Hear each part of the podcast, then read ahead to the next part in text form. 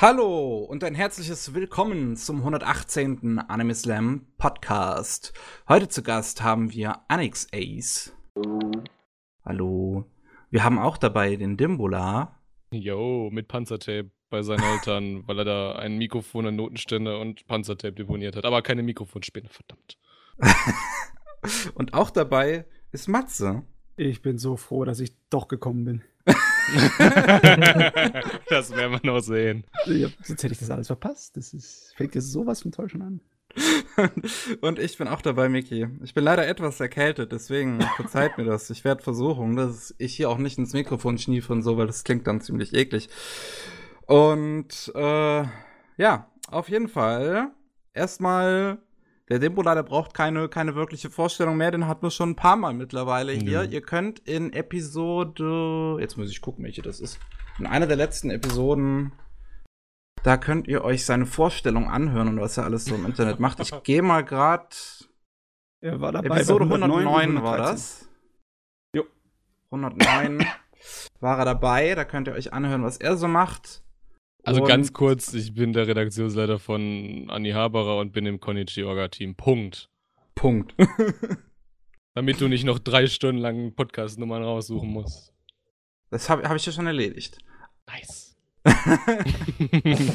und äh, Anix Ace ist heute unser, unser eigentlicher Gast, sage ich mal so. Es ist, die Organisation war ein wenig wild für diese Episode, muss ich mal gestehen.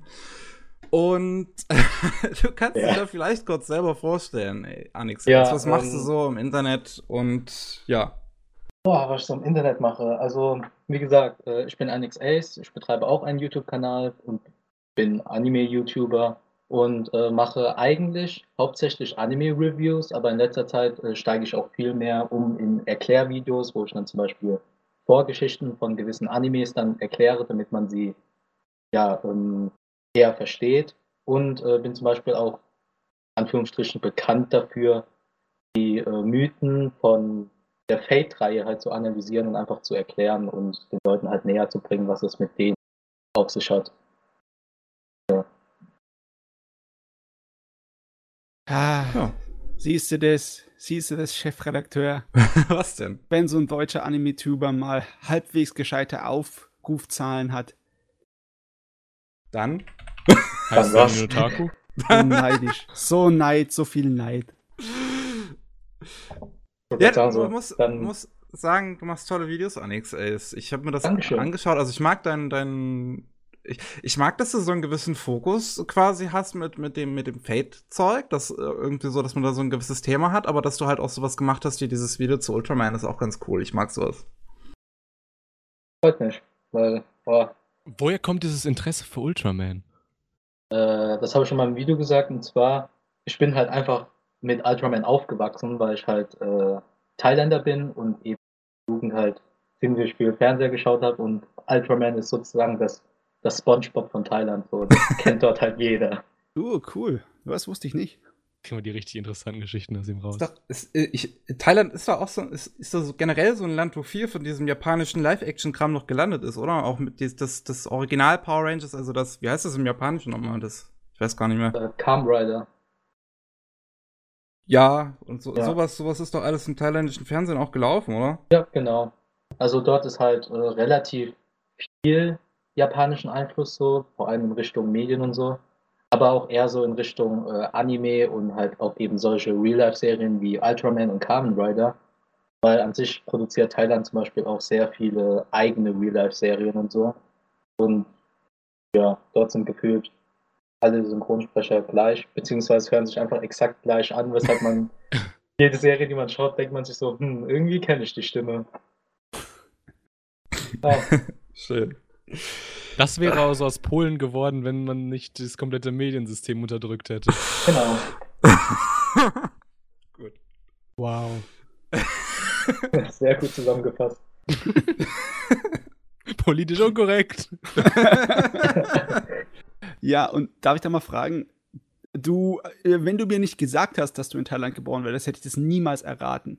Wie lange lebst du schon in Deutschland? Ähm, eigentlich glaube, so 17 bis 18 Jahre und ich bin momentan 19 Jahre alt, also bin ich sehr früh nach Deutschland gekommen. Ach so, okay. Voll die so. Facts hier. Hast aber trotzdem noch äh, die Verbindung gehabt. Ich meine, sonst könntest du ja nicht das ganze Zeug sehen können, was im thailändischen Fernsehen daher läuft. Ja klar, ähm, mal abgesehen davon, dass gefühlt alles Mögliche, was im thailändischen Fernseher läuft, irgendwie auf YouTube ja abrufbar ist. irgendwie ist dort so Copyright nicht so ganz so streng, sag ich jetzt mal. Und ähm, ja, ich habe schon noch eine Verbindung dazu, weil ich zum Beispiel auch jährlich im Sommer bald jetzt auch wieder immer wieder dorthin reise und ja, dort meine Ferien, meine Freizeit genieße. Das, das sind die harten Brocken, ja? Wie in so ein heißes Land wie Thailand im Sommer reisen. Ja, ja, genau. Aber dort ist sogar Regenzeit, wenn bei uns Sommer ist. Also ist schon ganz okay. Boah, da ist doch die Luft voll anstrengend, oder nicht? Ja, ja, eigentlich hat, ist dort halt generell eine sehr hohe Luftfeuchtigkeit, weil es dort halt extrem heiß ist und dort sehr viele Flüsse und so ja, das Land durchstreifen. Ja, Geht ab. im Boah, könnte ich mir nicht vorstellen, ey. Zum Thema habe ich so eine ganz kleine Anekdote. Aber letztes Jahr war ich Mai, Juni in Japan mit äh, zwei Übersetzerfreunden von mir, Jaya und Levi. Ähm, Oh, Mai, Juni. Oh, ja, in der und, Regenzeit. und ich meinte halt so zu denen, äh, so, so richtig großnäsig, "Ah, ich bin das gewohnt, ich krieg, ich krieg das hin, keine Sorge. Und weißt du, jedes Mal, wenn ich irgendwie ein Zeichen von Ermüdung gezeigt hatte, habe ich einen dummen Spruch kassiert. Zu Recht. Aber ich habe es gut Ja. weggesteckt, glaube ich. ja. Ah, ja. Also die dummen Sprüche, nicht das Wetter. ah, ich kann mir sowas gar nicht vorstellen. Ich kriege ja schon Kopfschmerzen, wenn es jetzt hier langsam warm wird, wieder in die 25 Grad und sowas. Es, Aber- es ist wirklich ein schönes Erlebnis. Ähm, zuerst ist es etwas furchteinflößend, wenn du da rausgehst und nach 10 Minuten ist dein T-Shirt durchgeschwitzt. Aber man gewöhnt sich schneller dran, als man glaubt. Ähm, ich weiß nur, es kann ein bisschen ähm, traumatisch sein, wenn du in einer Gruppe unterwegs bist. Als ich mit meinem Ja. Studienkollegen da drüben dann war, dann hast du langsam gemerkt, wie nach dem zweiten, dritten Tag die Leute fangen an, so ein bisschen durchzudrehen. Ne? so im Sinne von wegen, Scheißland, warum bin ich hierher gekommen? Weißt du, ihr Leben lang Japan gelebt, die japanische Sprache am Studieren und total geil auf alles und dann so, Scheißland, ich will das nie wieder sehen, das Drecksland. Natürlich geht es nach, nach zwei weiteren Tagen geht das wieder weg und dann haben sie sich dran gewöhnt, aber es ist wow. Ja. ihr zufällig keine Klimaanlage in eurem Zimmer? Ähm, oh, ich weiß nicht, doch, doch, da war welche. Da war. Das hat aber nicht geholfen. Ging dann kaputt nach zwei Tagen. Weil sie halt wegen den ganzen äh, eingeplanten Veranstaltungen der Universität die nicht die in die Gelegenheit kamen, zu Hause auf der, unter der Klimalage zu setzen, sondern durch die Gegend fahren mussten. Weißt du, was das größte Problem in dem Bezug mit Japan ist? Hm? Gibt nirgendwo Deo. Gibt kein Deo. jo, muss selber haben, sonst bist geliefert. Kommen wir mal weg vom warmen Wetter und reden über Anime. Uh, Und Uh. äh, da hätte ich doch gleich die Frage, Anix Ace, was sind so deine, deine Lieblingsanime? Also mein Lieblingsanime ist auf jeden Fall Fate Zero. Das hat Uh. eine sehr lange Geschichte bei mir. Auf jeden Fall ist es halt so, dass ich äh, dieses Franchise besonders mag, eben weil sehr viel, Hätte ich Sehr bei deinem YouTube-Kanal nicht gedacht. ja, hab, ja, wer, wer hätte es gedacht? Das hat halt den Grund, dass, keine Ahnung, ich fand irgendwie die Fate-Reihe generell sehr faszinierend. Allein schon, dass man Geschichten von Helden aus der Wirklichkeit dann einfach nimmt und dann halt in so einen Krieg reinpackt. Und äh, Fate Zero sticht in meinen Augen halt besonders hervor, weil dort, wenn man sich ein bisschen mehr mit der Thematik auseinandersetzt, sehr viel Symbolik, sehr viele Intrigen und so mit drin stecken und das ist eben so mein Lieblings. Und generell würde ich eher sagen, dass ich so ein äh, Typ bin, der sich eher gerne so Action-Animes anschaut. So eher Ja. meins. Aber auch Natürlich. so, aber auch so ähm, Psychological und so Thriller in letzter Zeit auch eher. Also sowas in Richtung Psychopath guckst du auch gerne. Ja, natürlich. Aber wenn wir über, über Action reden, auch so dann, dann so, so klassische Shonen-Action, sowas wie Naruto oder sowas? Ähm, ja, eigentlich schon.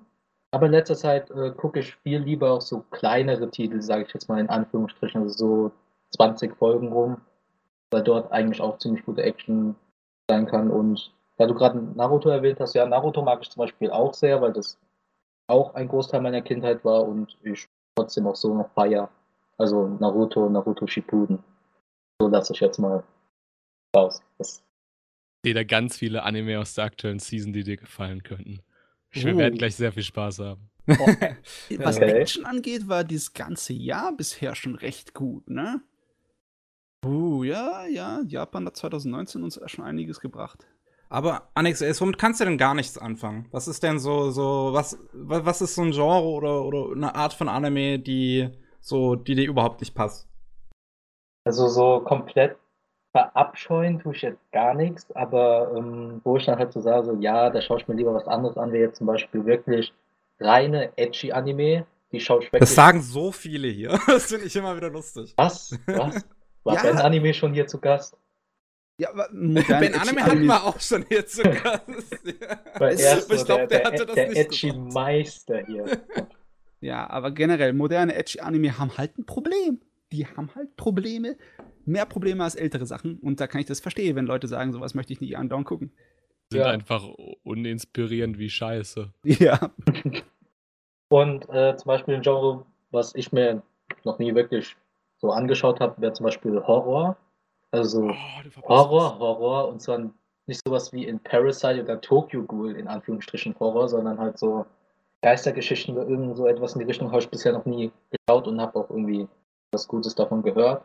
Uh, so viel gibt's ja auch da nicht, oder? Ja, Ja. würde ich auch sagen, so viel an sich gibt's ja überhaupt nicht. So spontan, das erste, was mir sowieso da immer einfällt, ist Another, weil das irgendwie total beliebt geworden ist aus irgendeinem Grund. Das habe ich mir auch angeschaut. Aber ich Das habe ist mich dann wie ein schlechter Mensch gefühlt, als ich dann darüber gelacht habe. das ist okay. Dann ist man Manche- schnell so bei, bei Junji Ito und sowas. Äh, manche Tode waren halt so, so ah, wow, passiert mir auch jeden Tag.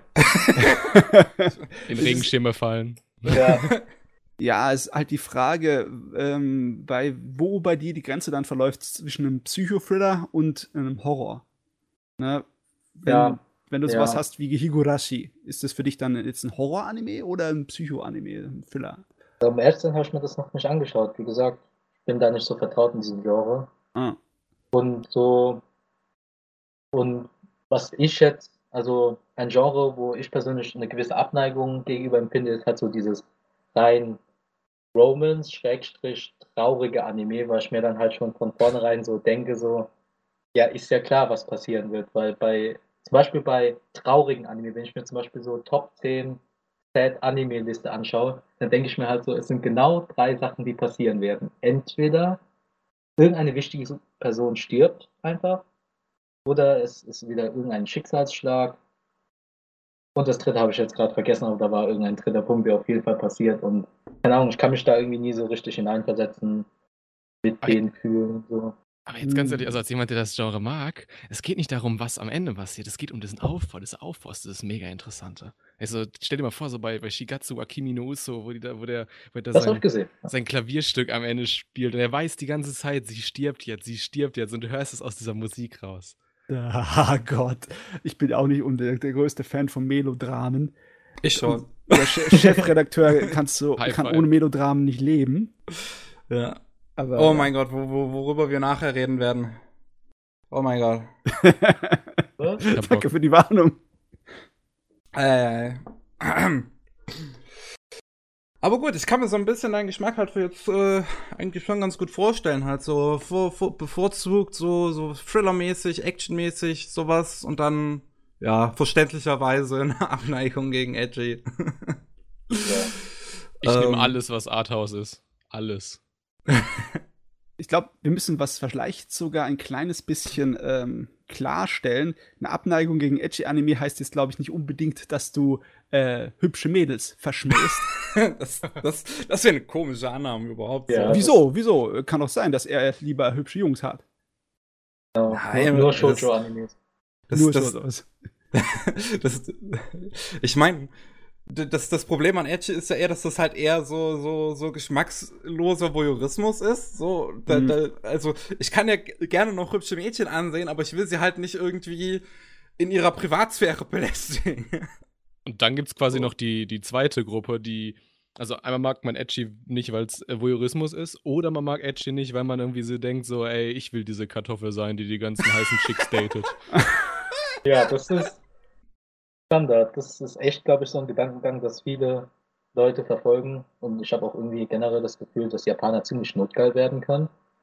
Oh, aber wenn du, wenn du, Gefühl, dir, ne? wenn du dir so Anime wie, jetzt gerade läuft ja dieser Juno, der von, von vor 2000 ist, der ist völlig uninteressant. äh, Aber wenn du dir da anguckst, wie da der Fanservice gemacht ist, weil es hat auch so, so ganz viel Love Interest, ganz viel Harem. Ohne Witz, es ist so eine Art Milf-Harem. Und die Japaner vor 20 Jahren waren richtig, also da waren das notgeile Böcke.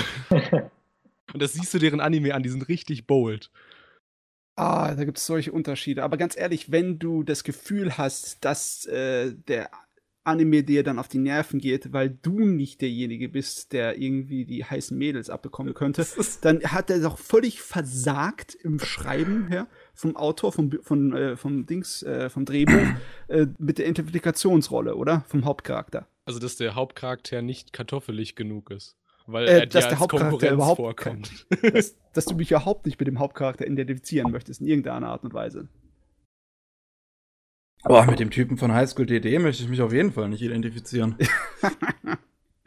Äh, Also für mich hört sich das nach Versagen an auf der Schreiberebene. Ja, keine Ahnung, wenn man schon. es feiert, dann kann man das halt ruhig anschauen. Aber keine Ahnung, direkt versagen will ich das jetzt auch nicht. So, das Wort will ich jetzt generell nicht so benutzen bei Anime. Ich würde einfach sagen, es ist halt einfach Geschmackssache. Wenn man halt drauf steht, dann okay, wenn halt nett, dann halt nett. Zum Beispiel bei mir ist halt eher so, mir ist halt ziemlich die Story wichtig, so, dass ich mir halt die Story äh, gut geben kann oder wenn nicht, wenn die Story nicht so super ist, dann wenigstens die Charaktere, ob die Charaktere mir halt generell sehr sympathisch sind, ob sie sehr eigen sind, ob ich mich dafür interessiere, wie sie handeln, warum sie handeln und so. Der So- Psychological Aspekt kommt da halt so rein und bei den Standard Harem-Protagonisten habe ich halt irgendwie das Gefühl, dass der immer so ein charakterloses Stück ist und ich denke mir so, warum verlieben sich jetzt alle in den, der, der hat doch so absolut nichts Besonderes für euch gemacht. So. Ja, Also, weil er ansonsten Konkurrenz wäre, ne? Für die, Ja. die männliche Zuschauer. Nee, äh, und das habe ich aber genau auch so vor zehn Jahren oder so gedacht. Und dann aber auf einmal habe ich bemerkt, wie geil Soundtracks sind und wie geil Animationen sind. Jetzt bin ich halt ein Arthouse-Fack. Ja, so kann man auch leben. Ne? Ich meine, da kann man ja, man kriegt ja was geboten für die Augen. Meine Güte. Oh, in der aktuellen Season erst. Also Oh. nur zwei, zwei Titel von 40, aber es ist ja immer so. Ja. Ähm, nee, äh, be- bevor wir die Edgy Army mal gleich mal zur Seite kehren, ich habe irgendwie früher, als alter Sack darf ich das sagen, nicht so wirklich den Eindruck gehabt, dass es massenweise Edgy Anime gäbe, sondern Fanservice war einfach nur Teil davon. So hübsche Mädels und ein bisschen Haut äh, hast du überall mal gesehen, egal wie gut oder schlecht die Story war. Und bei manchen von diesen klassischen Haaren Meisterwerken, den alten, die sind absolut genüsslich noch sich anzugucken, samt den Charakteren. So Sachen wie Tenchimuyo oder äh, Love Hina. Ich finde den Kram immer noch wunderbar unterhaltsam. Da, ich weiß gar nicht, die kannst du gar nicht vergleichen, den Kram, den da heute äh, gelaufen wird. Das ist nur noch ausbeuterisch. Das ist vielleicht das Wort, das ich benutzen möchte. Ich würde, ich würde wetten, dass es damals auch schon genug ausbeuterischen Kram gibt, der Natürlich. halt einfach untergegangen Oh, oh. ist. Dann ich, in könnte Menge. ich könnte massenweise aufzählen, ne? aber die war nicht wirklich ihr eigenes Genre. Ich meine, wenn das war, was rauskam, was äh, den Leuten irgendwie im Gedächtnis war, dann war es sowas wie Aika. Und das ist im Endeffekt fast schon eine Parodie, Genau. oder? Äh, ich habe es nie wirklich gesehen. Ich kenne nur ein paar Szenen, aber Boah, es ist schon unterhaltsam. Kennt ihr noch Najika? Ja. Das war Was so für eine ein Serie, Ding? die, die nach Aika kam. Najika. War im Prinzip eins zu eins Najika? dasselbe. Wie schreibt man Konzept. das? Äh, Äh, mit C.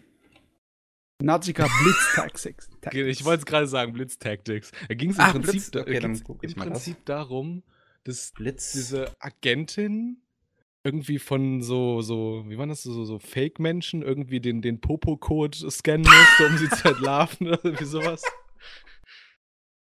Das lief, das, lief, das lief auf MTV damals, nach South Park. Das, das war im Endeffekt wie Aika, nur ein bisschen zahmer und weniger gut äh, produziert, weil es halt nur fürs Fernsehen war. Aber trotzdem war es im Endeffekt selbe Genetik. Der Popo-Code. ich gehe gerade mal so durch, was früher so für, für Serien rauskamen, die den Edge Tag hatten, aber das ist halt, das, ich, ich, ja, ich wird schon, wird schon so ein bisschen da Matze zustimmen, dass das damals noch nicht unbedingt so sein eigenes Genre war. So, ich meine, heute ist, ist, ist halt ein Unterschied zwischen so Serien, die wir heute haben, wie halt High School DD oder wie heißt, wie Sin, Sin irgendwas und äh, keine Ahnung, dieser ganze Hobby Japan-Kram, den wir heutzutage bekommen. Ja. Würde ich, äh. würd ich ein bisschen relativieren. Ich glaube aber, die, die Edgy-Anime, also na klar, heute gibt es mehr Edgy-Anime, aber ich glaube, die Edgy-Anime von heute sind wesentlich handsamer und politisch korrekter. Also, hm, das man, man sieht teilweise ja, sein. man sieht teilweise ja irgendwie Panty-Shots oder Boob-Shots oder so, sowas ist ja normal, aber die gehen selten irgendwie darüber hinaus. Wenn du halt dann so dir sowas wie damals anguckst, sowas wie Najika halt. Ich weiß nicht, wenn du dir heutigen Kram anguckst, wie äh, dieses Psycho no Quesa oder so irgendwas, wo die ganze Zeit den Mädels ja. an den Brustwarzen rumgenuckelt wird. Und Aber das ist für den ah, Plot. Ja. das ist ja. für den Plot. Ich weiß nicht, wo man dann reden kann von weitergehen oder nicht, nicht zu weit gehen oder politisch korrekt. Aber es, es wurde auch schon sehr handsam dargestellt. Ja, wurde das? Irgendwie habe ich das irgendwie nicht. Äh, ich meine, ich habe ein paar Szenen daraus gesehen. Das ist jetzt nicht das ja. Handsamste. Aber es kommt halt auch drauf an, ähm, wie hart diese Edgy-Elemente denn ja so vorhanden sind, weil Edgy muss ja nicht unbedingt Edgy sein. Jetzt zum Beispiel so, jetzt so frei aus dem Kopf raus, zum Beispiel Killer Kill und Bakemonogatari sind auch in Richtung Edgy, aber die mag ja. ich zum Beispiel ziemlich, weil die ja, ja. halt die einfach. Halt, Arthouse ja. Edgy, eine Marke. Ja. ja. Ah ja, die dürfen. Die aber, dürfen. aber darf ich nochmal Darf ich noch mal kurz was, also zu diesen alten Edgy-Sachen? Ey, damals, wenn dein Franchise erfolgreich sein sollte, dann brauchte dein, dein, dann brauchte dein, deine, sag ich mal, Visual Novel nicht ein Anime, sondern eine Hentai-OVA. Ja. wirklich Juno ja. oder sowas. Ja, Juno hatte oder damals Kite eine Hentai-OVA. Kite, ja. äh, wie, wie, wie heißt, äh, Maho, Shoujo, Na, Na, Nanoha? Dieses Nanoha oder so? Ja, das hat aber keine äh, irgendwie explizite OVA. Äh, doch. Nicht, dass ich wüsste. Das hat zuvor, das hat vor der ersten Serie damals, die dann von Shimbo, also von Akiyuki Shimbo gemacht wurde, kam da, kam da Hentai-Kram. Das müsste ich jetzt nochmal nachlesen. Apropos Hentai-Kram, habe ich eigentlich in diesem Podcast schon mal diesen Fact gedroppt. Äh, habt ihr damals das, das allererste, also das allererste Fates Day Night gespielt in der ursprünglichen Fassung? Ähm, ich habe ich hab's nie gespielt. Ich, nee. ich habe ja, die ersten zwei, ja, habe ich gespielt. Also, äh, also ich rede red, und Fate Stay. Ich rede von dem der Eroge, ne? Ja, ja der Eroge. weil Fate Stay Night war ja, das sind ja praktisch die Wurzeln davon. War halt so ein Eroge Vision Novel und ja. Das ist so süß, wie peinlich das mittlerweile Type Moon geworden ist. Und jetzt um jeden Preis versuchen, unter den Tisch ja. zu kehren. Die einzige Szene, die ich halt daraus kenne, weil sie auf meiner Twitter-Timeline immer wieder eine Runde macht, wenn was Neues zu Fate rauskommt, einfach weil es so ein schönes Meme ist, ist, ähm, was war's? Rins, äh, Rins Butt ist defenseless. Wieso? Äh. Ich vermisse diese äh, Dialogzeile kläglichst in Fate-Adaption. Das meine ich. Damals hätten sich die Japaner das getraut. Die Sache ist auch die, ich habe das Gefühl, äh, ich glaube, das war der abschließende Kommentar, den ich dazu gebe, dass viel, was damals auf dem äh, Videoregal für Erwachsene gelandet ist, ähm, war ja Zeugs, das sehr, da war richtig viel Zeugs, ich könnte eine ganze Menge aufzählen, das gar keine expliziten Sexszenen drin hat, obwohl es als Erwachsenenunterhaltung, als Hentai galt und so verkauft wurde. Und ich bin der Meinung, dass das Zeugs dann auf dem Fernseh gelandet ist und das neue Edgy-Genre wurde, während sich der komplette Hardcore-Kram, wo es nur ums Pögeln geht, dann abgespalten hat. Und das ist jetzt was heute auf dem Videoregal für Erwachsene liegt. Weil früher, äh, ich habe ich hab eine ganze Menge alte OVAs noch, die sich wirklich verkauft haben als Pornodinger. Und da ist einer ist noch nicht mal eine, ist noch nicht mal eine Sexszene drin in vier Episoden. Boah! Da wird nur, da wird nur gekuschelt und geknutscht und äh, mehr nicht. Unerhört. Ja, ich meine, ich, ich bin der Meinung wirklich, dass äh, das sich einfach abgespalten hat und dann ist Edgy aufs Fernsehen gekommen. So habe ich das im, so habe ich das im Gefühl. Im hab Wasser habe ich. Ich habe gerade Flashbacks an den letzten Geburtstag, auf dem ich war, wo wir uns fangedappte Hentais irgendwann sehr spät abends angeguckt haben. Du. Ich weiß nicht, warum ich sowas tue. Ja, weil eine der Personen, die das gefandabt haben, halt in dieser Runde zufällig war. Okay. Ich dachte sich mal, es ist eine gute Idee, das jetzt mal fortzuführen. ja. Das, ja, definitiv. Es hat, so. hat sehr viele Wendungen genommen, bis es soweit gekommen ist. war es für die Person halt extrem peinlich oder so. Nee. War wahrscheinlich so Punkt waren, stolz. äh, über diesen Punkt waren wir um die Uhrzeit schon lange hinweg. Wahnsinn. Also die vorherigen Geburtstage, da haben wir manchmal so, so Kiss Exis Trinkspiele gemacht und so. Also wir, wir sind schon sehr tief gesunken. Oder sehr hoch aufgestiegen, je nachdem, wie man das sieht, ne? Deine, Ähm. dein, deine Film gefällt mir besser. Beenden wir dieses Gespräch. Jawohl. Ja, Du, die, die, die tauchen noch viel öfter in den nächsten Stunden auf. Alles klar, gut. Ähm, so, wie wir das so ein bisschen geklärt haben, wo wir über Annex Ace Geschmack gesprochen haben, würde ich sagen, äh, Dimula, du wolltest über die aktuelle Season reden. Von daher würde ich sagen, kommen wir einfach mal jetzt Habt, dazu. habt ihr schon über die aktuelle Season geredet? wir haben ja noch nicht über die aktuelle Season geredet. Äh, Nur über die vergangene im letzten Podcast, ein bisschen. Habt ihr denn schon was gesehen? Ich habe ehrlich gesagt nichts gesehen, weil ich halt nicht saisonal gucke.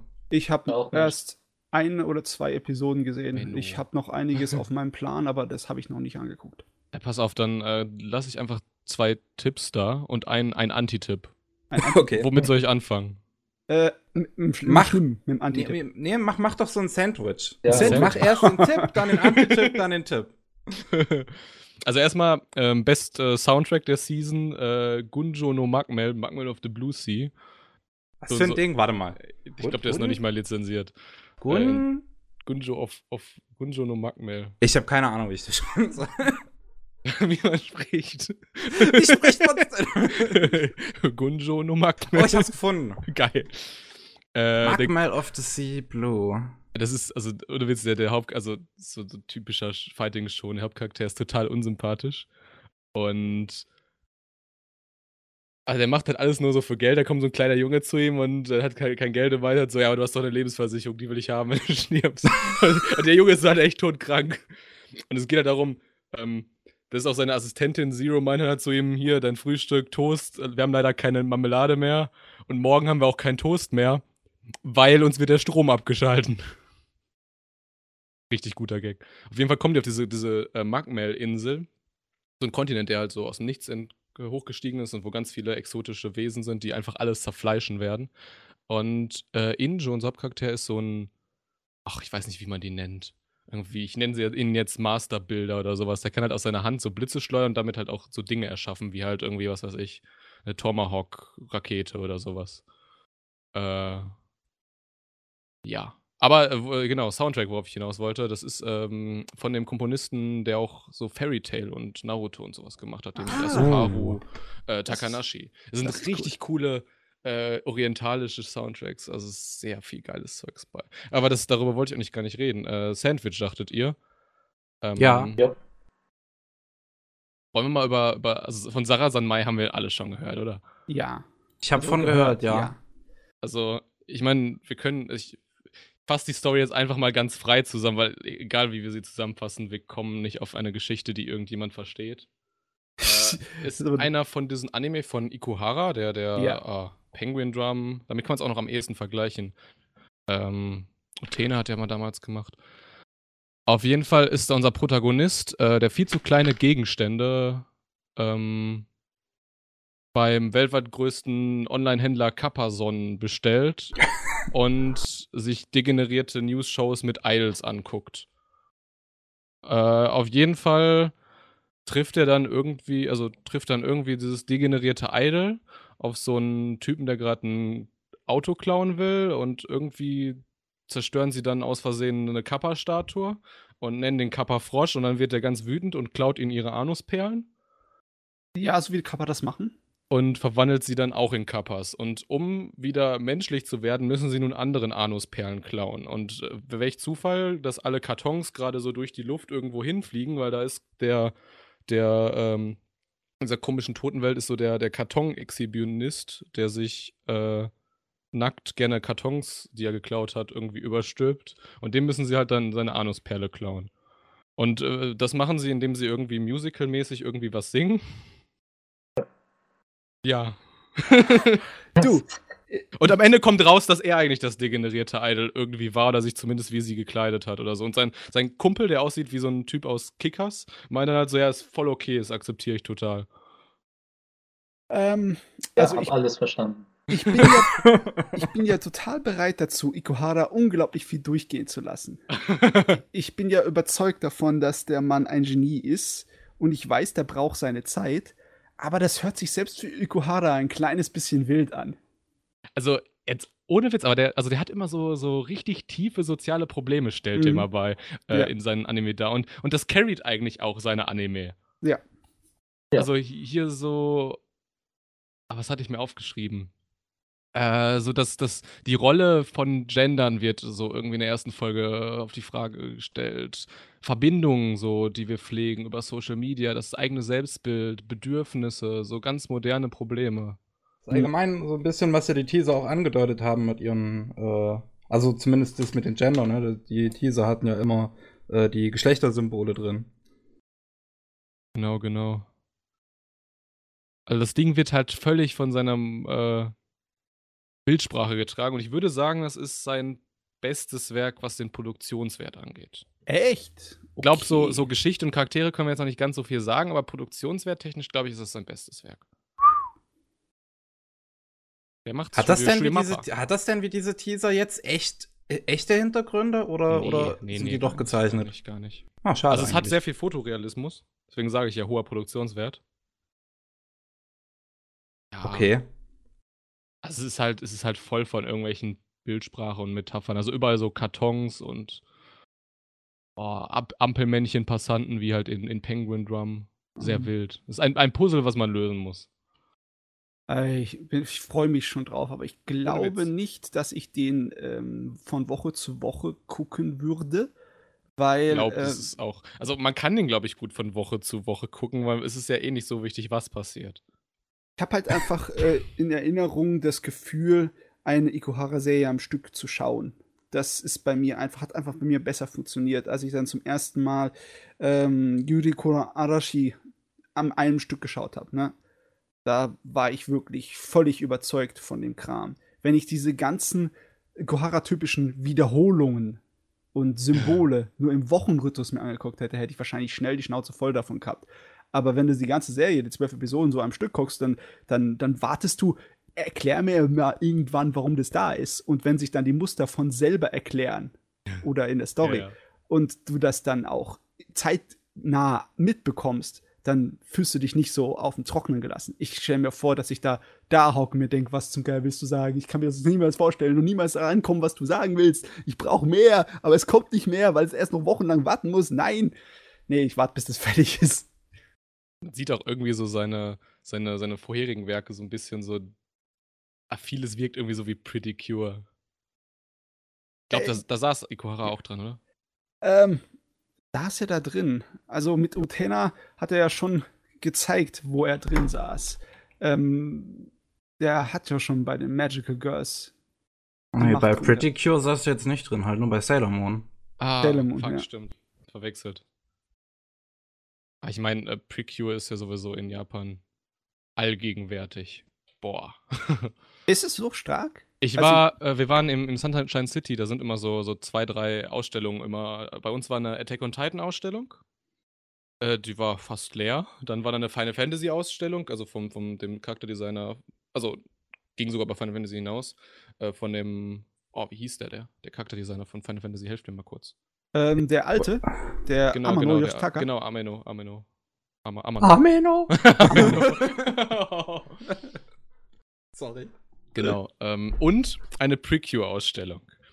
Und wir kamen aus diesem Aufzug raus und überall waren Kinderwegen. Und du denkst dir so, hm, Moment.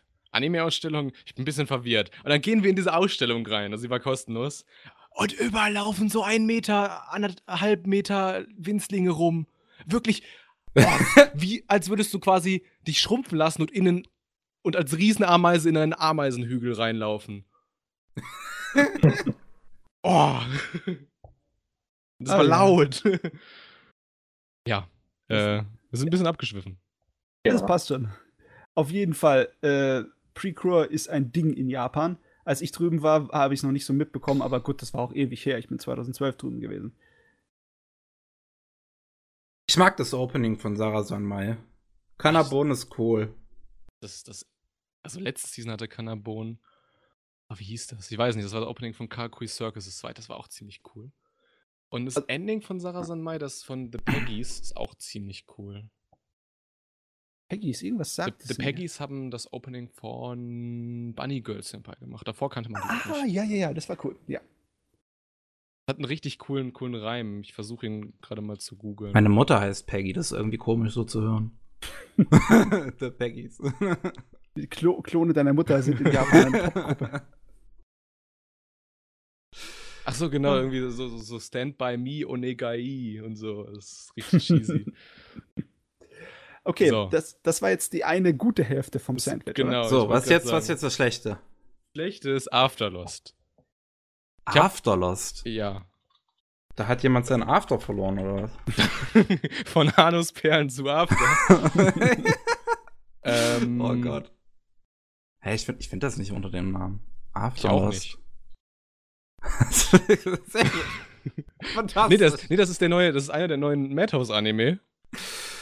Und du, also, als ich, habe den das erste Mal so gesehen und dachte mir so, hm, ist ein Mobile-Game. Ich zocke in das Mobile-Game mal an. Madhouse. Okay, das ist sowas wie Subway Surfer. Du sitzt auf einem Roller und drückst auf den Bildschirm, damit du so springst und irgendwelche Magic Orbs für Fähigkeiten einsammelst. Okay, Bullshit. Äh, und dann dachte ich so, Madhouse? Die, das eine Mädel hat so blaue Haare, der Typ hat so in gewissen ja. Lichteinstellungen so rot und dachte ich so, 80er Charakterdesigns könnte ja geil werden. Ich glaube, ich habe es gefunden. Wenn Das Madhouse, äh, Shometsu Toki, äh, nee. Shometsu Toshi heißt der Genau, im genau. Japanischen. Die äh, zerstörte Stadt.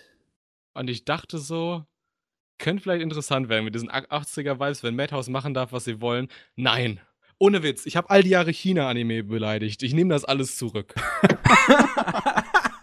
Dieser Anime. Also, es, das fängt schon damit an. Es gibt drei verschiedene Modelle für diesen gelben Scooter. Es gibt einen schönen in CGI, es gibt einen richtig hässlichen in CGI und einen richtig hässlichen in 2D. Und der schöne in äh, 3D CGI, der ist, glaube ich, einfach nur von einer Seite fertig und die anderen Seiten wären einfach nicht fertig gewesen. Deswegen hat man dann den hässlichen in den anderen Szenen genommen. und die Haarbewegung, die Haare bewegen sich die ganze Zeit so, so Two-Frame, so vor, zurück, vor, zurück. Ähm, Und Der Teaser sieht jetzt gar nicht mal so schlecht aus. Ja, ja das ist das. Problem. Das dachte ich nämlich auch. du, ich weiß nicht. Es ist absolut nicht durch Vernunft zu erklären. Aber wenn ich diese Bilder von dem Ding mir anschaue und den Trailer, dann kriege ich irgendwie das Gefühl, als würde ich na Nachfolger zu Big Order schauen. irgendwie kommt es so herüber. Es Irgendwie kommt, äh, es kommt sehr gut hin. Also so. Äh, was. Dumpfen.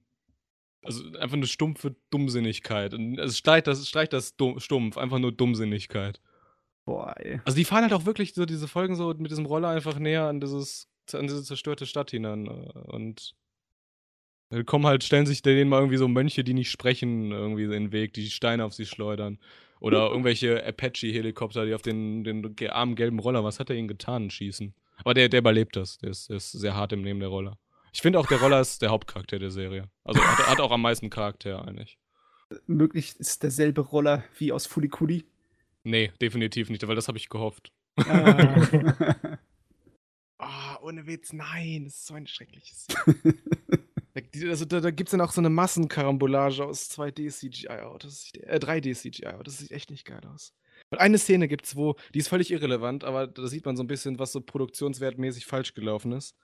Ähm, da trifft so der Hauptcharakter, dieser Takuya, irgendwie so seinen Nerd-Freund. Oh, allein wie die Charaktere charakterisiert werden. Die Charaktere werden in diesem Anime charakterisiert, indem man neue Charaktere, die man auch nicht kennt, einführt. Das macht keinen Sinn. Also im Egal. Sinne von wegen, sie werden dann, äh, irgendjemand kommt her und sagt, ah, Dings, Dings, ich kenne dich doch, du bist doch so und so und so und so. Und das ist dann die Charakterisierung, oder was? Ja, also stell dir diesen, diesen Nerd, äh, der seinen Roller repariert vor. Der wird halt charakterisiert, indem man irgendwelche neuen Idols einführt, die halt aussehen wie die Idols aus Love Live. Nur halt ein bisschen detailloser. Sehe dann Copyright-Gerichtsprozess auf das Team von Afterlost zukommen. Ist echt, echt schlimm. Wie gesagt, diese Szene jetzt, dieser, dieser Nerd und, und Takuya reden da halt irgendwie so, warum er jetzt dieses Mädchen da angesteppt hat. Und du siehst dann halt einfach so, so ein, so ein, so mehr oder weniger so ein, so ein Standbild, wo so ein richtig hässlicher Hin 3D-CGI-Hinterhof äh, ist mit 3D-CGI-Gras und so. Und da steht ein Fahrrad auf diesem Gras. Und das Fahrrad, der Vorderrad, das Vorderrad versinkt so in diesem 3D-Gras so ein Oh. bisschen. Oh. Und dann fängt es an, weil, wenn es so ganz standbild ist, ist es ja langweilig, deswegen bewegt sich das so ganz leicht und es bewegt sich noch nicht mal haargenau in dieselbe Richtung, obwohl man ja einfach nur denselben Zahlenwert eintragen müsste in dem Schnittprogramm. Ja. Das heißt, das Fahrrad und der Hintergrund bewegen sich so ganz leicht in andere Richtungen. Und du, denkst dir, Oh. du denkst dir so, das, das darf dir nicht passieren. oh. Ja, Oh. das ist, das ist mein, mein, äh, mein Hass des Season. Du, da muss ich mal unseren Gast, den Ace, fragen, habe ich ja vorhin gar nicht, wie du stehst zu 3D-Grafiken in Animes. Also praktisch so CGI. Ja. Also ich persönlich habe eigentlich gar nichts dagegen so. Aber so an sich kenne ich auch gar nicht so viele CGI-Titel, beziehungsweise schaue sie mir eigentlich kaum an. Eben, keine Ahnung, weil ich nicht so damit vertraut bin oder weil mich die Titel an sich nicht interessieren. Aber generell finde ich eigentlich immer okay so.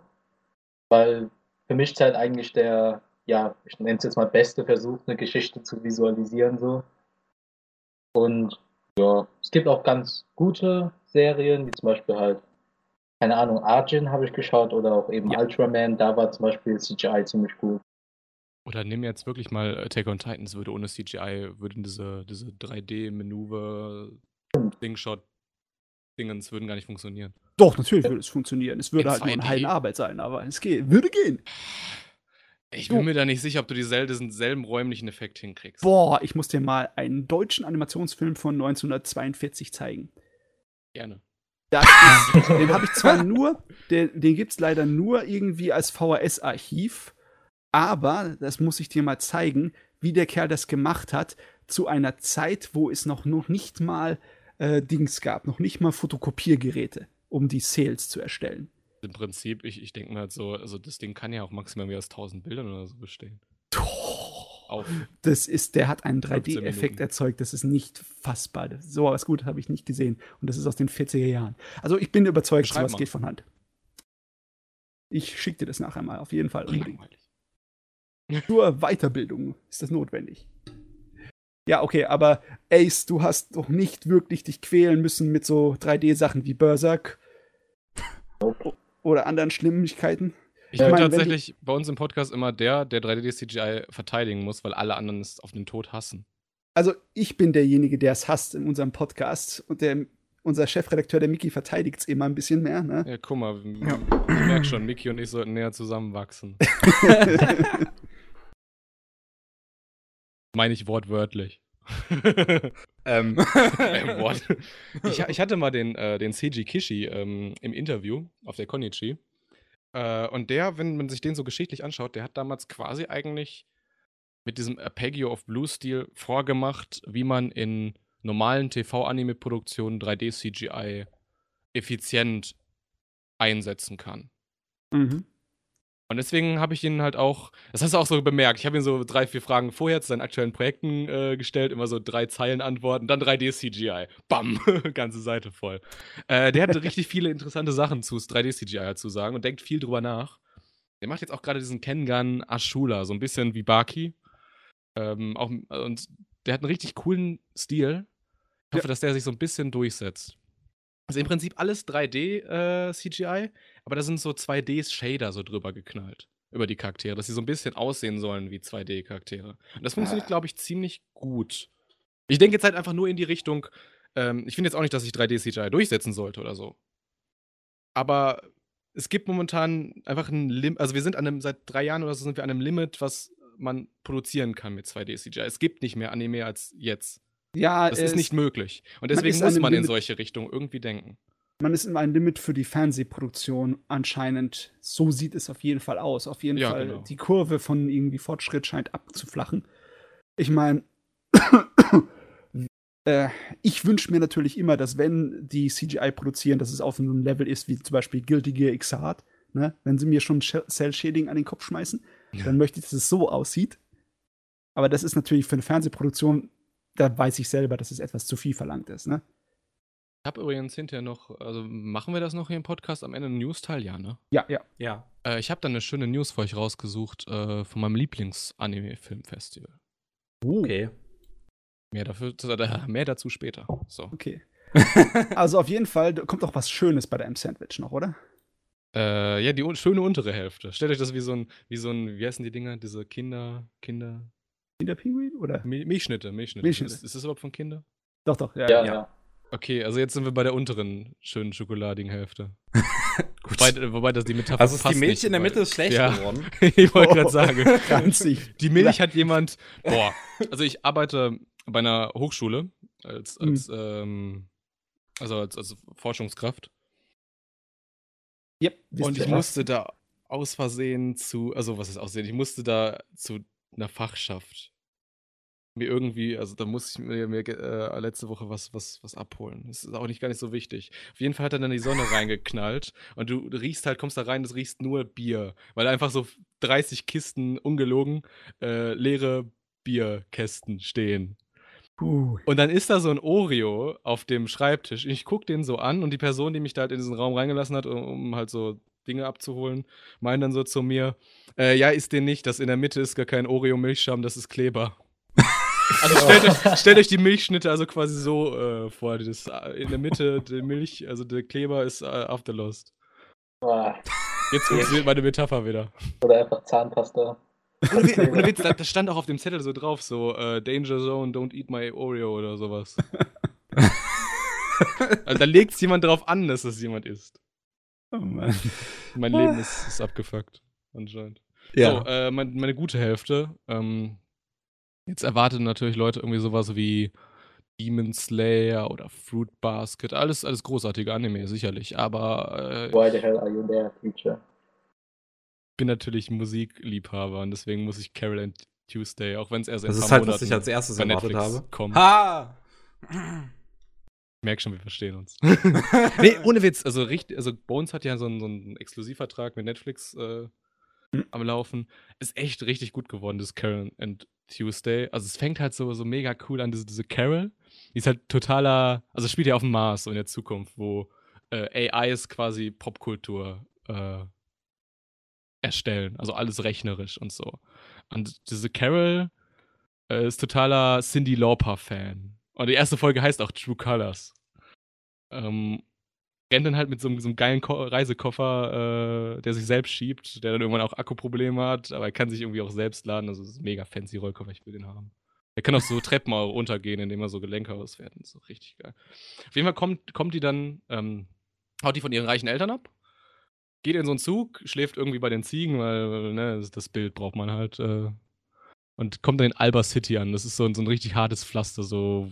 Man merkt es auch, sie, sie guckt sich kurz irgendwie so die, die Sehenswürdigkeit irgendwie so am Bahnhof an und auf einmal wird schon ihr Rollkoffer geklaut und dann hat sie nur noch ihre Gitarre und trifft dann halt so, also hört dann so auf diese, so einer Brücke dort, diese Carol, ähm, ja doch Carol, also so, so eine, diese, diese Schwarze da, ne, hört sie da mit ihrem Keyboard, das, das Keyboard kann sie uns auch als, irgendwie als, als Scooter umfunktionieren, mega krasser Scheiß. Ähm, und steht dann auf einmal weinend vor ihr, weil sie halt so Musik macht und das macht halt niemand mehr und sie, sie ist zu Tränen gerührt, weil sie irgendwie ihre, ihre aktuelle Lebenslage, dass sie irgendwie am liebsten weinen würde, aber sich irgendwie durch, auch durchkämpfen, das niemand zeigen will. Und wie hört sie das, das aus der Musik raus? Und es ist sehr glaubwürdig umgesetzt. Und das nächste, was sie schon tun, sie rennen zusammen vor der Polizei weg, äh, weil sie dort einfach auf diesem Platz halt Musik machen und äh, werden Best Friends forever. Ja, das freut mich so sehr, dass wieder all die, die Elemente drin sind. Das ganze Gewürz, das den guten Wat Watanabe Shinichiro so ausmacht, weißt du. Aber ohne Am- Yoko Kano. Und Yoko Kano. Ne? Ohne, Ne? ohne, ohne, ohne. Ohne? Ohne. Habe ich Ich jetzt habe nachgeguckt. Ich habe nachgeguckt, das macht irgendwie so eine Band, die heißt Muki. Also, der Soundtrack ist trotzdem ziemlich geil, aber man anders. Das ist so ein, so ein klubbiger Soundtrack. Aber der passt gut zu dem Anime. Ah, gut. Auf jeden Fall, du hast halt hier, du hast Amerikaner, ne? Du hast ähm, dieses typische vom Tellerwischer zum Millionär äh, Gedöns und du hattest, hast die Musik und du hast die Science Fiction. Irgendwie, wenn ich wie drei Teil, äh, die Sachen an den Kopf geschmissen bekomme, dann äh, ja, dann Watanabe passt halt dazu, ne? Richtig gut kombiniert. Ja. Also, ich habe mir so aufgeschrieben dazu, äh, im Prinzip ist es so dieser Konflikt, so Rationalität äh, versus Emotionalität und auch so ein bisschen so Selbstentfaltung versus Materialismus oder Wohlstand. Aber das ist jetzt nicht so wie bei Mythico und Hatchen so auf Roadtrip gemacht, oder? Oder ist. Ja, okay, es sind erst drei Episoden draußen und du hast wahrscheinlich nicht alle gesehen, ne? das ist korrekt. Glaube ich aber auch nicht. Also, das ist so Roadtrip. Also, man sieht am Ende der Episode, also, Carol meint so, weil Tuesday dann bei ihr so unterkommt, bei so, so einem Landort irgendwie, ähm, meint, meint Carol halt auch so, ey, spiel mir mal was vor, das ist so eine, eine originale Gibson, mega geil. Und sie meint so, ja, ist mir peinlich, ich habe noch nie jemandem was vorgespielt. Und irgendwann werden sie dann so spielen, dann musizieren sie sehr schnell zusammen und machen einen eigenen Instagram-Account und gründen ihre Band Carol and Tuesday. Das ist so, wie die erste Folge ausgeht. Beantwortet das die Frage? Nee, ne? Nee, nee, das ist, das passt Aber du schon meinst, so. meinst du, das wird ein Roadtrip? Ah, ich weiß nicht. Ähm, Ah, warte ich weiß ich gar hab- nicht, ich hab was dazu, das wird. Wird es ich eine hab- Bandgeschichte? Ich überlege gerade, eine ich habe dazu, ich habe dazu äh, tatsächlich eine News geschrieben. Ich versuche die gerade mal schnell zu äh, finden, deswegen spreche ich gerade ein bisschen längere Sätze, damit ich ein Mhm. bisschen mehr Zeit habe. Mhm. Äh, es wurde tatsächlich ange äh, angekündigt, ja, ne? die erste Hälfte, also quasi die Zeit vor deren Debüt und die zweite Hälfte die Zeit nach deren Debüt. Ah, okay. Dann wird es doch eher so eine Art von Bandgeschichte. Ja, wahrscheinlich schon. Aber, äh, nichtsdestotrotz. Ach, das sind, das sind einfach so viele. Also, dieser, dieser, dieser Mocky, den Soundtrack macht, ist auch so, so ein Kanadier und sowas. Ah, es, es sieht schon.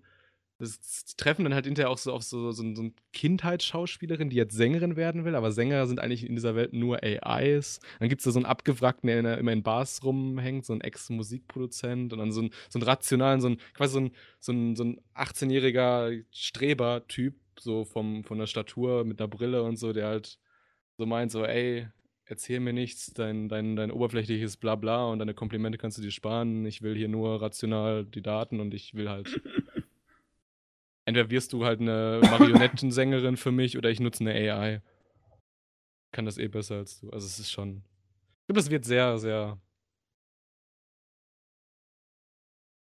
Ja, also-. Ich, also ich würde mich mal freuen, wenn ich wieder irgendeine so eine Art von Bandgeschichte habe, wo ich mich reinversetzen könnte. Ich glaube, Ja. die letzte, wo ich richtig so drin involviert war, war Nana. Und das ist auch schon eine Weile her. Oh. Dazwischen gab es ja noch Fuka, aber die hat einen nicht so involviert, weil dann kam so ein Truck. Könnt ihr mal in die Kommentare schreiben, wer den Spoiler versteht. oh Gott, ja klar. Und Kommentare, ne? Ich hab's versucht. So, das war mein Spring Season Sandwich. Ich hoffe, es schmeckt euch. Kratzt die, äh, die, die, die Klebe äh, da im Mittelteil einfach ab. Oder knabbert Mach um, ich. das, um das Mittelteil herum. Lecker. Lecker. Ach ja, ich freue mich auf Karen Tuesday. Ich find's, ich, ich, ich find's gerade eher schade, dass es halt von Netflix lizenziert wurde, weil, weil das wäre wahrscheinlich der einzige Titel, wo ich halt ähm, direkt drauf gesprungen wäre als, als, als Simulcast. Aber ich sag mal so: Es sind jetzt sowieso nicht so viele Highlight-Titel diese Season. Also, außer du guckst jetzt One Punch Man 2 von JC Steph. mhm. Oder Ja, irgendwie Shingeki no Kyojin oder so. Ansonsten guckst du ja diese Season ja nicht viel. Ich freue mich auf Bungo ne? Season, äh, Bungo Season, Stray Dogs, ja. Bungo Stray Dogs dritte Season. Also, auch so, so seit, seit dem Film bin ich auch irgendwie. Also die erste Staffel hatte mich dann halt nicht so ganz, weil du hast ja auch diesen, diesen Atsushi, der war halt erst einfach nur einfach nur ein Running Gag. Wie er sich die ganze Zeit Die selbst erste Staffel war halt an sich eher witzig. Ja. Dann kommt die zweite Staffel und, und fängt halt mit diesem Mafia-Arc an. Ich wollte gerade sagen, dann kommt auf einmal Kyoka, dieses, dieses Mafia-Mädel. Also in dem Moment hatte mich der Anime. okay, ich glaube, das ist wohl mein Problem. Ich habe wirklich nur die erste Staffel gesehen und danach habe ich mir gedacht, oh ja, in Ordnung, brauche ich aber nicht mehr. Die zweite Staffel ist halt komplett anders im Ton. Hm. Die ist wesentlich ernster. Sagst du mir halt schon öfters mal, aber ich habe es bisher mir noch nicht zu Herzen genommen. Pass auf, äh, ganz einfache Möglichkeit herauszufinden, ob der Ton der zweiten Staffel und wahrscheinlich auch der dritten, wenn du dir das, das dunkle Visual da anguckst, ob dir das dir gefällt, äh, guck dir einfach den Film an. Ja, okay. Das ist da definitiv was, was einfacher zu verdauen ist. Muss ich nur irgendwie gucken, wo ich ihn bekommen kann. Wir hatten nämlich auch so, so, so einen Ersteindruck zu dem Film geschrieben, damals von der Premiere in, auf der Animagic, also Deutschland Premiere. Und ich hätte es so zusammengefasst unter dem, dem, dem Slogan so, äh, Bungo Stray Dogs Dead Apple äh, erntet die Früchte seines reichen Casts. Ah. Uh. Das, äh, das macht sehr viel Nom. Spaß, diese Charaktere. Nom. Auf der Konichi zeige ich dir mal meinen Kyoka-Schlüsselanhänger. Alles klar. Was ich dir noch zeigen werde. Nein. Weiter im Text. Der Text, ja, da möchte ich jetzt fragen. Ich habe heute so gut wie gar nichts gesehen, aber es ist alles nur auch aus der neuesten Staffel. Soll ich dann gleich dranhängen, damit wir bei einer neuen Staffel bleiben? Oder Ich bin jetzt verwirrt, was? ja, also bei der neuen Jahreszeit, der neuen Saison. Okay, ja. Dann, dann mach, mach. Ja, also ich hatte ja schon noch eine Menge geplant für die neue Saison, aber ich kam bisher nur dazu, mir Episoden von Mix und von der zweiten Staffel von One Punch Man reinzuschauen. Mix Cool. ist ja von äh, dem Adachi Mutsuru, dem großen Ja. Baseball-Manga-Meister. Und äh, es gibt eine Menge von seinen Werken, die ich ganz, ganz toll fand. Besonders auch das äh, letzte von seinen Baseball-Mangas, der ein Anime bekommen hat, das Cross Game. Der war auch richtig gut. Der von all seinen Werken ist der meiner Meinung nach in den Top 3 gewesen. Und Mix versucht jetzt so ein kleines bisschen auf seine alten Lorbeeren sich auszuruhen, weil es im selben Universum spielt wie sein äh, erstes großes Meisterwerk Touch. Was übrigens, wo das Opening übrigens immer noch in den japanischen Karaoke-Bars gesungen wird. Ja, ich weiß nicht, warum Touch so ein Riesenmonster ist in Japan, aber auch viele Leute, die keine Ahnung haben vom Anime, die wissen zumindestens, wenn du Touch sagst, dann meinen sie, ah, diese Baseball-Seifenoper, ne? Die wisse das. Das ist irgendwie bei denen drin, wie bei uns Tatort und die Lindenstraße. Auch wenn die Leute es nicht gesehen haben, die Leute wissen zumindest, was es ist. Genauso wissen die Leute in Japan, was Touch ist. Der Wahnsinn. Besonders was das für Einschaltequoten hatte damals im Fernsehen, das ist nicht normal. Das Problem ist, das hier ist wirklich nicht so gut. Das Oh. ist äh, sowohl für Adachi Mitsuru als auch für durchschnittliche Sportseifenopern nicht so prickelnd. Also es ist definitiv nicht so schlecht, wie viele Kritiker es im Internet uns weismachen wollen, weil ich sehe da schon ganz, ganz böse, ähm, ja, wutentbrannte Kritiken. Da, da würde ich nichts drauf geben. Es ist immer noch solide, ist aber auf jeden Fall nicht so ein richtig gutes Werk. Sowohl vom Manga als auch vom Anime. Ich habe dann den Manga dazu gelesen, weil das ist bei mir ein Adachi Mitsuru äh, Problem. Ich mag die Manga eigentlich immer viel lieber, weil sein Erzählstil im Manga meiner Meinung nach besser passt. Aber bei Crosscan zum Beispiel war ich richtig begeistert davon, wie gut der Anime es geschafft hat. Also für eine Anime-Fassung, dem sein Kram rüberzubringen. Bei Mix sehe ich wieder nur die ganzen Probleme. Und die Probleme waren im Manga schon da. Jetzt sind sie in der Fernsehfassung noch verstärkt. Es, Im Endeffekt ist es das exakt selbe Schema, das er immer fährt. Er hat eine komplizierte Familien- und äh, Kindheitsfreundschaftsbande, wo dann so ein paar ein bisschen romantische Spannung ist. Und äh, die werden halt Baseballstars und haben irgendwelche, eine Menge Hindernisse, die sie erstmal sich durchkämpfen müssen. Das Problem ist, dass das verdammte Ding sehr lange einfach vor sich hin trödelt und schüttert. Es hat einfach keinen richtigen Aufhänger, wo man so richtig reinreißt. Der Mitsuru ist dafür bekannt, dass er manchmal so ein bisschen, bisschen auf billige Art und Weise so tragische Ereignisse als Aufhänger nimmt, um die Story in, in Wallung zu bringen. Ne? Beispiel in Mhm. Touch, das kann ich jetzt spoilern, bei den anderen sage ich nichts, aber in Touch ist es so, da hast du zwei Brüder und ein Mädel aus der Nachbarschaft, deren Familien, die, die wachsen eigentlich auf wie, wie Geschwister. Ne? Und da ist es schon klar, die wird irgendwann mal einen von denen heiraten, ne? weil die sind sich so nahe, äh, ist, ist eigentlich nichts anderes möglich. Und der ältere von den zwei Brüdern ist der, der absolut große Held. Ne? Der ist super in der Schule, der ist ein absolutes Genie, was Sport angeht. Der ist äh, der Pitcher, der Werfer im Baseballteam und der ist derjenige, der alle die Leute, alle Hoffnungen auf dem liegen. Der wird die Schule in die Nationalmeisterschaft für die Oberschule im Baseball bringen. Der wird es schaffen, der ist unser absoluter Held. Und ähm, Schnittautounfall. ja, so, es dauert sogar eine ziemliche Weile in der Originalgeschichte, bis der äh, einfach so aus dem hellen Nichts stirbt durch einen Autounfall. Ich habe halt nur Das erinnert geraten. mich gerade. Ohne Witz, also äh, Shin, also at Shinuslav bei Twitter, äh, den hatte ich auch schon mal zu Gast. mit dem habe ich viel zu tun, ähm, weil er auch eben in der Konichi-Orga ist. Der wird mich hassen, aber ey, ohne Witz, du hast mich von dem Mangaka jetzt gerade überzeugt. Weil ich bin so Fraktion Seo Koji. mag seine alten Werke sehr gern. Das klingt schon, klingt schon sehr, sehr parallelig. Gerade Autounfall. Ja. der, der macht es halt sehr clever in der Hinsicht, dass eigentlich hatten all die Leute gedacht, es ist klar, dass das Mädel den älteren Bruder irgendwann mal heiraten würde, dass die zwei das haben, weil der, der, Bruder halt so super toll war. Der jüngere Bruder allerdings hat sich immer zurückgehalten, hat immer den Idioten gespielt, ganz einfach, um seinen älteren Bruder äh, äh, im Rampenlicht stehen hat zu lassen, um ihm das nicht zu klauen oder zu Rivalen zu sein. Der hat einfach nicht die, die Persönlichkeit, den Charakter dazu gehabt. Ne? Und jetzt hast du natürlich die äh, Romanzenangelegenheit zwischen ihm und seiner Kindheitsfreundin. Und äh, dass er sozusagen in die Rolle, in die Fußstapfen seines Bruders äh, steigt. Weil das auch charakterliche Loch so füllen muss. Genau.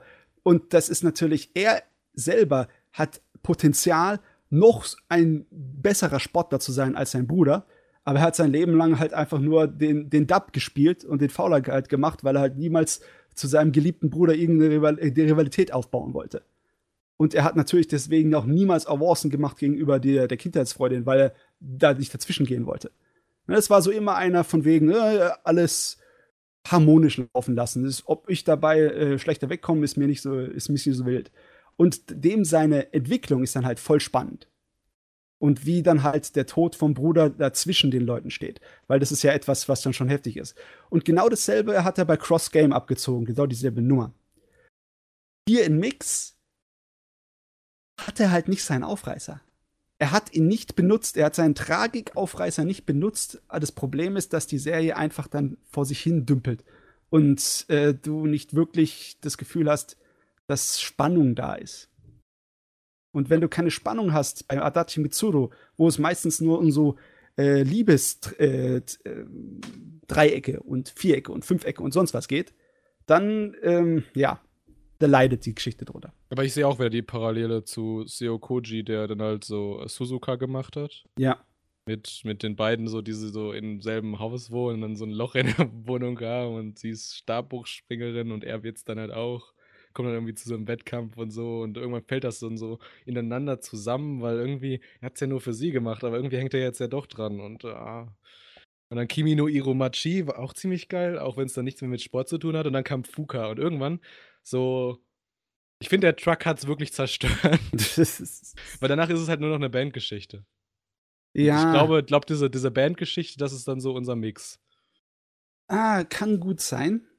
Weil man müsste eigentlich mal zum Spaß an der Freude die, die zwei Mangakas vergleichen. Aber äh, Adachi Mitsuda hat ja unglaublich viel gemacht. Er ist ja schon seit den 70ern im Geschäft. Äh, das irgendwann mal, wenn ich Lust habe. Auf jeden Fall darüber werde ich nicht so viel reden, nur dass es leider Gottes nicht so gut war. Also wenn ihr Adachi Mitsuro irgendwie schauen möchtet, sucht ja. nach Cross Game. Viel besserer Baseball-Anime. Äh, als, dann habe ich natürlich in One Punch Man äh, Staffel 2 reingeschaut, weil muss sein, ist Pflicht, kann ich ohne. Und die Befürchtungen, die jeder hatte, ist halt, dass das niemals mit, dem, äh, mit der ersten Staffel mithalten kann, weil es halt nicht dasselbe Team ist. Ne? Weil JC Steph auch gerade, äh, habt ihr das Visual von der neuen Date Live Staffel gesehen, wo einfach jeder Charakter dasselbe Gesicht hat? Guckt mal wirklich drauf. Jeder Charakter dasselbe Gesicht. Nur halt von, von was? Date Live, neue, neue Visual. Dead Alive 3 oder was? Oh, müsste sein, ja. Dead Alive 3. Ja, ja, doch, doch, doch. Das ja, ist von, von, von, ist von, von JC Stuff, das ist die neue Staffel, genau. Ja. Da hat einfach jeder Charakter dasselbe Gesicht, nur halt umgefärbte Augen. Ja. so habe ich auch das ja. erste Mal reagiert, als Sogar den gleichen Mund! Auch, auch egal, ob männlich oder weiblich. Ja! Oh und Mann. das ist jetzt die Prämisse, unter der One Punch Man 2 ja steht. Die ja. Bearbeitung bei JC Steph. Ich glaube, da muss ich One Punch Man 2 ein bisschen in, in Schutz nehmen. Ja. Es schafft es auf jeden Fall nicht, an die erste Staffel ranzukommen von Regie und Animation und von Schwung. Und auch nicht von der Art und Weise, wie sich das Ganze zusammensetzt mit Musik und der Story. Das liegt zu einem dran, an welchem Punkt äh, der One Punch Man Manga Story das Ding anfängt weil ähm, da hast du, da siehst du auch einen Unterschied zu der ersten Hälfte, in was für einem Erzähltempo das ablief, Und zu der zweiten Hälfte, zweite Hälfte ist weitaus länger Mhm. gezogen, hat mehr von diesen schonen Mechanismen, die man kennt, drin. Schonen Battle-Anime und Action-Dinger. Was nicht unbedingt schlimm sein muss, aber es ist auf jeden Fall eine weniger aufregende Angelegenheit, die zweite Hälfte. Auch wenn sie interessant ist. Aber ich muss sagen, ich kann ihnen nicht böse sein. Du siehst es richtig. Du siehst es wirklich eindeutig, wie viel Mühe sie sich geben. Sie wissen, sie müssen irgendwie mit Staffel 1 verglichen werden und sie wollen nicht Mhm. peinlich darstellen. Und die geben sich so Mühe, auch wenn sie es nicht, nicht schaffen, man, also es, es sieht schon überdurchschnittlich gut aus. Trotzdem. Man muss, glaube ich, so ein bisschen das. Ich fand zum Beispiel die zweite Hälfte von One Punch Man. Äh, ich stimme dir da mit dir überein, aber ich hatte was anderes, was mich daran motiviert hat, die nicht schlecht zu finden. Also beziehungsweise nicht, nicht wesentlich schlechter als die erste Hälfte zu finden. Es war einfach, dass du da so ein bisschen, das war so ein bisschen das, das Fest so der Rockstars unter den Key-Animatoren. die Mhm. dann halt dann wirklich mit, mit recht wenig äh, Vorgaben machen durften, was sie wollten, mehr oder weniger. Und das Ähm, finde ich, ja. ist bei One Punch Man 2 jetzt so ein. Das, das, dieser Aspekt fehlt mir. Der fehlt, ja. Du, Und das, Du- deswegen sehe ich, sehe ich One Punch Man, ich sehe One Punch Man 2 nicht als die Vollkatastrophe, aber ich sehe es auch nicht als so geil wie gerade halb Deutschland. Also mich wundert es, dass es keinen Shitstorm gab. In Deutschland. Aber in Deutschland, ey, das, das würde jetzt viel zu weit gehen. Das würde jetzt wieder so Theorien geben, warum gewisse äh, Anime-Medien äh, die Diskussionskultur über Anime in Deutschland zerstören. Das würde zu lange dauern und ich würde mir nur Feinde machen. Also Wir haben einfach keinen Geschmack in Deutschland. Nee, ich glaube, Nee. dass, es, dass es sehr viele systematische Gründe gibt, warum wir keine Diskussionskultur über Anime haben. uh, äh, könnte ein bisschen komplizierter sein. Ja, Aber bei, deswegen bei One Punch Management finde ich es wirklich das. nicht so kompliziert. Die zweite Staffel ist gut. Ich habe bisher Ja. nur zwei Episoden gesehen, aber die zweite Staffel ist super bisher. Kann man sich nicht beschweren. Sie ist halt nur nicht, sie ist halt nicht zu vergleichen mit der ersten, weil die war halt herausragend. Die hat wirklich hat rausgestochen wie so äh, ein kleines Goldstück in der ganzen Käsereibe. Das, ja. Es fasst gut zusammen. Ich denke mir halt, wenn ich mir so mich so in JC Stephs Haut irgendwie versuche zu, zu versetzen, denke ich mir halt so, ey, ich würde mir als JC Steph, der versteht JC Steph einfach nicht, ich würde mir auch nicht zutrauen, jetzt einfach meine Key-Animatoren einfach so Rockstars sein zu lassen und machen, was sie wollen.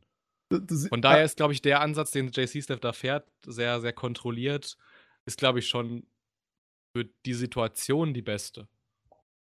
Also, ich habe das nur im Gefühl. Ich könnte es jetzt wahrscheinlich nicht in irgendeiner Art beweisen oder belegen, aber es, One Punch Man 2 sieht aus, als wäre das B-Team ver äh, verantwortlich dafür, ihn zu machen. Aber das B-Team ist so angefeuert von der Vorlage von der ersten Staffel, dass es ein aller, allerbestes gibt. Du siehst es ihm richtig an, wie es versucht, Szenen zu zeichnen, für das es gar nicht eigentlich das Talent hat, aber es versucht es trotzdem, es will es trotzdem hinkriegen. Äh, also, ja, ich kann ihm nicht böse sein. Unter Anleitung, wer ist der Regisseur? Ist es derselbe wieder? Nee. Mm, nee. Chikara. Sakurai, irgendein Typ, der äh, fester angestellt ist bei GC Staff und da halt hin und wieder so Storyboard und so macht. Ja. Wünschte, ich würde den, die, die News bei uns schneller finden, damit ich wüsste, wüsste, was er schon vorher gemacht hat. Also JC-Steph-Zeugs, ja. Reicht mir erstmal. So. Ja. Ich glaube, viel mehr muss ich da nicht zu sagen. Ich habe auch gar nichts anderes geguckt. Ja, Auf jeden Fall. Nix vermeiden. One Punch Man 2 könnt ihr euch ruhig reinziehen. Wer will das nächste Thema reinwerfen? du hattest noch, äh, was hattest du mir geschrieben? Zwei Manga waren das, glaube ich, über die du reden wolltest. Ah, muss ich nicht unbedingt. Äh, geht auch eigentlich ganz schnell. Ähm, meine zwei Lieblingsmanga momentan sind To Your Eternity und Atelier of Witchhead. Äh, to Your Eternity von der Silent Voice Mangaka. Und ich finde, die Bewei also die, Hm? Die positioniert sich gerade als so ein, also als, weil die ist ja auch wirklich noch arschjung. Also die ist gerade erst ihre 20er überschritten. Ähm, ich finde, die bewirbt sich gerade extremst für, für so, das ist jetzt vielleicht ein bisschen übertrieben, aber ne, für das Bild. So ein bisschen für, wie hieß Osamu Tezuka, ja, es ist sehr übertrieben. Aber, ähm, oder- sie reiht sich gerade wirklich in, sie bewirbt sich gerade wirklich für so eine Reihe von, von Mangaka, die halt wirklich so Legenden sind. Die schafft das in ihrem Werk, also To Your Eternity geht es ja um so, eine, um so eine unsterbliche Gestalt, die äh, den Auftrag bekommen hat, einfach ganz viele Dinge zu speichern von der Welt und dann einfach durch die Welt läuft. So ein bisschen Maya-kulturmäßig äh, angehaucht. Und im aktuellen Band, also der, der, hat so einen Widersacher, der ist der Klopfer. Der, der erscheint dann halt auf einfach und klopft alles weg. Also klaut ihm halt auch irgendwie seine, seine gespeicherten ähm, Erinnerungen in Form von halt, der kann halt so quasi diese Körper von anderen Wesen annehmen, die halt mal gestorben sind. Und im aktuellen Band schafft er das so ein bisschen. Ähm, es schafft die Mangaka das, einen Timeskip von so um die 200 bis 250 Jahre ohne Pacing-Probleme. Also wirklich nicht, nicht. Ich habe auch mal einen Screenshot auf meinem privaten Twitter-Account, äh, itsdimbula, wenn mir die Schleichwerbung kurz erlaubt ist. Äh, weil ich will das Bild jetzt nicht beschreiben, es dauert zu lange. Ähm, wo halt so dieser Antagonist quasi immer ein Nachkommen so zur Welt bringt und diese Antagonisten Nachkommen äh, besuchen ihn dann immer wieder. Und dadurch umschifft diese Mangaka so mega geil dieses, dieses, diesen Timeskip diese Pacing-Probleme. Weil ich finde, extrem viele Anime scheitern an Timeskips. Scheitern? Hm. Echt? Also, also, also für dich scheitern sie dann? Ja, also weil es extremste Pacing-Probleme nach sich zieht. Ich überlege gerade so ein, so ein aktuelles Beispiel aus der aktuellen Season. Also ich Kenja, Kenja no Mago. Okay. Grand, Grand, Man, nee, Grand Man's, Wise, Wise, Grand Man's Child. Irgendwie sowas. Ja, ja, der, der, der, der Enkel des Weisen oder so was übersetzt. Genau, des Weisen Merlin. Da gibt es auch so einen Timeskip. Oh. Ja, ist er erst acht. Also er ist natürlich gestorben, weil Isekai, er ist 30-jähriger Büroangestellter, stirbt halt irgendwie, er ist fast am, an seinem Arbeitsplatz, dann wird er doch von einem Auto überfahren. Und er verhält sich halt in dieser Welt erst als Achtjähriger wie ein Achtjähriger. Das kannst du als dem mit einem 30-jährigen Gehirn nicht. Nicht authentisch. Es ja, geht ja. nicht. Timeskip, dann ist er auf einmal 10. Auf einmal kämpft er gegen, gegen Dämonen, Grizzlies, während äh, mit 8 halt noch seine Uroma meinte, ey, du sollst keine Wildschweine jagen. Die, die töten dich oder so. Und dann auf einmal ist er dann halt auch schon 15 und trägt einen Anzug in der Mittelalterwelt. Und das, das finde ich, dass der Anime halt. Und danach, danach geht es halt weiter mit dem Oberschulsetting in Isekai. Und das, das, das finde ich, das, das finde ich, das ist so ein gutes Beispiel, wie man Timeskips nicht setzt. Ja, okay, ich, ich, jetzt, weiß ich, jetzt weiß ich ungefähr, was du meinst. Als ich es zum ersten Mal gehört habe, was du da gesagt hast, habe ich gedacht, dass du die typischen schonen äh, Manga-Trainingszeiten, äh, wo abgeschnitten wird zwischen ihrer jungen und ihrer älteren sozusagen Existenz, dass du die nicht gut findest, generell. Ich aber das ist ja was anderes hier. Das ist ja einfach nur wildes, wirres Springen in der Erzählstruktur. Da fällt mir also, wenn du mal so Made in Abyss nimmst, großartiger Anime, aber der hatte auch so, eine, so, so ein mehr oder weniger Trainingsarg, als sie sich da auf der. Wie hieß, wie hieß sie? Diese extremst gruftige Dame da, die auch äh, eine, eine, eine, Gefährtin von der Mutter von unserer, unserem Haupt, Charakters Loli-Mädchen. Osen? Osen, genau. Als sie da quasi den, ihr, ihre Basis verlassen, kommt auch so ein, so ein Trainingsarg in Anführungszeichen. So mit Musik über, äh, überlegt, ganz schnell zusammengefasst. Und da merkst du, wie, wie, viel, wie viel Pacing so ein Anime dann dadurch auf einmal verliert. Also musst es machen, weil du willst ja nicht noch zehn weitere Episoden irgendwie was Langweiliges zeigen, was man schon zehnmal gesehen hat. Aber trotzdem verliert der Anime dadurch so ein bisschen an Tempo. Kritik auf ganz hohem Niveau. Und äh, mhm. äh, diese Yoshitoki Oima, die zeigt halt, wie du es machen kannst, ohne Tempo zu verlieren. Ohne einen Knick in der Erzählung. Genau. Finde ich großartig. So, äh, Atelier of Widget ist auch großartig, aber da gibt es eigentlich nichts, woran ich das so wirklich aufhängen kann. Die Wir haben sind geil. Mal, irgendwann mal im Podcast schon drüber geredet, oder? Oder angesprochen, dieses Ding, weil das so toll gezeichnet ist. Wahrscheinlich so, so nach der, ja, es hat so diese Märchenoptik. Äh, wahrscheinlich irgendwie so nach der Konichi, weil der, wie heißt der Marco, glaube ich, ne, von EMA, hat das jedem auf der Konichi ans Herz gelegt. Äh, er hat ja auch recht. Aber deswegen habe ich ihn mir auch gekauft. Einen anderen Manga, den ich noch hier draufstehen habe, ist äh, Black Torch. Das ist ja so die, die, Neuein, die Neuerscheinung, die Kase gerade extrem so, nachdem Tokyo Ghoul jetzt vorbei ist, äh, versucht, dick mit Geld und Marketingmaßnahmen aufzubauschen. Und da kann ich gar nicht so ein gutes Haar drüber lassen. Ist eigentlich mega, also es ist sehr solider schonen. Ähm, geht's halt um unseren, unseren Hauptcharakter, der, oh, der hör, kann irgendwie die, die Stimmen von Tieren hören. Und dann sieht er halt so eine verletzte Katze und will ihr halt extremst helfen, der merkt ein ganz normaler Schon.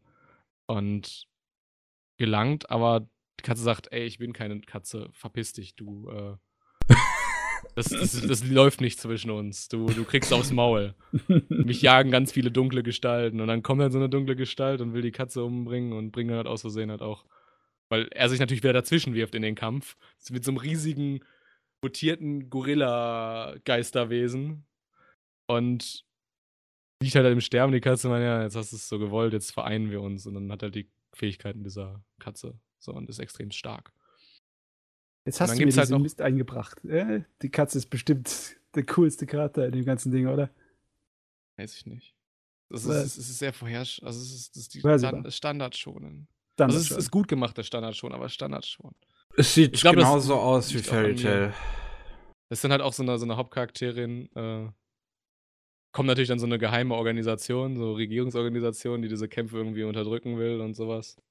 Und sagt halt hier, entweder wirst du Mitglied oder du töten dich oder was weiß ich. Irgendwie sowas. Also, also das, was halt, was halt Fairy Gun hat diesen cheesy Move auch gemacht in der ersten Folge. Das, was halt jeder schon in, der, in den ersten Folgen irgendwie macht. Mm, Und da gibt's, gibt's ja. auch so eine, so eine Mitarbeiterin, äh, letzter Satz, ähm, die, die ist halt auch einfach nur so eine, so eine Zundere.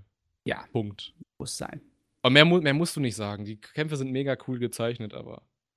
Ähm, also ich kann jetzt nur natürlich von dem ersten Eindruck der Optik her schließen, aber es sieht eindeutig nach die Sorte von schonen Angelegenheit aus, die so gerade so etwas für Erwachsenere, Erwachsenere in Anführungszeichen, für so ein paar Jahre älteres Publikum gedacht ist, als so Sachen wie Naruto gut. und äh, One Piece. Und deswegen ist es, äh, hat es schon seine, äh, ja, eine gute Portion ja. edgy, ja.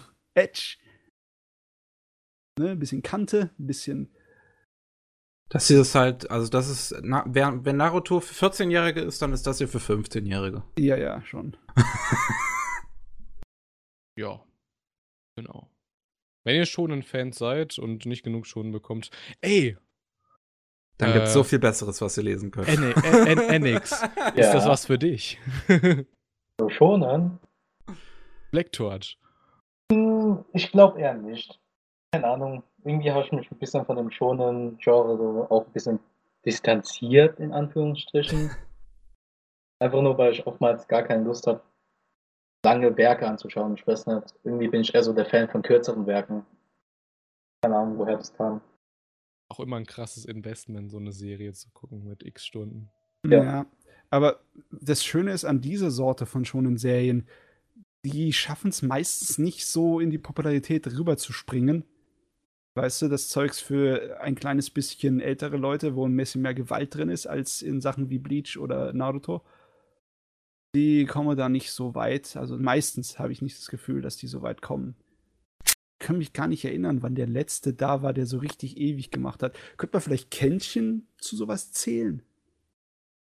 So eine schonen Manga-Angelegenheit, die ein bisschen für erwachseneres Publikum ist, die dann richtig groß rausgekommen ist. Könnte man vielleicht, ne? Aber Kenshin war in den 90ern. Äh, ja, mir fällt gerade nichts ein. Es gibt genug solche Manga, aber also das, man sieht eigentlich allein schon daran, dass sie nicht animiert werden, was für einen Stellenwert sie haben. Ja, ich meine, Tokyo Ghoul könnte man vielleicht mit sowas äh, gleichsetzen, oder?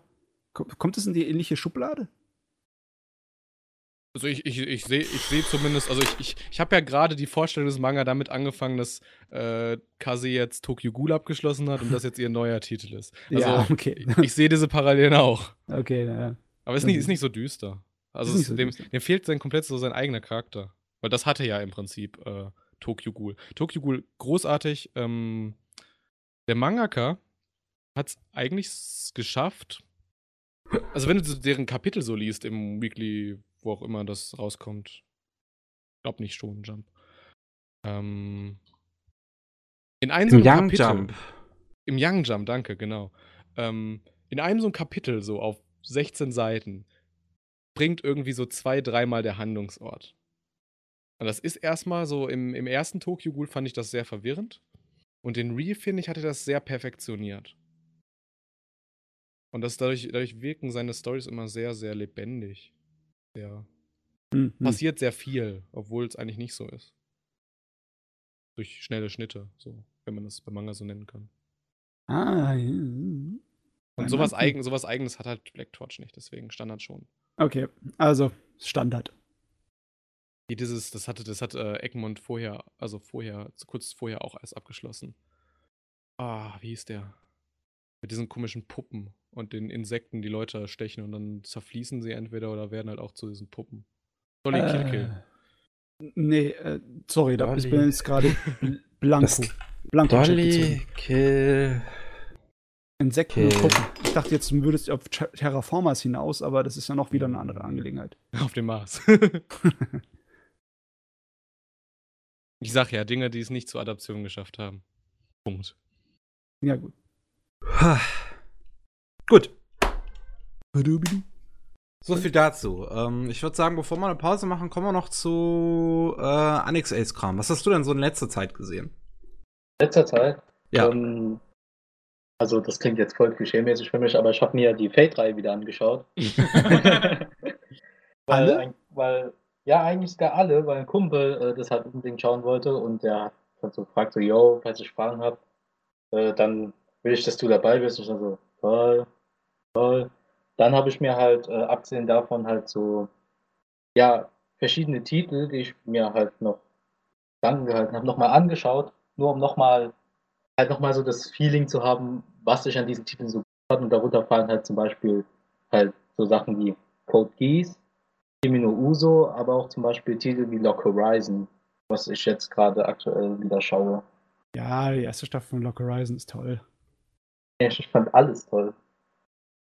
Okay, darüber können wir uns vielleicht streiten, aber Ich Glaub- fand das Opening toll. Ich glaube, sehr viele kennen Lock Horizon sogar immer noch nicht. Komisch, ne? Weil ähm, das, okay, es ist relativ am Anfang. Es ist halt einer der guten Isekai-Anime, deswegen haben wir nicht in Deutschland. Deutschland will davon nichts wissen. es, ist, es ist doch wirklich kein Zufall, dass das.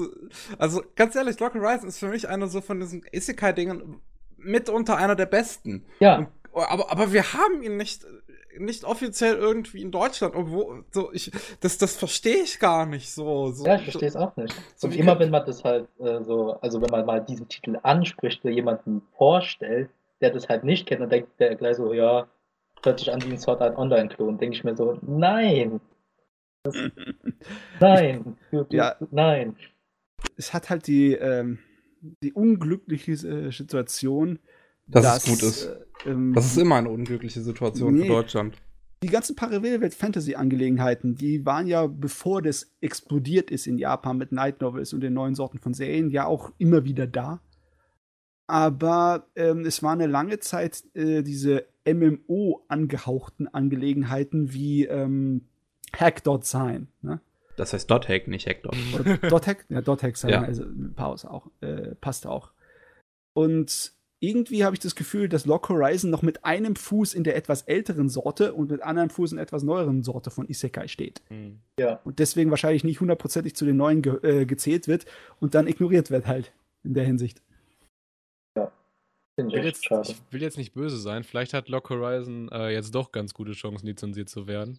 Also Oh. mit ganz gut meine ich halt so, so einstellige, also gerade zweistelliger Bereich oder sowas. Ich habe jetzt eine neue, eine neue, eine neue, neue, neue Recherche quasi aufgetan. Oh, okay. Ähm, ich habe mir zum Spaß die Subs von, äh, muss ich aufpassen, dass ich nichts Falsches sage.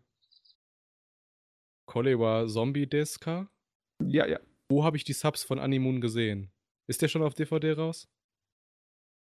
Puh, ich glaube noch nicht. Ich glaube noch Nee. nicht, ne? Dann, äh, Die ich weiß, Lizenz wurde erst letztens an, angedingst. Hat Da man erst letztens war's- verraten. Da war es nicht Korewa. Vielleicht habe ich das auch so im, im, im, im Industry äh, Underground Talk so gehört. Industry Underground. Auf jeden Fall habe ich das dann mal kurz nachrecherchiert, mehr oder weniger, was für, was für Untertitel die benutzen. Also klar, es wurde überarbeitet, aber die haben tatsächlich die ähm, Untertitel von einer Gruppe, die hieß ah, Panzus Fansubs genommen Und Panzu hatte immer die Angewohnheit, sich einfach komplett gegen neue Rechtschreibung zu stellen und haben die halt zum Beispiel das noch im SZ in ihren Fansubs benutzt. Mhm. Äh, Das Problem ist, also, wenn er das komplett durchgezogen hätte, hätte er meine, äh, meine Anerkennung, aber hatte er noch nicht mal. Also, das Ding war mehr neue Rechtschreibung als alte im Prinzip. Und daneben halt noch auch teilweise sehr viele Fehler überall drin. Und wenn man halt dieses Schema jetzt so nimmt und sich so denkt, ja, Lock Horizon kam in der Zeit raus, so wo Fansub noch stark war, irgendwie so, was weiß ich, 2013 Ende, so 20, bis 2008 bis 2013 oder so, da kam Lock Horizon aus, dann hat Lock Horizon gute äh, Chancen, lizenziert zu werden. Weil Animoon kommt ja kostenlos an die Untertitel rein. Und die Untertitel werden letztendlich, die Untertitel werden natürlich letztendlich auch benutzt. Die gehen ja dann an die Drehbuchschreiber, die dann halt von diesem Fansub aus quasi das Dialogbuch für die Synchro schreiben. Ganz viele äh, Anime-Drehbuchschreiber können ja einfach kein Japanisch. Das heißt, Das ist. das, das, wäre, komisch. wäre, das wäre viel zu teuer, äh, das irgendwie noch mal zu Übersetzen übersetzen. Genau. deswegen kriege ich keine Arbeit. Die Leute geben mir keine Arbeit, weil sie denken, ich würde sie ausnehmen. Nee, das, das, du kriegst deswegen keine Arbeit, weil du halt das nicht für 200 Euro eine ganze Serie übersetzt. Ja, nee, das ist auch zu wenig. Ja, aber aber das, das ist halt der Preis, wenn du es halt einfach den Fansub klaust von damals.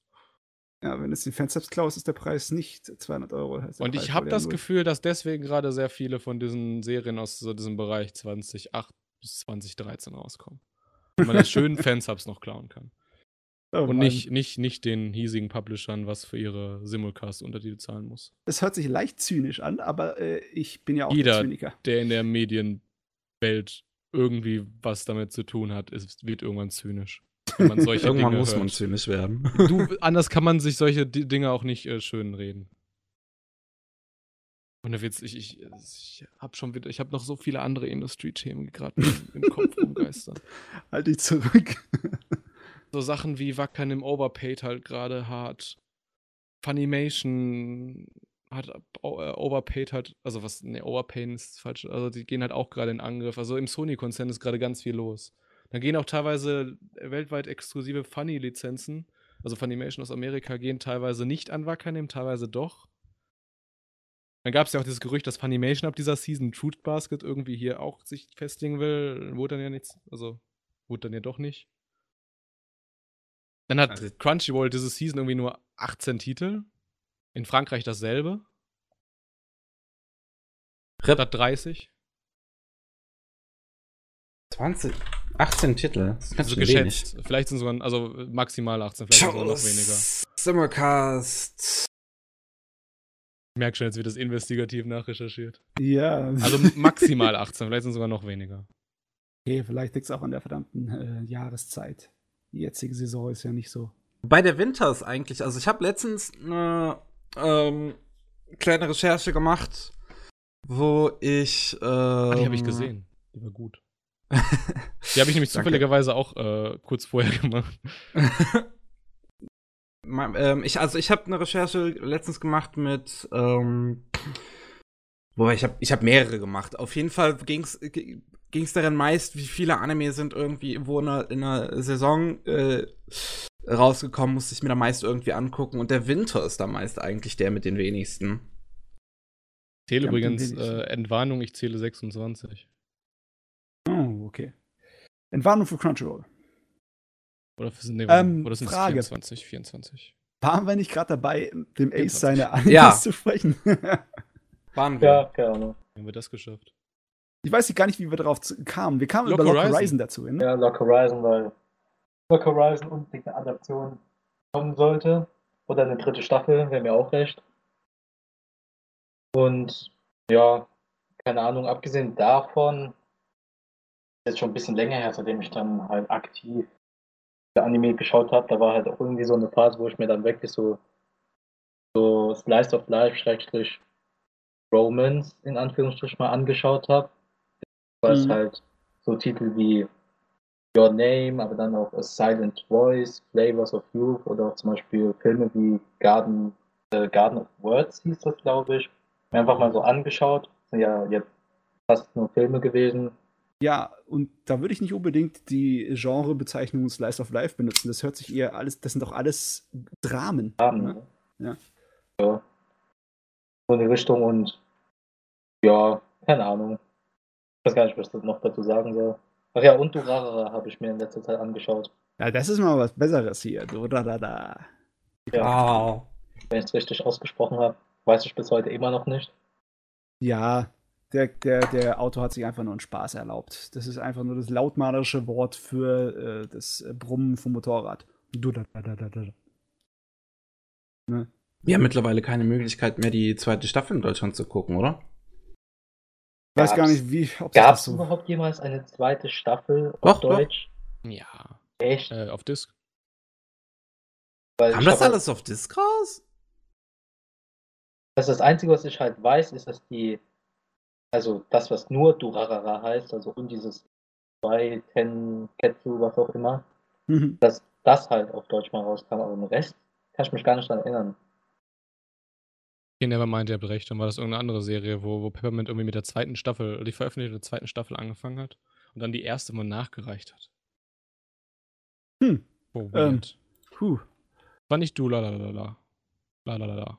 Wobei doch, da, also da ging es in die Richtung. Bei Dodala war es so, dass sie zuerst einen Simulcast gemacht hatten von der zweiten Staffel und dann irgendwann die erste Ah, Staffel ja. noch lizenziert hatten. Und dann noch, weil sich alle drüber aufgeregt hatten, dass es keine deutsche Synchro bekommen würde, hatten sie eine gemacht. Ja, ja dann sollen sie sich nochmal aufregen, dass keine deutsche Synchro da ist. Die war auch vergleichsweise tatsächlich relativ gut. Die war gar nicht mal so schlecht. Ja. Und, oh, die deutsche Synchro, die ist, kann man sich auf Netflix angucken. Ist, ist ganz gut. Ja. Also generell bin ich halt äh, jetzt eher auf Netflix so ja, fokussiert, weil ich halt dort jetzt ein Abo abgeschlossen habe und da sozusagen alle Animes mal so durchschaue, beziehungsweise auch Serien so. Ja, Und dann halt immer so weiterreiche, weil ich bin, also zum nächsten Streaming-Dienst gehe, weil ich bin jetzt nicht so einer, der jetzt fünf Abos gleichzeitig hat, weil ich das dann irgendwie, keine Ahnung, unnötig finde. So. Ist auch kostengünstiger. Ja, Also ich, ich, äh, ich hungere dann lieber für meine Streaming-Abos. Ja, also das ist, ist auch, das ist auch einer dieser systematischen Probleme, warum wir keine Diskussionskultur über Anime in Deutschland haben. weil äh, nicht einfach jeder das gesehen hat. Es ist ja nicht so, dass es im äh, Rhythmus vom Fernsehaufnahmen kommt, was hast du gestern Abend gesehen oder hast die Episode gestern Abend gesehen, ne? Jeder Ja. guckt dann die auf Netflix den Anime, wann er Bock hat. Ja, und dann muss er erstmal einen finden, der das gesehen hat. Besonders wenn das Angebot so groß ist. Ist ja nicht Aber- besonders aber- klein. Aber dabei ignorierst du das FOMO, oder so, das Fear, Fear of Missing Out. So, so, so, solche Anime wie Ultraman sind ja eigentlich immer nur im Gespräch, gerade in dem Moment, wo sie rausgekommen sind. Ja, aber das, Ja. äh, das FOMO sorgt auch dafür, dass die Gesprächszeit davon ähm, ziemlich heiß, aber kurz ist. Ne? Ja, aber dafür auch, auch Nicht-Weeps auf einmal sich gezwungen sind, äh, sowas anzugucken. Ja, Sehr gezwungen jetzt nicht.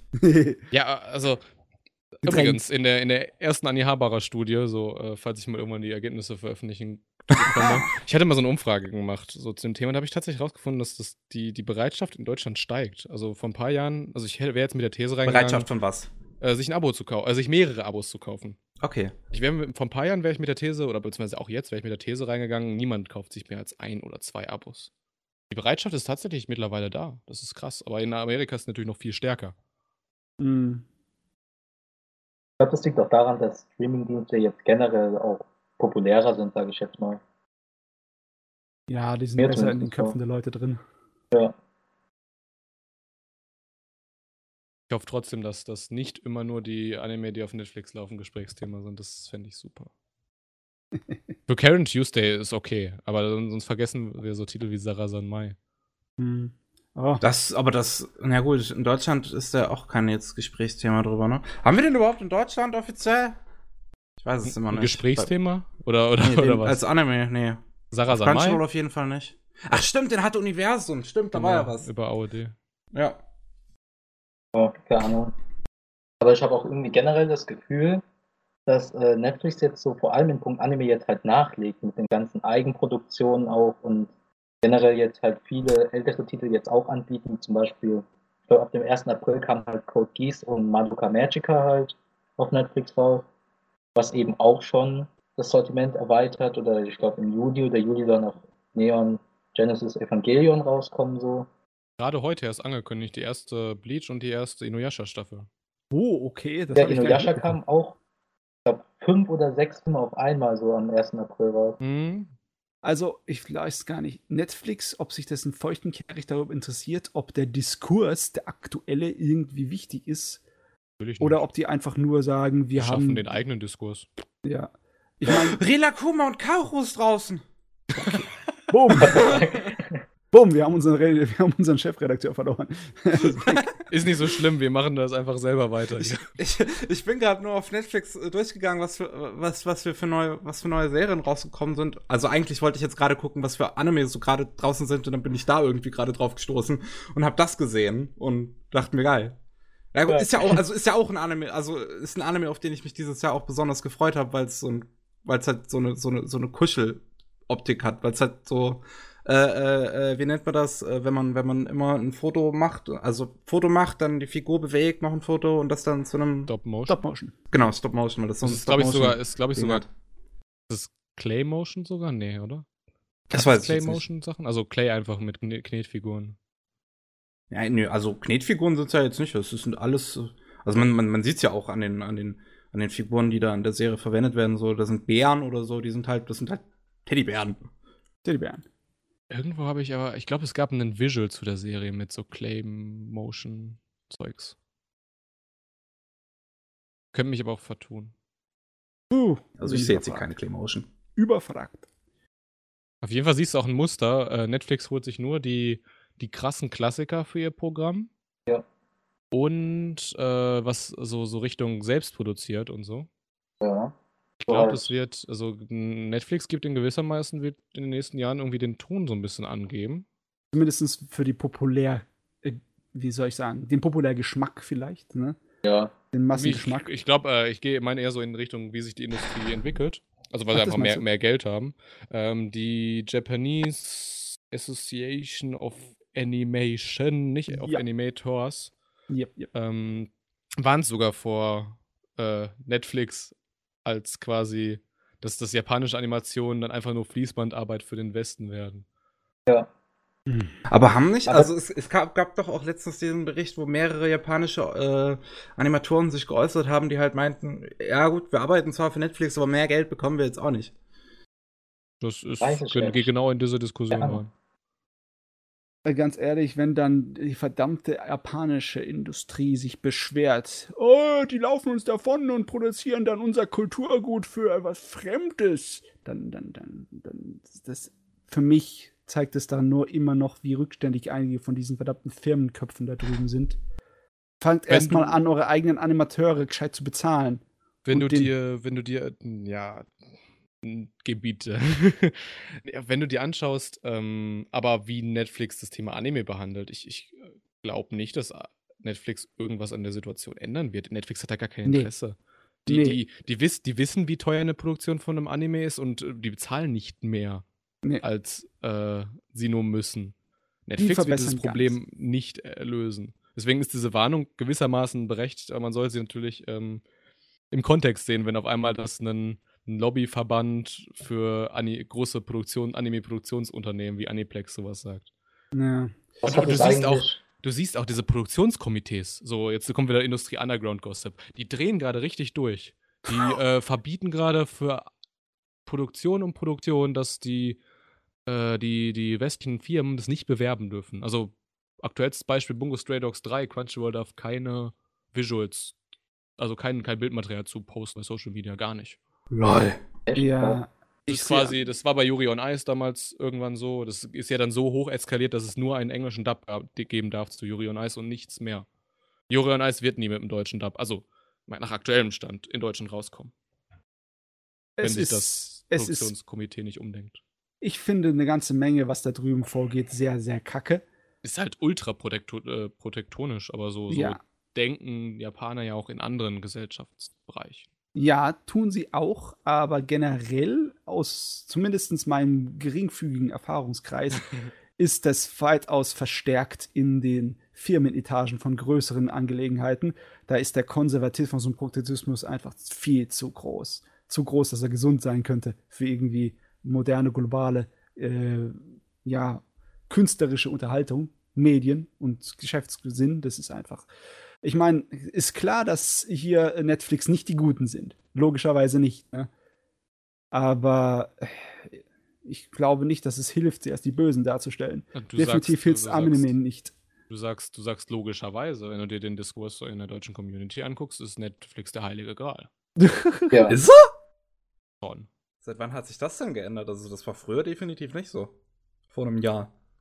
Ich rede jetzt von der normalen Community, nicht irgendwie uns etepetete Leute. Pete, Pete, Leute. Ich komme aus Düsseldorf.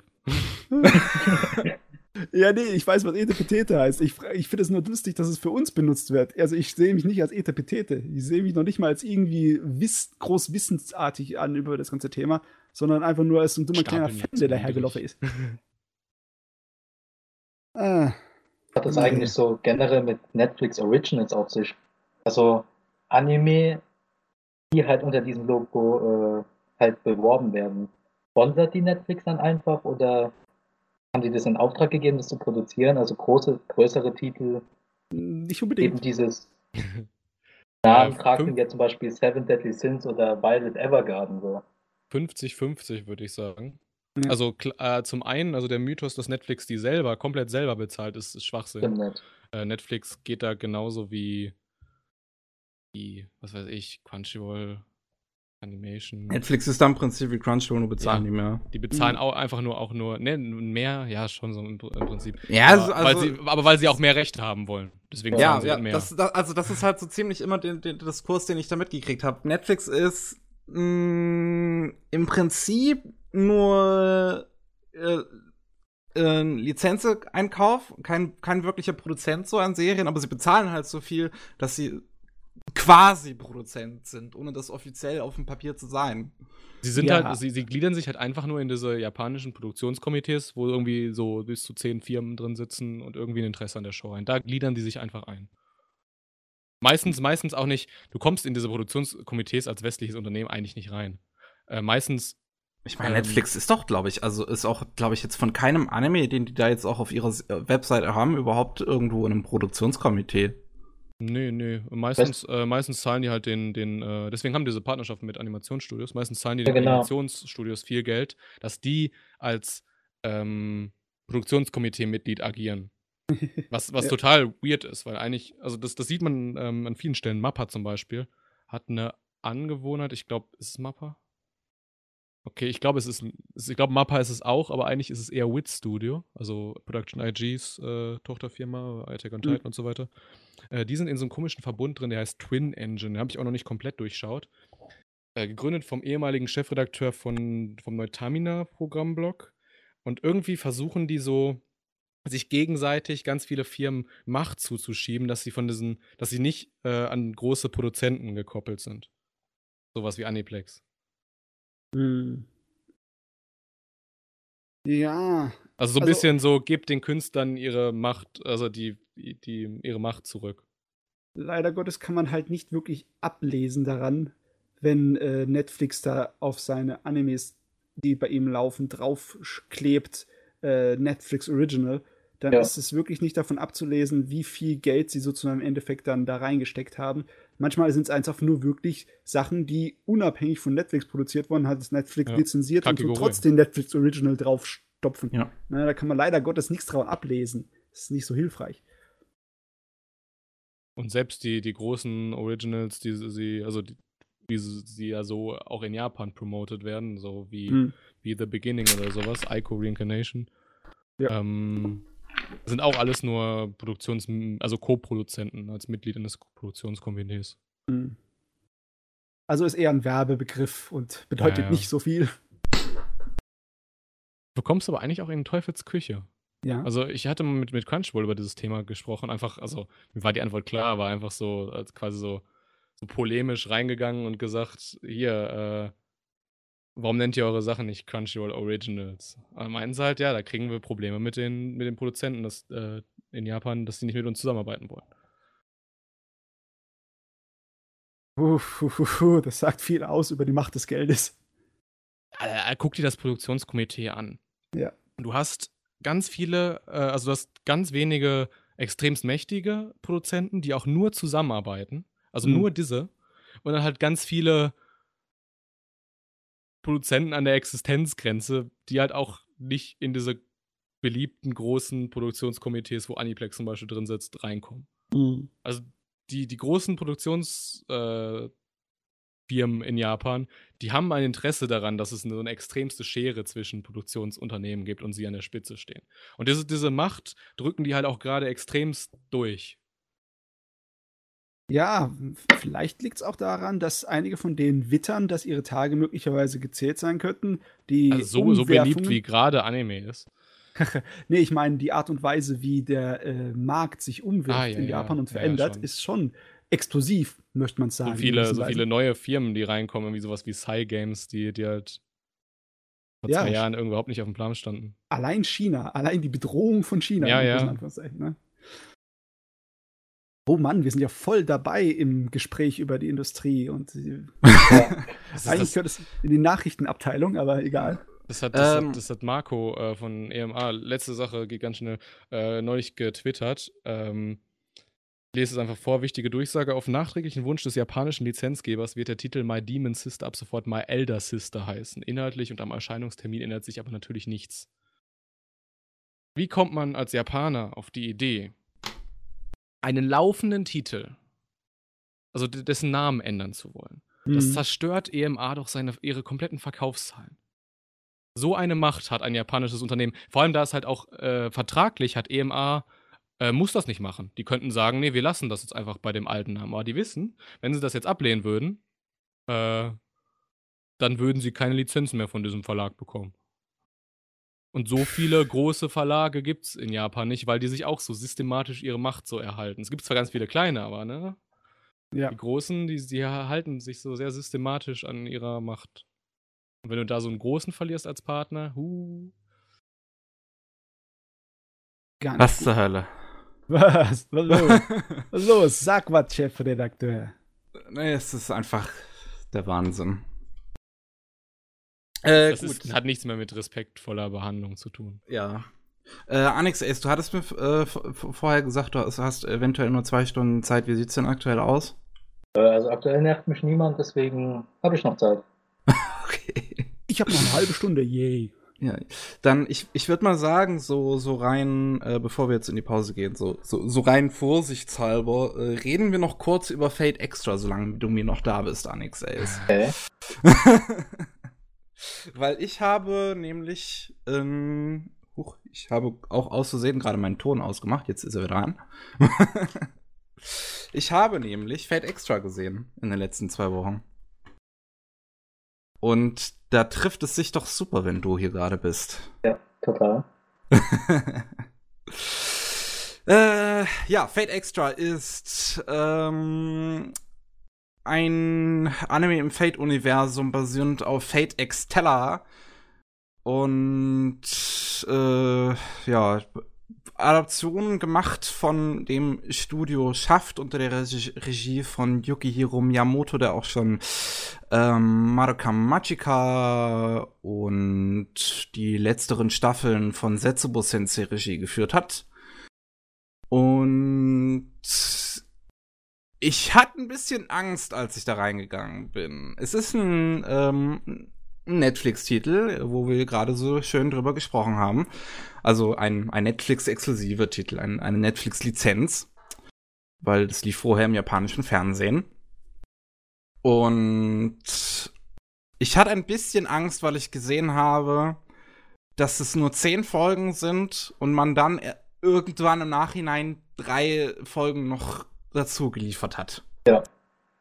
Und wenn man sich jetzt ein bisschen mit Geschäft beschäftigt, dann, äh, dann weiß man, die, die, die, die, die haben es nicht die, also einfach im Fernsehenbereich oder allgemein. Ja. So, die, die, die haben sehr viele Produktionsprobleme. Äh, schaut man sich sowas wie ähm, Fireworks an, should, I, should we see it from the side or the bottom, dann sieht man, wie viele Probleme die bei der Produktion dieses Filmes hatten. Oder schaut man sich die TV-Ausstrahlung von von von Mekaku City Actors an, dann gibt es darin sehr furchtbare CGI-Tänze, die halt dann in der ähm, in der Blu-ray-Fassung gegen sehr schöne gezeichnete Tänze ausgetauscht worden. Und ich bin mir jetzt hier nicht sicher, ob Netflix die Blu-ray, die, die, äh, äh, die Blu-ray-Fassung verwendet von Fate Extra und ob, ob da nicht eventuell die, die, die Fernsehausstrahlung etwas katastrophaler war. Aber ich war letzten Endes überrascht, wie gut es eigentlich aussieht. Also du hast gedacht, du läufst da rein hier in einen Zugunfall. Ja. Ein Unglück, aber ist nicht so gewesen. Aber das ist ja, ja, man hat immer das Produktionsstudio drüber, das wissen wir alle, ne? Aber wer es dann im Endeffekt macht und wie gut es dann rauskommt, das nicht, muss nicht unbedingt immer die Qualitätsgarantie des Studios dahinter stehen, ne? Die das ermöglicht. Wobei, wobei Schaft eines dieser Studios ist, wo ich tatsächlich sagen würde, dass das so eine, ein, sagen wir mal, einheitlicheres Studio ist, so, wo, wo man, wo, wo das Studio an sich auch eine gewisse Identität hat. Ja. Statt sowas wie ein Madhouse, die halt einfach Leute irgendwann hin und wieder mal so einkaufen und dann. Ja, dann musst du mal vorsichtig die. sein. Da gibt es verschiedene, äh, äh, verschiedene Epochen von Madhouse. Ja, ich meine das aktuelle Madhouse. Ich meine das aktuelle. Bei, auch, bei auch, das, auch das aktuelle auch. sieht man tatsächlich wieder eine Entwicklung zu Leute einstellen und fest einstellen. Oh, okay. Ich meine, bei Shaft kannst du auch über andere Epochen reden. Die hatten eine Weile in der Mitte der 2000er, wo sie eine Menge Co-Produktionen mit Gainax gemacht haben. ne? Das war auch eine andere Zeit wie die Monogatari, die Back-Monogatari-Zeit. Auf jeden Fall zurück zum Thema. Ja. Äh, ist auch super, dass die ein Studio dran gesetzt haben, was eine eigene Identität hat, weil Fate Exteller als Musou-Klopper hat nicht wirklich eine eigene Identität. okay. Jetzt mal ganz, äh, also es ist nicht komplett richtig der Satz, aber äh, als Diskussionsgrundlage äh, einfach mal überspitzt formuliert. Ich habe es tatsächlich nie gespielt, muss ich mal dazu sagen.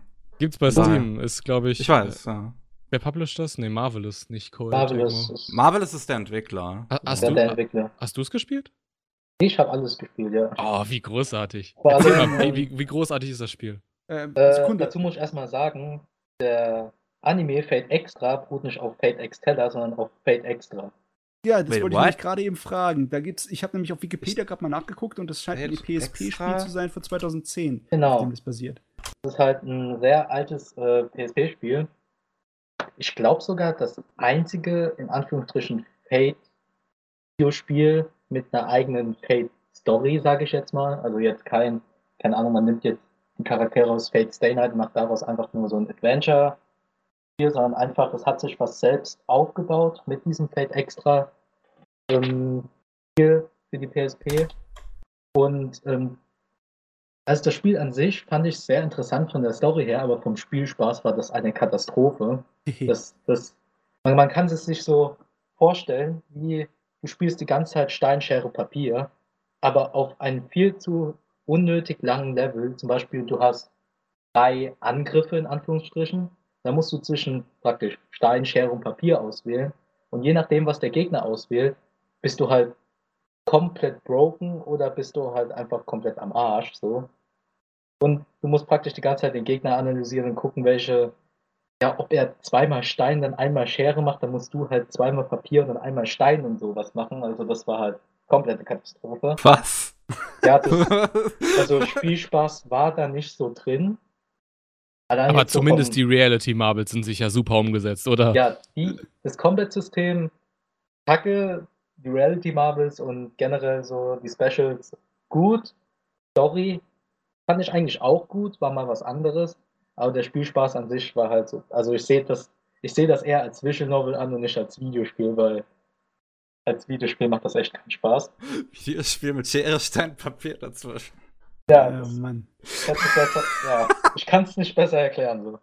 Äh, und ja. ähm, das darin geht es halt irgendwie, die Charaktere das ist jetzt wieder eine Paralleldimension zu allen anderen Fakes. Darin geht es halt irgendwie darum, dass praktisch die ganze Menschheit jetzt in so einem Supercomputer lebt und dieser Supercomputer simuliert den nächsten Herrscher, den nächsten Administrator über diesen Computer mithilfe eines gigantischen Kralskrieges mit so 128 Leuten oder so.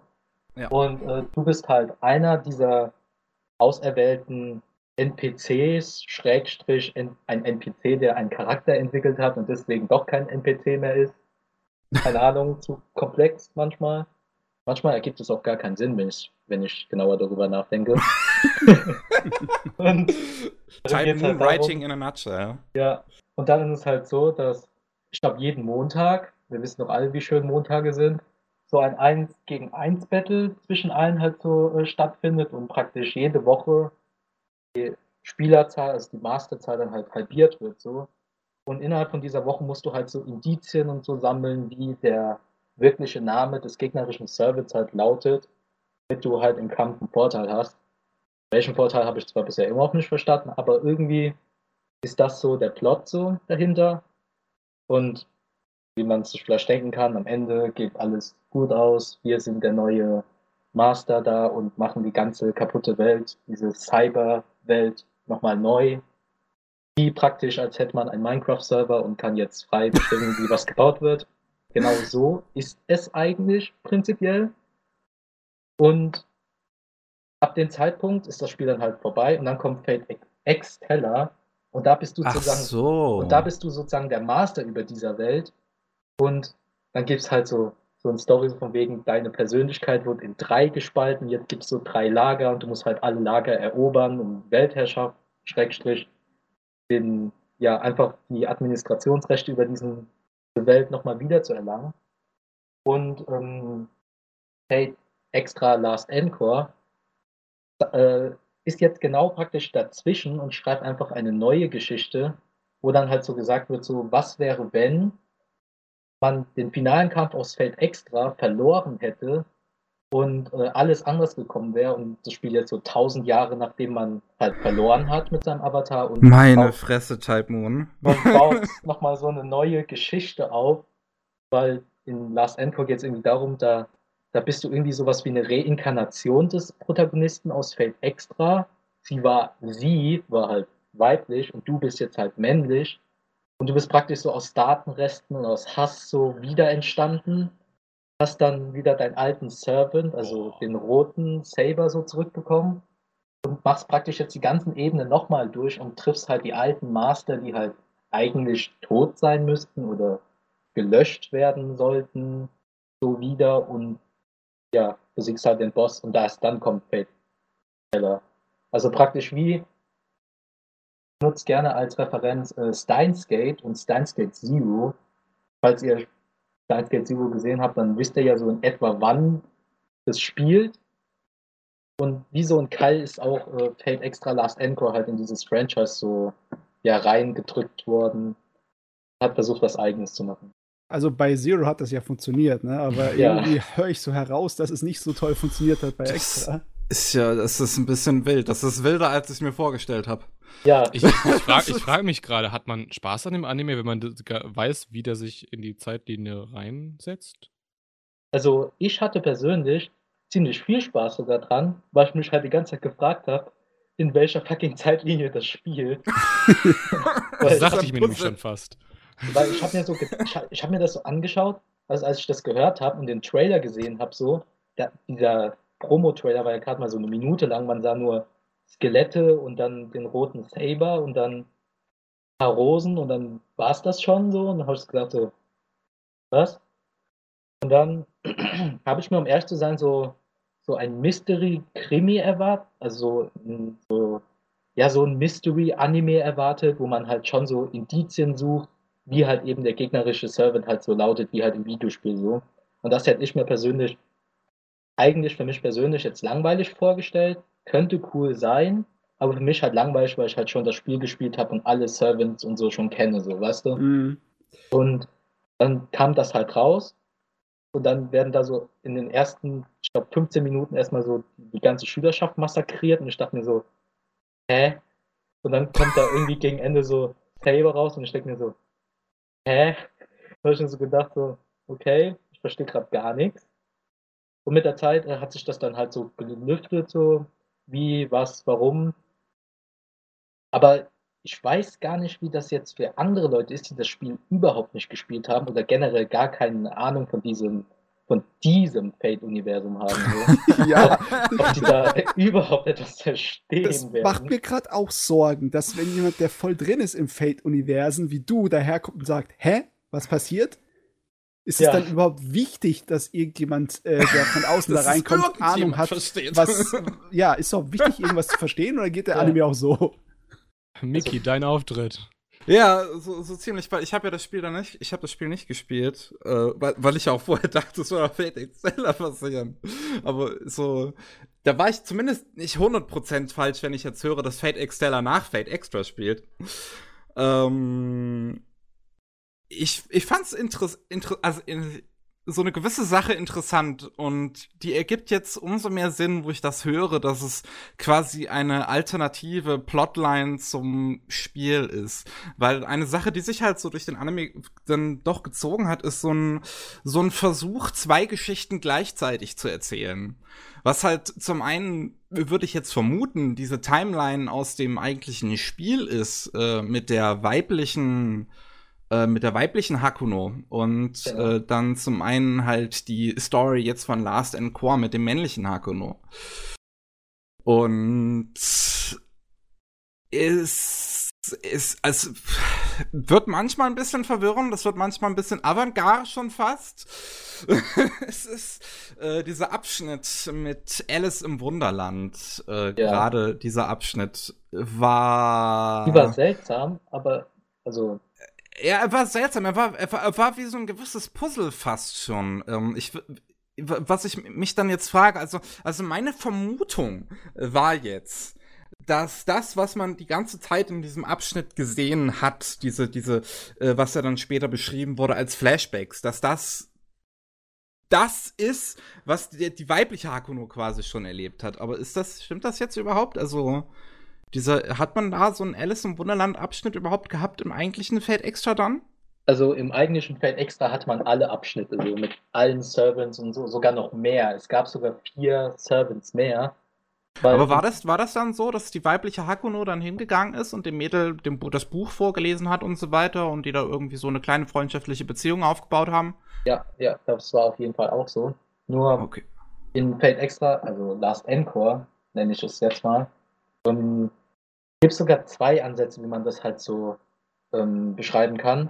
Und zwar halt zum einen, dass es eben vergangene Erinnerungen sind aus dieser vorherigen Hakuno Kishinami, also der weiblichen Version. Ja, das ist letzten Endes, was ich ja jetzt angenommen habe. Ja, und so im anderen auch, was jetzt halt das, jetzt jetzt mal Finale halt so ein bisschen äh, vorspoilert. Und zwar, es gibt, also Caster war äh, der Heldengeist von Kinderreim, also allen Kinderreimen und Kindergeschichten überhaupt, darunter halt auch Alice im Wunderland zum Beispiel. Und bei dem war es halt so, dass ihr Novel Phantasm, also eins von denen, so ein Lesezeichen ist. Also sprich, du kannst ja ne, wie bei einem Buch ein Lesezeichen reinmachen, um an dieser Stelle weiterzumachen. Und in dieser Folge war es vielleicht auch so, dass dieser äh, der männliche Hakuno sie immer wieder begegnet hat und sie immer wieder als Monster gesehen hat und äh, Caster das sozusagen immer wieder respawned hat, wie bei einem Videospiel, wenn du bei einem Level, bei einem Mario-Level abkackst, immer wieder an derselben Stelle respawnst, so weißt du? Hm. Das könnte auch sein und dass in irgendeiner Welt, also in irgendeins dieser Respawns, der männliche Hakuno halt sich ein bisschen mit der angefreundet hat und dann am Ende, keine Ahnung, trotzdem nochmal respawned ist, weil der irgendwas nicht gemacht hat oder so. Wieder auferstanden aus Datenresten und Hass glaube, ich muss mir den Spruch aufschreiben. Der ist irgendwie cool. ja, das, das ist letzten Endes, ist das die, die Existenz von Hakuno, was ich dann aber auch nicht hundertprozentig verstanden habe, weil sie im Anime dann später noch sagen, dass er halt die, die Wiederauferstehung aus Datenresten, Hass und mehreren Fehlversuchen ist. Was halt so klingen würde, als hätte die weibliche Hakuno mehrmals versagt, aber sie kann ja im Prinzip nur einmal gestorben sein. Ähm, das weiß ich sogar nicht so ganz, aber ich glaube, also wenn ich mir jetzt mal so äh, anschaue, glaube ich sogar, dass man mehrmals äh, sterben kann. Einfach nur, weil gewisse Charaktere. Ah, weil der erste Boss, spoiler ich jetzt mal, das ist Folge 2 oder so, und zwar Shinji. Ach ja, Shinji. Ja, Shinji, bester Charakter, nicht? ähm, der ist ja ganz am Anfang der ersten Folge ja auch in dieser Schule da gewesen, in diesem ja. Core-Level. Da werden dann so 99 NPCs generiert und nur die ersten 128, wo halt eine Persönlichkeit entwickeln oder einen Willen entwickeln, kommen dann halt weiter in die, die Kämpferrunde, sage ich jetzt mal. Und das hat mich, als ich das gesehen habe, am Anfang auch gewundert, warum der, warum Shinji da jetzt nochmal ist, weil wenn man jetzt mal so betrachtet, alle anderen Master, die sind ja auch auf einer irgendeiner anderen Ebene so gewesen. Und äh, theoretisch müssten die ja eigentlich ähm, in dem Level, wo sie damals gestorben sind, ja einfach jetzt wieder gespawnt sein. Aber warum ist das dann nicht bei Shinji passiert? Weil Shinji war auch ein Boss im eigentlichen Feld-Extra-Spiel. Da glaube ich, dass es sogar sein kann, dass es was wie eine multiple Simulation ist. Also wenn du einmal verkackst, also wenn innerhalb eines Kralskrieges kein würdiger Mensch da so rauskommt, also gewinnt, dass äh, der Gralskrieg praktisch nochmal vom Neuen beginnt. So. Wow, also eigentlich, eigentlich mag ich ja Kino Konasses Hirn und wie total verrückt und wirre dem sein Zeugs ist, aber hier habe ich irgendwie Probleme mitzukommen. Ja, es ist, also, also, also Fat, Ext Fat Extra ist wirklich, ist, ist wirklich teilweise Fate, echt avantgarde. So. Also ich finde, das ist echt das komplizierteste Fate, um zu verstehen. Deswegen, ja. ich habe ja auch dazu so ein Video gemacht, wo ich das so erklärt habe. Und dann haben mir teilweise manche Leute geschrieben, ja, das war mein erstes Fate, haha. Und ich denke mir so, what the fuck? Wie? Wie kannst du dann überhaupt noch an dem Franchise dranbleiben bei sowas? Und ich dachte bislang, dass Fate Extra einfach nur Neros Brüste die ganze Zeit wären, dass, wär, dass das der Inhalt der Serie wäre. Ja, ja das, ist, ist einer meiner Lieblingsteile der Serie. Dass man in Nachrichten so mitbekommen hat, dass es einfach so ein bisschen äh, schnöde, oberflächliche Fanservice-Serie wäre. Von wegen. Die ist voll hirnig. Ja, was, ja. Mich, was mich ein bisschen überrascht hat, ist, wie ernst sich diese Serie dann doch nimmt. Also ich meine, es ist ja jetzt nichts Neues, dass Type Moon nun mal gerne ein bisschen edgy ist, aber ähm, was ist so, so das, das, das aktuelle Writing so ein bisschen, was ich auch sehr oft in, in Fate Grand Order sehe, ich ich spiele es zwar jetzt nicht selber, aber ich sehe Dutzende Screenshots davon jeden Tag auf meiner Timeline, weil ich nur mal Leuten folge, die spielen. Und das scheint mir sehr humoristisch und self-aware. Und ähm, gerade hier mit so einer Figur wie Saber Nero, äh, die halt an sich eigentlich auch sehr, sehr witzig geschrieben ist, die auch einige self-aware Jokes macht, so und da, da, da hat es mich dann doch überrascht, wie teilweise bitter ernst sich diese Serie in anderen Momenten dann doch nimmt. Also wenn dann angedeutet wird, dass die kleine Caste, dass die kleine Alice im Wunderland irgendwie anscheinend von Erwachsenen vergewaltigt wurde oder sowas. Also da sieht man dann so eine Szene, wo sie, wo sie halt sagt, dass die Erwachsenen früher ganz viele böse Dinge zu ihr getan hätten, als sie krank und bettlägerig war. Und dann sieht man halt in dem Moment äh, wird metaphorisch dargestellt ein, eine weiße Fläche in der Mitte, ein schwarzes Loch und da äh, gehen dann ganz viele schlangenartige Objekte rein in dem Moment, wo sie das sagt. Und äh, ist ein bisschen, also das ein bisschen sehr ernst. Ja. ja, das ursprüngliche Feld extra ist auch sogar sehr ernst. Weiß, weiß sogar, ich habe das gar nicht mehr in Erinnerung, ob sie überhaupt halt äh, so vergewaltigt wurde oder ob sie äh, einfach nur halt ein, äh, an einer Behinderung litt und eben ans Bett gefesselt wurde und dann einfach so, halt ohne dass sie äh, wirklich was aus ihrer Jugend halt rausholen konnte, dann halt gestorben ist und dann in diesem Cyberspace generiert wurde. Gar nicht mehr so richtig in Erinnerung, aber ja, es kann ein Ansatz sein. Es gibt halt irgendwie keine, bei, bei Fate Extra habe ich erst recht das Gefühl, es gibt so keine äh, eindeutige Erklärung so. so. Man muss sich ein paar Sachen dazu denken und die Macher sagen auch nicht großartig was dazu, sondern die sagen einfach, ja, lass es deiner Fantasie überlassen. Wir haben uns selber nicht genug Gedanken gemacht, von daher macht ihr ja. halt die Gedanken. das ist jetzt auch ein bisschen zynisch, aber manchmal. Ja. Das war aber, ähm, sag ich mal, beim, beim, beim Fates Day Night, wenn, man mit Heavensfield, dem dritten Arc, so durch ja. warst. Ja, eigentlich auch so. Ja. Meine Fresse. Den, den, kann ich, den kann ich, den hätte ich nicht spielen brauchen. Das war nicht notwendig für, mein, für meine geistige Gesundheit. Also geben halt schon so genug Indizien, halt, wie du es gerade eben genannt hast, halt mit diesem weißen Fleck und so und mit den Schlangen halt schon so Indizien, dass das eben ja die richtige Interpretation davon ist, so ein bisschen hart so.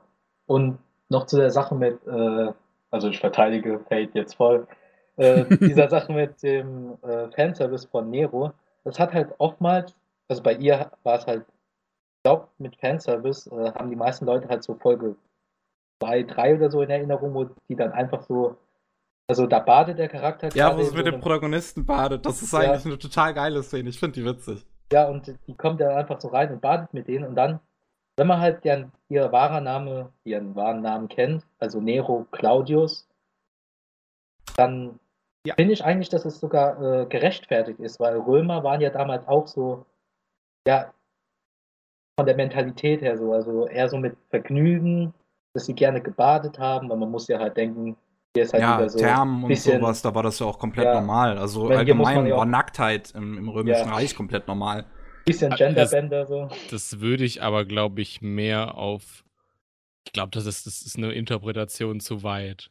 Also ich meine, äh, die japanische weiß Bade, nicht, die, aber ich würde das eher auf die japanische Badekultur an sich schieben, weil die ist ja auch noch mehr Ja, so wie ja. die römische. Ich würde ich würd sagen, so ein bisschen von beidem eigentlich. Also Ja. die, die, ne- die nehmen sich, machen sich ja schon teilweise Gedanken, so für wen sie für welche äh, äh, Figur oder so nehmen in Fate und was, was die dann für, einen Hintergrund haben und so weiter. Ich Genau. meine, Neros, Neros äh, Noble Phantasm ist äh, das Theater und Nero Ja. ist ja auch äh, bekannt als einer der, der künstlerischen äh, der, der Kaiser. äh, römischen Kaiser, genau. Ah ja, also ich weiß nicht, ob es zu weit geht. Ich meine, wir haben ja auch Thermae Romae, ne? ja. Wir wissen, dass die Römer und die Japaner sich sozusagen über die Jahrtausende hier in Manga und Anime-Form anfreunden, weil sie beide gern baden gehen. Das ist Ja. Teil der. Oh Gott, nee, das darf ich nicht sagen. Das ist Teil der, der, der, der, der Story. Ich muss, ich muss sagen, allgemein habe ich aber sehr gemischte Gefühle doch irgendwie zu Fate Extra Last and Core. Ich, Ja, es, ich es, es geht Richtung mehr positiv als negativ, weil, also ich, äh, ich mag Saber Nero einfach unfassbar gerne. Ist, ich glaube, es ist einer zu meiner absoluten Lieblingsfiguren geworden. Die ganze Zeit, wie sie Umu sagt, ist total süß. Ihre Synchronsprecherin Sakura Tange ist total toll. Ist auch die japanische Stimme von, äh, von Sakura aus Card Captain Sakura. Und sie, sie, die ist einfach, die, Ja. die hat einfach Spaß. So, man merkt einfach, da, dass alles, mit, was mit dieser Figur zu tun hat, ist einfach irgendwie witzig so. So die, sie, sie selbst ha- hat sie sehr witzige Dialoge und auch irgendwie diese, diese Monologe, die sie dann, die, diese heroischen, epochalen Monologe, die sie dann immer hält, sind teilweise aber so, so absichtlich over the top, dass es halt schon wieder einfach lustig ist, was Ja. sie sagt. Es gab zum Beispiel so eine Geschichte, ich weiß nicht, ob sie im Anime genannt wurde, aber im Videospiel wurde es halt so als Running Gag irgendwie öfters aufgegriffen. Und zwar zum Beispiel, dass sie halt einmal nackt gegen einen Löwen geringt hat. Einfach so fett in der Arena und alle Leute, die ja dann so dabei zugeschaut haben, wie sie halt so einen Löwen auseinander nimmt. Okay. Ganze hat, hat sie einfach so nebenbei so erwähnt.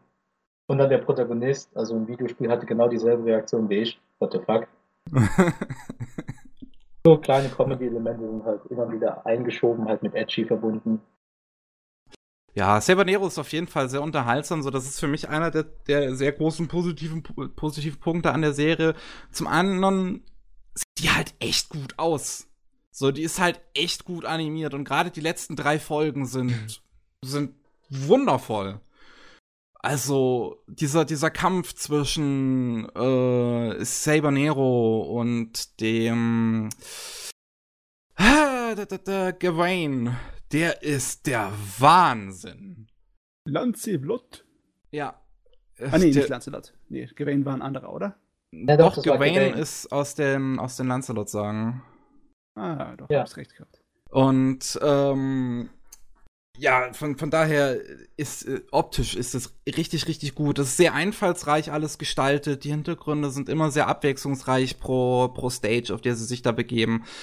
Und mein, mein Problem liegt aber halt allerdings viel eher darin, dass die Serie voll ist mit Exposition Dumps. Die Ja. ganze Zeit hast du Figuren, die auf der Stelle stehen und reden und nichts passiert und es muss die Lore erklärt werden und wir müssen halt über die Lore reden, weil Leute, es ist die Lore, die ist wichtig.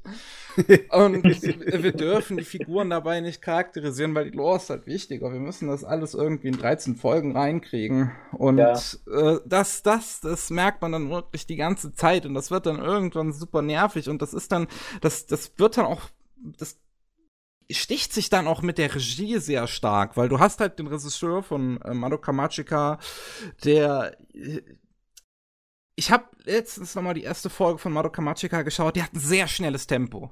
Da wird äh, keine Szene bleibt länger als 10 Sekunden. Da wird die ganze Zeit gecuttet. Und das hast du halt hier eigentlich bei Fate Extra Last and Core auch. Das ist so ein, so, so, das ist so ein typisches Schafding eigentlich so. Die cutten Ja. recht schnell.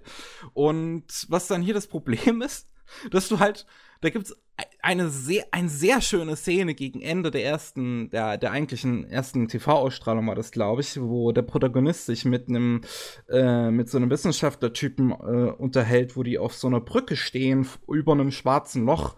Und sie unterhalten sich halt über ganz viel Lore-Kram und die Kamera cuttet halt super schnell zwischen ganz vielen verschiedenen Kamerawinkeln hin und her, so aus, aus, du siehst diese, das, das aus o von oben, von der Seite, so aus dem Dutch-Engel, von überall siehst du, siehst du, wie die beiden sich unterhalten, aber nichts passiert. Die stehen halt da und unterhalten sich, während Epische diese Kamera gerade einfach, einfach einen epileptischen hat. Weißt du was? Das hört sich an, als hätte irgendjemand nicht die, äh, den Mumm gehabt, dem Nass Kinoko auf die Finger zu hauen. Weil der gute, liebe Autor ist halt so ein Typ. Wenn der sich in Erklärungen verliert, dann verliert er sich. War auch in den alten äh, Visual Novels so.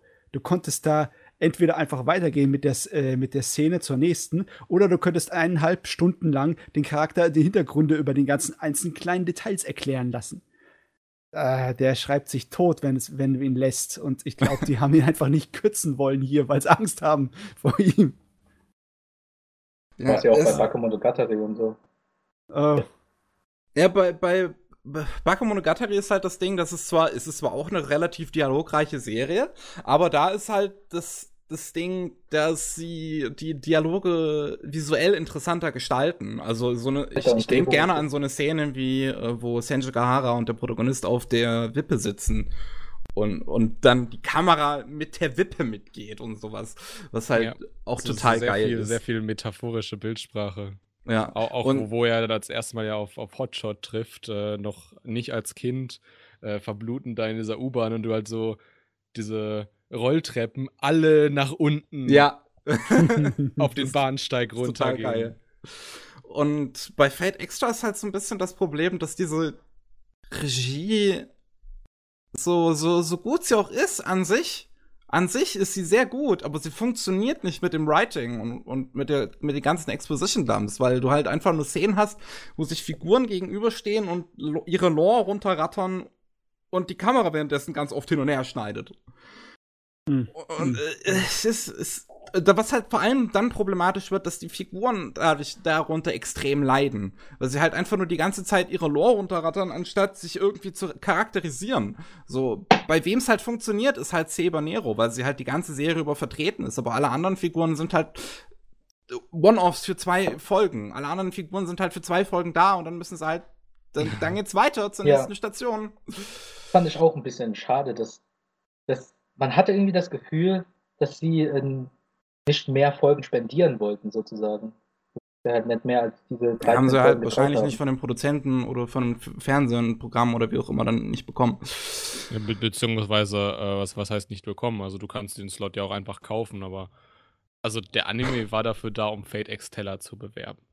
Und dann ist das Ja. halt eine, eine Kosten-Nutzen-Rechnung. Ja. halt. Ah, wie oft so. Ja, ist, Ja. ist wirklich, ist wirklich ein bisschen schade, weil das, das, das ist dann so, so, so, so, da sind interessante Ideen, so allgemein dieses ganze Konzept mit dieser virtuellen Welt finde ich ja total spannend und dass sie dann die, die, die gehen, gegen Ende wird's noch überraschend politisch tatsächlich mit so mit mit solchen Aussagen wie dass ein ein äh, ach, was was was was haben sie da gesagt unsere Welt ist die ganze Zeit dem Stillstand unterlegen und äh, eine konservative Politik wird uns hier nicht weiterführen und so weiter Ja. und ähm, und, und wir brauchen einen Neuanfang. Also das wird dann, es, es, es wird überraschend politisch noch gegen Ende, was sehr unterhaltsam ist.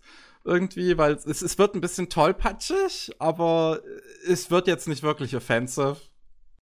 Hm. Und Ich muss aber ähm, sagen, jetzt äh, vorher hatte ich gar kein Interesse, mir diese Serie anzuschauen. Jetzt mittlerweile ist ein kleines bisschen gewachsen. Ich, äh, bin dafür, Matze, wir treffen uns nochmal und dann äh, machen wir das nach. Ja, auf Das jeden sind- Fall. Es ist, halt, es ist halt echt schade, weil da sind super interessante Konzepte in dieser Serie und sie sieht halt echt gut aus, aber halt die ganze Exposition treibt das halt echt so ein bisschen nach unten, so, weil es ist einfach nur die ganze Zeit Gelaber, Gelaber, Gelaber und auch die letzte Episode, die dann 50, eine 50 Minuten Episode ist, dann braucht's halt erstmal irgendwie 30 Minuten, bis überhaupt irgendwas passiert. So, und die letzte Folge, die, die letzte Folge der ersten TV-Ausstrahlung auch, ja, da, da, das ist, da gehen unsere beiden Hauptfiguren gehen durch einen Tunnel, wo Rin und irgendeine andere Dame, ich weiß nicht, genau, Rin und Rami unterhalten sich dann die ganze Zeit einfach nur über ihre Vorgeschichte. Und das ist diese ganze Episode. Die Protagonist und Saber gehen durch einen Tunnel und Rin und Rami unterhalten sich über ihre Story. Hat ja schon fast so Sportanime-eske Auswüchse, wo die irgendwie bei Yowamushi Pedal so ihr, ihr Rennen da so in drei Folgen fahren. Und nur quatschen. Äh, Puh. Äh, ich muss ganz kurz weg, ich bin gleich wieder da. ja, alles klar. Mal den, Ja. der Komplexität und äh, Verwirrungshalber muss man noch erwähnen, es gibt noch Fate Extra CCC. Das spielt parallel zu Fate Extra, aber in einer eigenen Welt. Und, Oh. und seit einem halben Jahr und ich glaube jetzt seit zwei Monaten oder so auch auf der Switch verfügbar, gibt es noch Fate Extella Link. Das ist der nächste Teil zu diesem Universum. Und zu Nero und ich glaube Tamamo, das sind die zwei Starter. Also eigentlich gibt es drei, aber die zwei sind wichtiger. Gibt es halt noch Mangas. Wollte ich nur an dieser Stelle mal sagen, damit es mit Clusterfuck Ich komplett. glaube, äh, das, das japanische Meta-Franchising hat funktioniert. Ja. Äh, eine Sache, eine Sache jetzt noch, die ich irgendwie so gar nicht verstanden habe, das war wahrscheinlich einfach nur für den Fanservice. Einfach wirklich nur für den Fanservice. Das ist die erste Episode. Damit endet, dass man sieht, wie Kirei, also Kutomine Kirei, in den Himmel, in den Himmel hoch sieht und so sagt, "Mm, der heilige Kralkrieg hat wieder begonnen. Und danach taucht er nie wieder auf.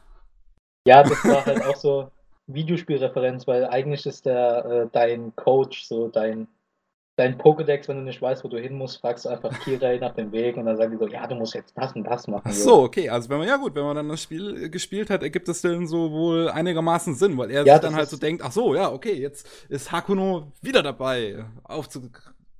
Ja, das ist halt so- so. Das ist halt so ein. Es gibt ja einige Anime, wie zum Beispiel, keine Ahnung, Danganronpa, Persona 5, God Eater und so, die ja äh, ein Videospiel adaptieren.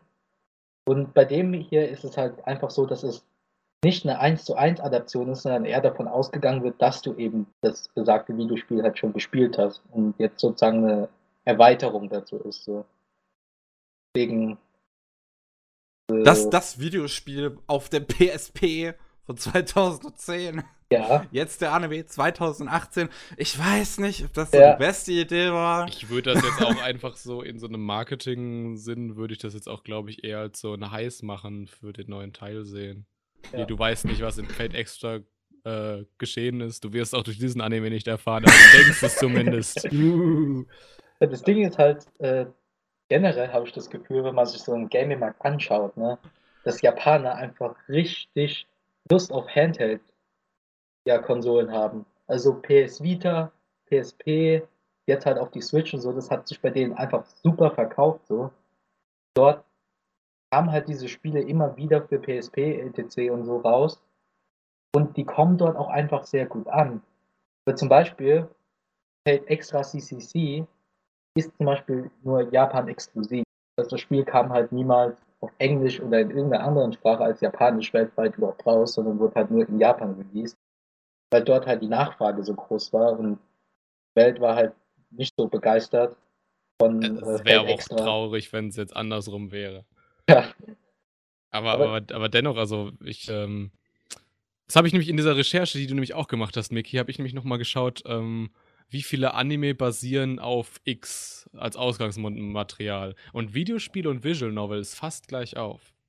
uh. Ja. Gibt fast Echt? gleich viele Visual Novel Anime wie Videospiel Anime. Ich hätte jetzt einfach so aus ähm, Bauchgefühl gesagt, dass es viel mehr Light Novel. Äh, Nee, die, da, da, davon- darüber rede ich gerade. Also wirklich nur Visual Novel versus Visual- Videospiele. Okay.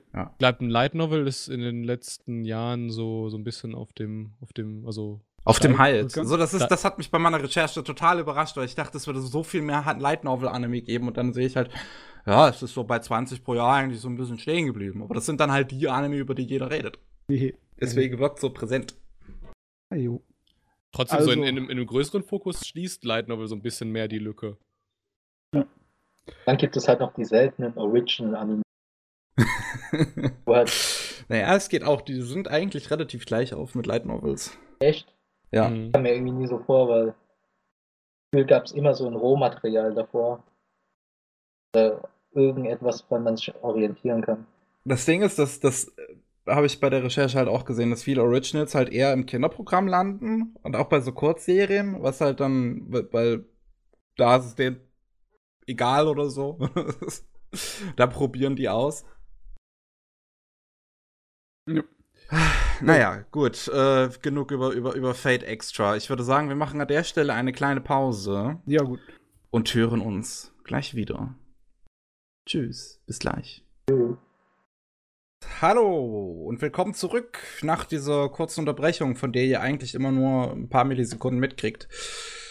Hallo. Zum 118. Anime Slam Podcast. Ich habe jetzt noch zwei Anime, über die ich reden möchte, und dann kommen wir schon zu den News. Und dann ist eigentlich auch schon wieder zu Ende. Wir haben diese Pause diesmal relativ spät gemacht.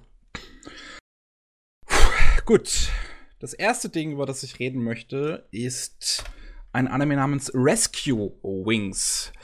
Der ist von 2006 von GC Steph unter der, entstanden unter der Regie von Katsushi Sukarabi und ist ein Anime über einen Typ, der Rescue Pilot wird, der zum quasi Militär geht. So, ich glaube, das ist eine Unterabteilung des Militärs, wo er dann da halt äh, ein, ein Hubschrauberpilot wird, die halt Rettungseinsätze machen für, für wenn, wenn, wenn Leute irgendwie, also wenn, wenn irgendwie ein Seeunglück oder so ist.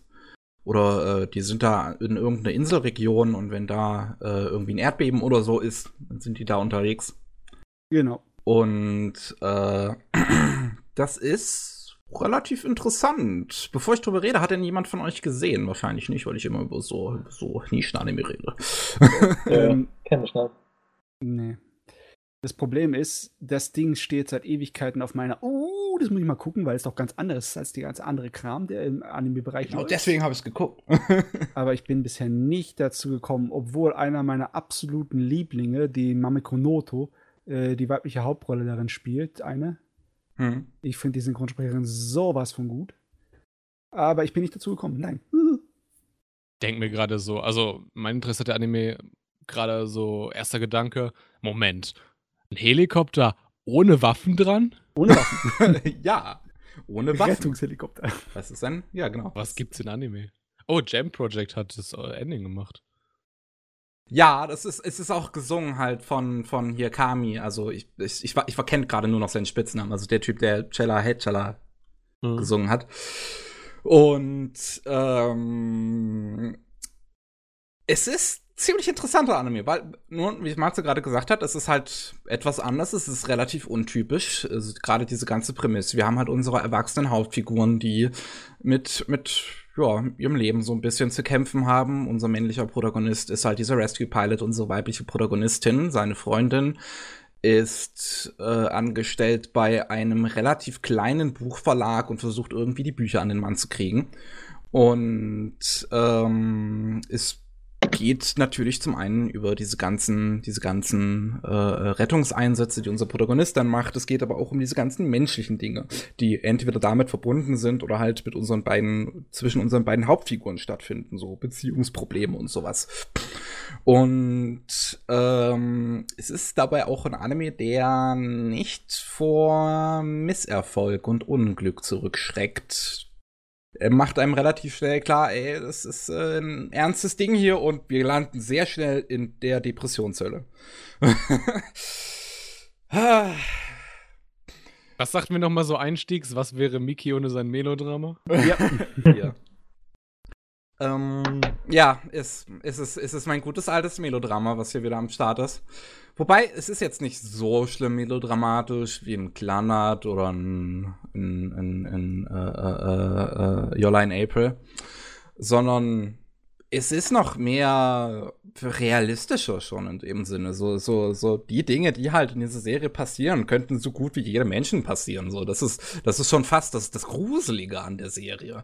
Äh, es gibt ähm, so, so ein, ein Abschnitt, wo äh, unser Protagonist äh, war, hat gerade eine, eine Radtour gemacht mit einer seiner Kollegen und ähm, die treffen da auf einen Jungen, der da ganz alleine in seiner Schuluniform durch die Wildnis irgendwie umherradelt und sind irgendwie verwirrt und beiden merken, mh, hm, der ist anscheinend von zu Hause weggelaufen, versuchen wir mal irgendwie mit denen zu reden und äh, die sind allerdings beide nicht so sportlich begabt und gehen aber in Richtung eines Berges. Und das, der sehr anstrengend wäre, mit dem Fahrrad zu besteigen, weswegen sie sich dann entscheiden, in eine Gondel zu, zu gehen, eine Gondel zu nutzen.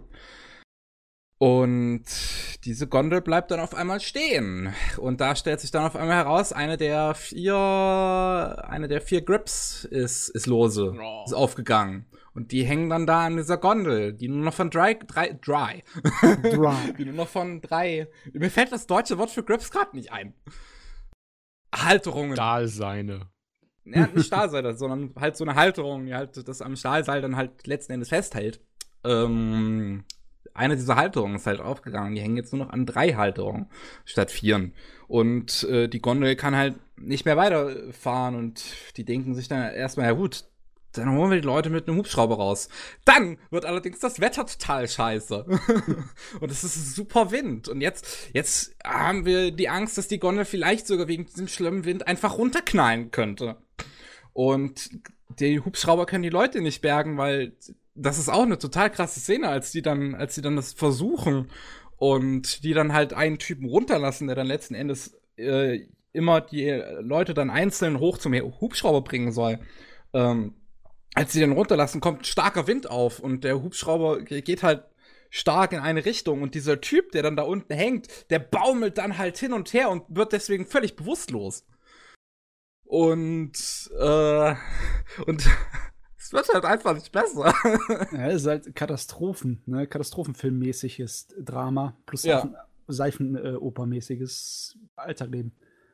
Ja, und aber das ist halt so, so, ich bin halt schon mal mit einer Gondel gefahren auch. Okay. Und, und, und ich denke mir dann so, ach du Scheiße. ach du Scheiße. und, und, ach genau, und dann, dann, dann versuchen sie die Leute, also dann ist in der Gondel so, so Rettungskram, was dann unser Protagonist natürlich da halt bei den, bei den Rescue Pilots arbeitet, halt damit umgehen kann. Und dann versuchen die da halt Leute mit Seilen abzulassen aus dieser Gondel, was sie dann halt auch bei zwei Leuten hinkriegen. Und dann, was passierte dann? Ich glaube, dann hat sich diese, diese, diese Halterung, die ja sowieso schon leicht geöffnet ist, hat sich dann noch weiter geöffnet und dann werden alle in der Gondel bewusstlos, weil die dann alle halt umknallen von diesem, von diesem Schwung. Und ach ja. Kleine Anekdote dazu. Es lief immer, nachdem ich von der Arbeit kam, eine lange Zeit äh, die Rettungsfliege auf ZDF. ich weiß nicht, ob ihr diese Serie kennt. Das ist, ich habe so gerade Vibes so da dran zurück. Das ist wahrscheinlich gerechtfertigt. Das hört sich exakt so an. Aber gut, dass ich nicht der Einzige mit so weirden äh, Vorlieben bin.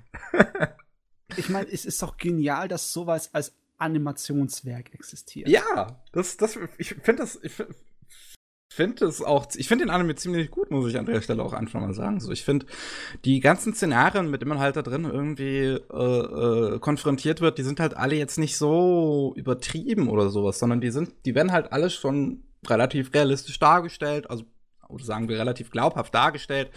Und ähm, ja, was dann halt so passiert, das ergibt quasi Sinn und, und, und, und wenn halt auch was schief geht, dann ist das jetzt nicht pures pures Melodrama, sondern das ergibt sich halt einfach aus dieser gesamten Situation heraus.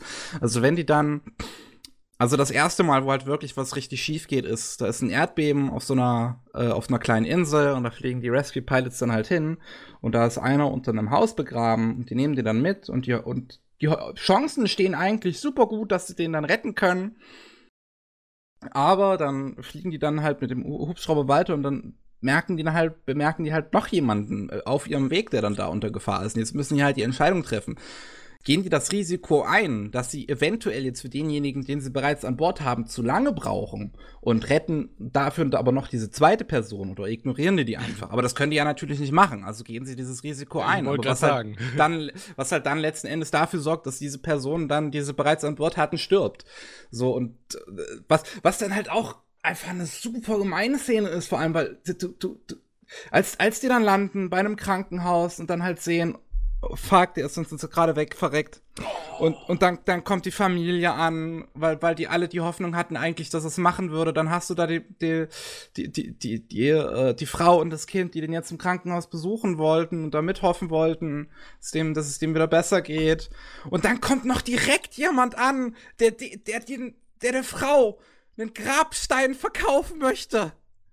Da Alter. kommt einfach noch direkt jemand an. Ich glaube, da leicht sadistische Züge bei dem Drehbuchautor. Ne? Ja, es kommt darüber. Ach, das ist, das ist, das ist so ein heftiges, es ist, ist so, so gemein, diese Szene. So, du, du, du siehst ja diese Frau, die kommt da gerade aus dem, aus, aus, aus dem Raum, wo sie halt die Leiche bestätigen sollte, ist völlig entrüstet, fertig mit dem Leben und dann kommt dieser Typ ihm entgegen, der, der, da, der da wahrscheinlich den ganzen Tag einfach nur wartet. Ich kann mir das gut vorstellen. Ich, wahrscheinlich extra wegen dieser Erdbebenkatastrophe in das Land erst geflogen ist. Dann, dann kommt, oh, so, so bei uns können sie günstige Grabsteine kaufen. Wie passt da jetzt äh, seine Freundin rein in die Geschichte?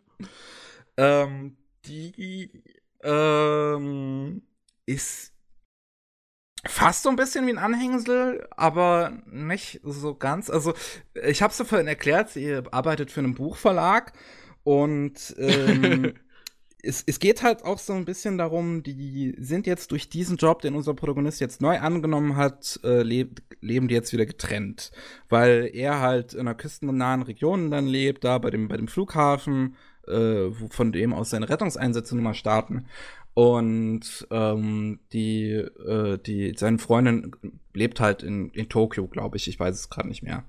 Aber auf jeden Fall in einer größeren Stadt. Und ähm, dann haben wir da halt so ein bisschen äh, äh, das erste Mal, wo sie wirklich eine größere Rolle spielt, ist dann halt nach diesem Einsatz, nach diesem ersten schiefgelaufenen Einsatz mit dem Erdbeben. Was, was heißt schiefgelaufen? Also sie haben ja die meisten retten können, halt außer diesen einen. Und ähm, unser Protagonist hat halt am Ende, also hat diesen Typen, der dann einen Grabstein verkaufen wollte, das hat er dann noch gesehen und hat dem Typen halt weggeboxt. also hat ihm halt wirklich eine fett aufs Maul verpasst und wurde dann halt für ein paar Tage, ähm, wie sagt man, suspendiert. Hm. Ja.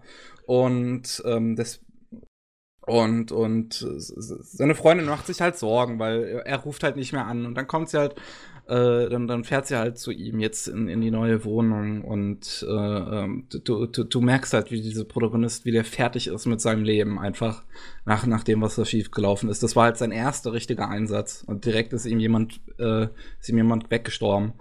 Und ähm, dann, ja, dann, dann, dann haben wir da so ein bisschen, wie sie versucht, ihn aufzuheitern und, und wie allgemein diese Beziehung zwischen denen so ein bisschen vonstatten geht.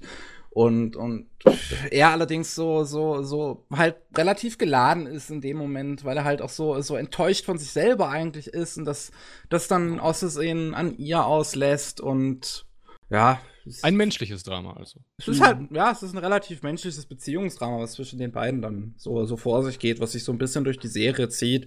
So, also ist jetzt, ist jetzt nicht so, dass unser Protagonist die ganze Zeit dann am Boden ist, so, sondern, sondern nachdem er jetzt diesen, dieses, das, das einmal überwunden hat, schafft er es dann re relativ gut, wenn es dann, wenn es dann später noch mal passiert, andere Tode zu verdauen, aber es fällt ihm natürlich immer noch schwer.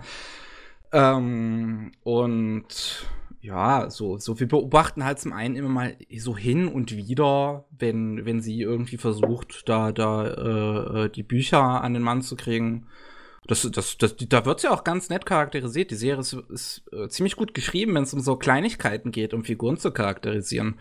Man sieht dann halt, man, man, man, man sieht, ähm, die beiden, unsere beiden Hauptfiguren gehen auf ein Date und die unterhalten sich da in einem Auto danach und, und sie verpasst dann aus Versehen die Ausfahrt, weil sie darauf so konzentriert war, mit unserem Protagonisten zu reden. Und dann, als sie wenden möchte, rammt sie aus Versehen, also was heißt rammt, aber dann, dann rammt sie so ein bisschen aus Versehen an der Leitplanke. Und dann man merkt halt, okay, es ist ein bisschen tollpatschig, aber es ist, aber, aber dann merkt man halt später noch, denn äh, als sie, als sie zu einer Bibliothek geht und da halt gucken möchte zu, zu, zu dem ähm, äh, zu dem Regal, wo die äh, Bücher ihres Verlags stehen, da halt sieht, oh, die haben alle eine, eine äh, die, die, die, die, die Folie von dem, was, was man halt um, um, um Umschlag, genau, die Folie um den Umschlag ist alles ein bisschen kaputt um. Äh, kann ich ihr Büro mal ausleihen, Herr Bibliothekar, sodass ich das mal alles auswechseln kann und dann merkt man halt, wie viel Mühe sie sich allerdings in ihrem Job gibt und ja, da, da, da, passieren halt super viele Kleinigkeiten in dieser Serie, was, was diese Figuren sehr relatable macht, sehr sympathisch macht.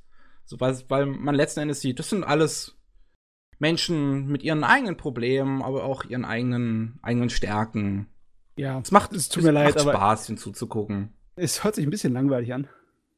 Es ist, ja, es ist, wie soll ich sagen, es ist halt ein bisschen Slice of Life mäßig dann immer so dazwischen, zwischen diesen Einsätzen halt so ein bisschen, bisschen das Leben. Das Leben. Das, das Leben passiert ja. zwischen, zwischen, unseren, zwischen unseren Einsätzen dann irgendwie letzten Endes. Es ist, ich, ich weiß nicht, es ist so ein bisschen einfach alles sehr normal. So, es ist, ist jetzt, wir haben keine super besonderen Figuren, keine super besonderen Ausnahmesituationen, sondern es ist einfach alles normal.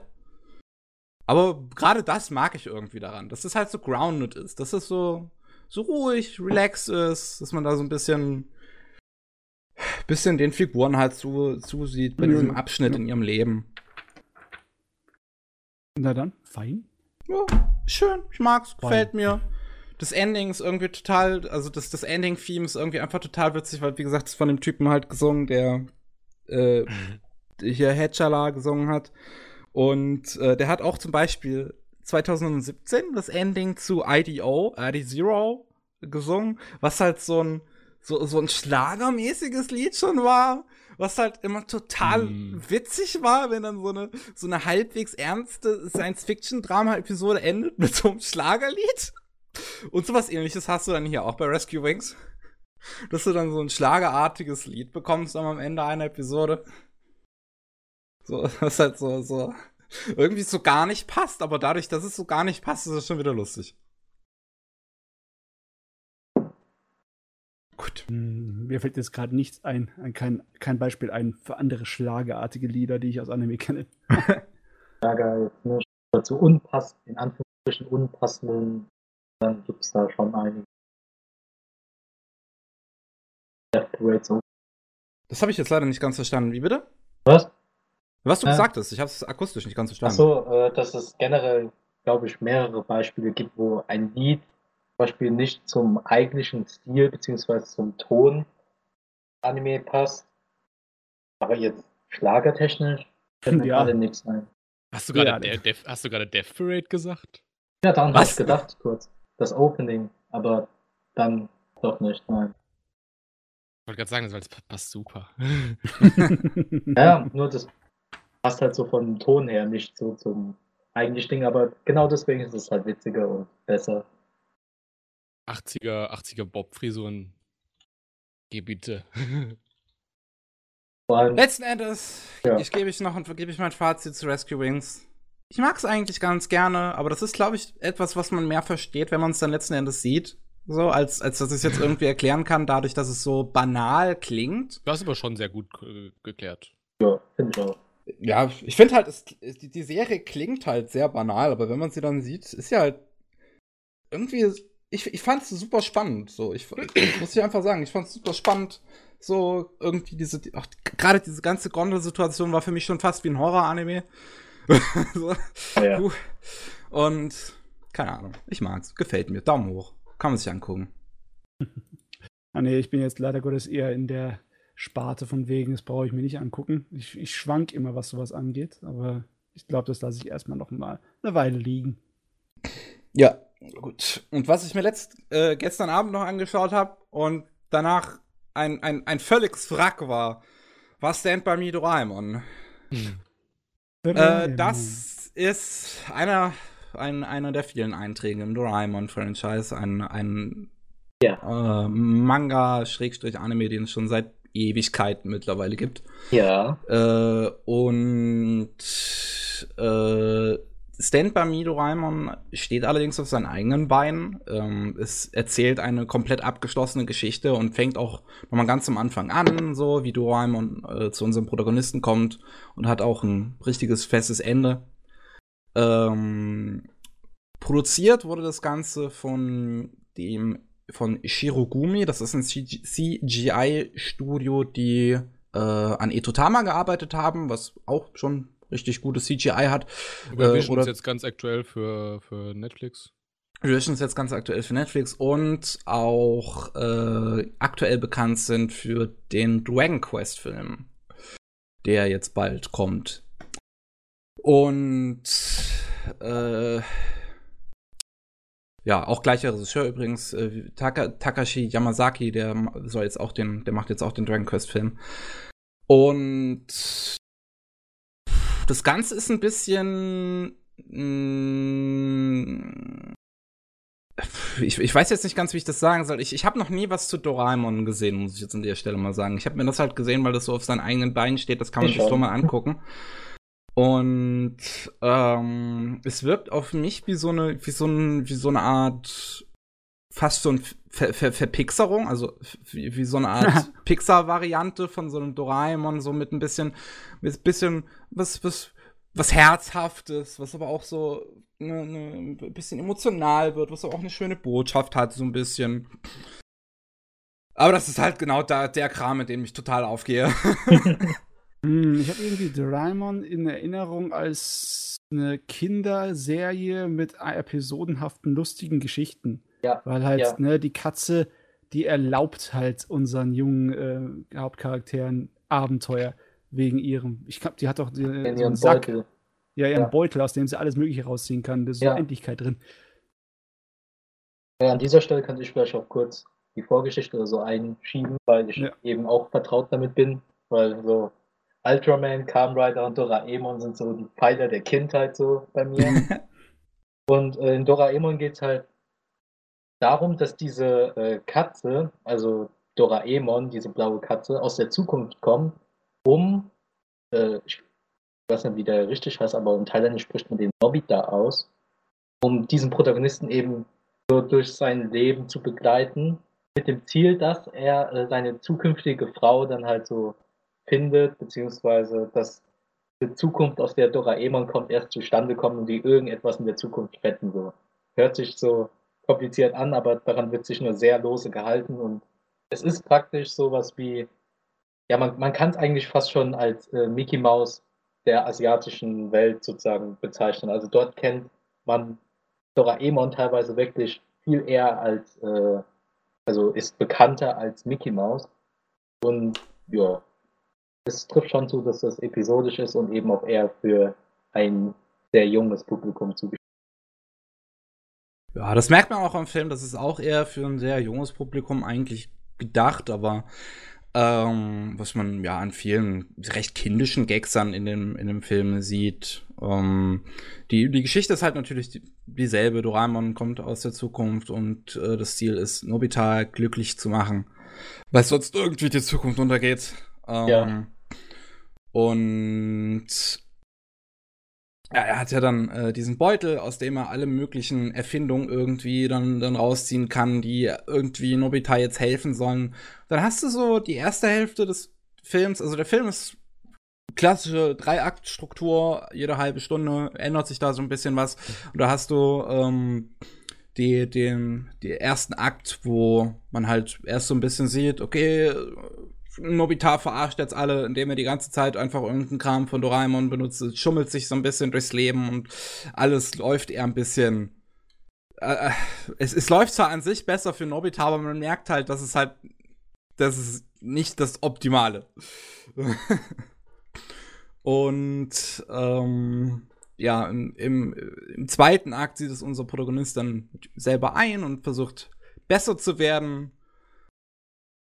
Aber es geht vieles so ein bisschen nach hinten los und wir kriegen viele Fehlschläge und es wird alles ein bisschen schon fast relativ deprimierend, echt gegen, gegen Mitte des Films. Und, äh, und der dritte Akt ist dann, ist dann wirklich das, das, das Herzzerbrechendste an diesem ganzen Film, weil es dann dieser, dieser ganze Abschnitt ist, wo Nobita ist jetzt glücklich, und Doraemon ist darauf programmiert, nach Hause zurückzukehren, wenn festgestellt wird, dass Nobita glücklich ist. Und dann hast du diese letzte halbe Stunde, die diese, die, die diese Verabschiedung quasi ist, wie die damit klarkommen müssen. Und ich war vollkommen fertig. Alter, wenn ich das gerade so höre, denke ich mir so, was? Doraemon verlässt ihn wieder? Das ich denke denk gerade so an E.T. Ja. Ja. Kommt hin ja, es, es stimmt. Aber oh, das, das, das war wirklich. Telefonie. das war wirklich der Wahnsinn. Ich habe das, ähm, ich, ich, ich habe den auch gucken wollen, weil ich halt schon, also, also wenn man jetzt mal auf dem Anime-List nach Stand bei Doraemon äh, äh, sucht, dann sieht man da schon das Key Art, äh, auf dem Doraemon weint. Und ich dachte mir schon, okay, ja, das ist ein bisschen was Dramatischeres, das ist genau mein Ding. Dafür bin ich drin. Gib mir her den, Sta gib mir her den Stuff. Wie einfach du zu überzeugen oh. bist. Es ist halt, es ist halt so. Und ähm, äh, ja, dann, dann ist der erste Akt noch relativ locker. Äh, und, und ich dachte mir so, oh ja, gut. Shit. Ist ganz nett. Ist jetzt auch nicht so speziell. Der zweite Akt ist dann so, okay, okay, aber traue ich oh, schon ein bisschen was traut euch ja schon ein bisschen was, auch wenn dieser eine Abschnitt mit den Zeitreisen überhaupt keinen Sinn ergibt. Äh, also, da gibt's so einen Abschnitt, wo Nobita, äh, wo der kindliche Nobita durch eine von Dora Doraemons Gadgets sich in einen Erwachsenen verwandelt und auf die Idee kommt, in die Zukunft zu reisen, um äh, äh, seine, sein Love Interest äh, Shizuka von einem Schneesturm zu retten, als Erwachsene. Damit sie letzten Endes seinem eigentlichen erwachsenen Part äh, äh der Heirat zusagt. Und, und sein eigentlicher erwachsener Part ist halt irgendwo, ist halt krank zu Hause im Bett zu der Zeit. Und äh, dann hast du halt diese ganze Situation, die halt völlig nach hinten losgeht, was sich der kleine Nobita das kein Stück darüber Gedanken gemacht hat und die dann letzten Endes beide in, diesem, in einem Schneesturm liegen und eigentlich eigentlich ihr Tod feststeht und dann dann kommt Nobita als Kind auf die Idee, weil es gibt ja noch es gibt ja noch seinen zukünftigen Nobita in dieser Timeline. Da kommt er auf die Idee, er muss nur ganz stark dran dran denken, er muss diese diese Erinnerung verfestigen, damit der zukünftige Norbital auf die Idee kommt, jetzt dahin zu gehen und die zu retten. Zeitreisen. Was halt ein ziemliches Paradoxon ist. Ja, Zeitreisen ist generell, uh, uh. Ja. Hart. Und ich meine, ich hätte jetzt nichts dagegen, weil das ist eine Art und Weise, wie, wie man Zeitreisen interpretieren könnte, weil äh, man könnte interpretieren, dass quasi das Universum alles von vornherein festgeschrieben hat, was, was passiert. Und dann kann so ein Paradoxon funktionieren. Weil jedes Mal würde der zukünftige Nobita den jungen Nobita retten. In jeder Zeitlinie. Allerdings ist das Problem, dass das nicht die Interpretation von Zeitreisen ist, die Doraemon hat, weil man, weil immerhin kommt Doraemon aus der Zukunft, um Nobitas Zukunft an sich zu ändern. Weil Nobita eigentlich irgendein es ist ein gemeiner Witz, der da ein bisschen in dem Film gemacht wird. Ich gebe den jetzt einfach so wieder. Ein fettes, hässliches Mädchen heiraten würde, mit dem er total unzufrieden wäre. Und ähm, das, aber halt, aber es ja ihm möglich ist, die Zukunft zu ändern. So, dass er halt glücklich wird, dass er mit Shizuka zusammenkommt. Von daher passt das beides nicht in denselben Film. Diese ja. beiden Aspekte, was halt, ist halt, es ist ein weirder Abschnitt. Auch gegen Ende passiert auch noch mal was, also so relativ zum, zu den letzten Szenen des Films passiert auch noch mal was, was eigentlich keinen Sinn ergibt. Ähm, wo er einen Trank trinkt, der alles, was er sagt, zu einer Lüge macht. Das heißt, wenn er jetzt sagt, das Wetter ist schön, dann fängt es plötzlich an zu regnen.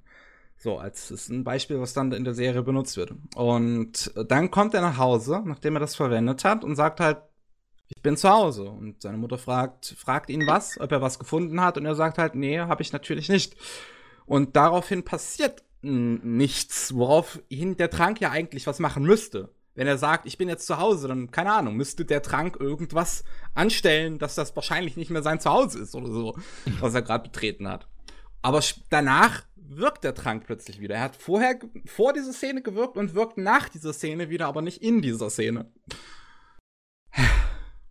Okay, ja, das hört sich nicht nach Konsistenz an. Ja, ja. Es, es ist, er, der, der Film hat ein paar Konsistenzprobleme durchgehend.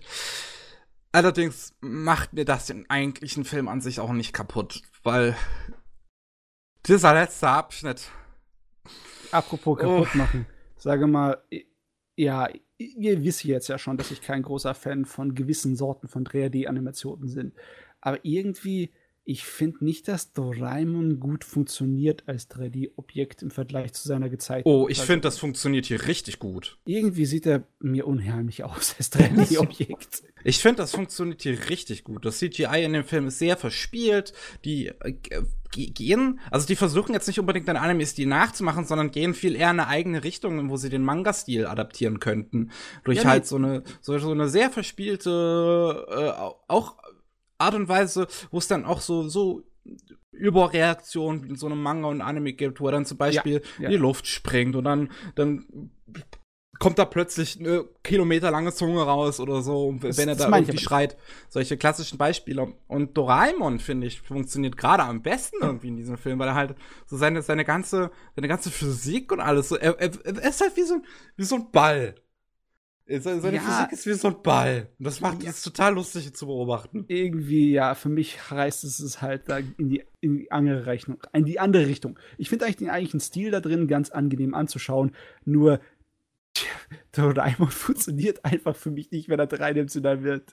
Das ist irgendwie no. unangenehm anzuschauen. Hm. Seine 2D-Form funkt, aber dann. Ah, was ist das? Verstehe ich halt wirklich nicht, weil ich finde den halt sehr lustig. Erinnert mich irgendwie so ein bisschen an, an so, als hätte man mal wieder versucht, irgendwie sehr nah an Pixar und Dreamworks ranzukommen. ja. Aber es ist gar nicht aus, wertend gemeint. Es sieht eher aus wie ein Pixar-Film aus den Anfängen von Pixar, ne? Das ist natürlich jetzt böse die, gesagt. Die man heutzutage immer noch gut gucken kann, weil sie ja. eigentlich ganz gut gealtert sind. ja, halbwegs. Ja, guck dir heute noch mal den ersten Toy Story an. Ja, ja, der, der ist ein bisschen. Ich habe früher auch immer gesagt, auch der erste Toy Story sieht doch gut aus, aber mittlerweile kann ich das nicht mehr so sagen. Nicht mehr ganz. Das ist immer noch interessant, aber ich weiß noch nicht mehr, ob ich so begeistert bin davon. Ah, ah ja. An sich hört sich dieser Film interessant an. Also, weil ich, ich halt schon mit diesem Franchise vertraut bin. Ich habe halt ja. kurz mal in Wikipedia nachgesehen. Anscheinend ist der Film ein großer Zusammenschnitt aus verschiedenen Einzelgeschichten, die sie dann in einen Film gepackt haben. Ja, kann sein, würde, würde hinpassen. So, da sind halt ein paar einzelne Abschnitte dann immer so drin. Äh, so kleine einzelne Geschichten sind so ein bisschen dann drin, aber es, die dann halt Sinn ergeben in dieser großen Narrative, die dann halt letzten Endes passiert. Diese, dieses eigentliche Abenteuer mit Doraemon und wie das dann aber halt auch zum Ende kommen muss. Ja. Aber an sich ist, ist halt immer echt groß, das Franchise. Ich meine, dieser oh, ja. Anime-Ableger hat ja über 1700 Folgen oder so.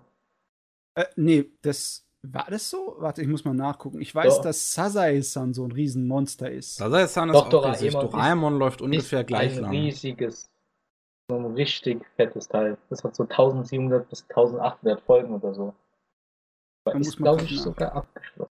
Wenn du auch mal überlegst, was, was, was Shin-A als dessen Studio so mit ja. den Hauptsachen Shinchan und äh, Doraemon so ausgebracht okay, ja. hat an Talenten.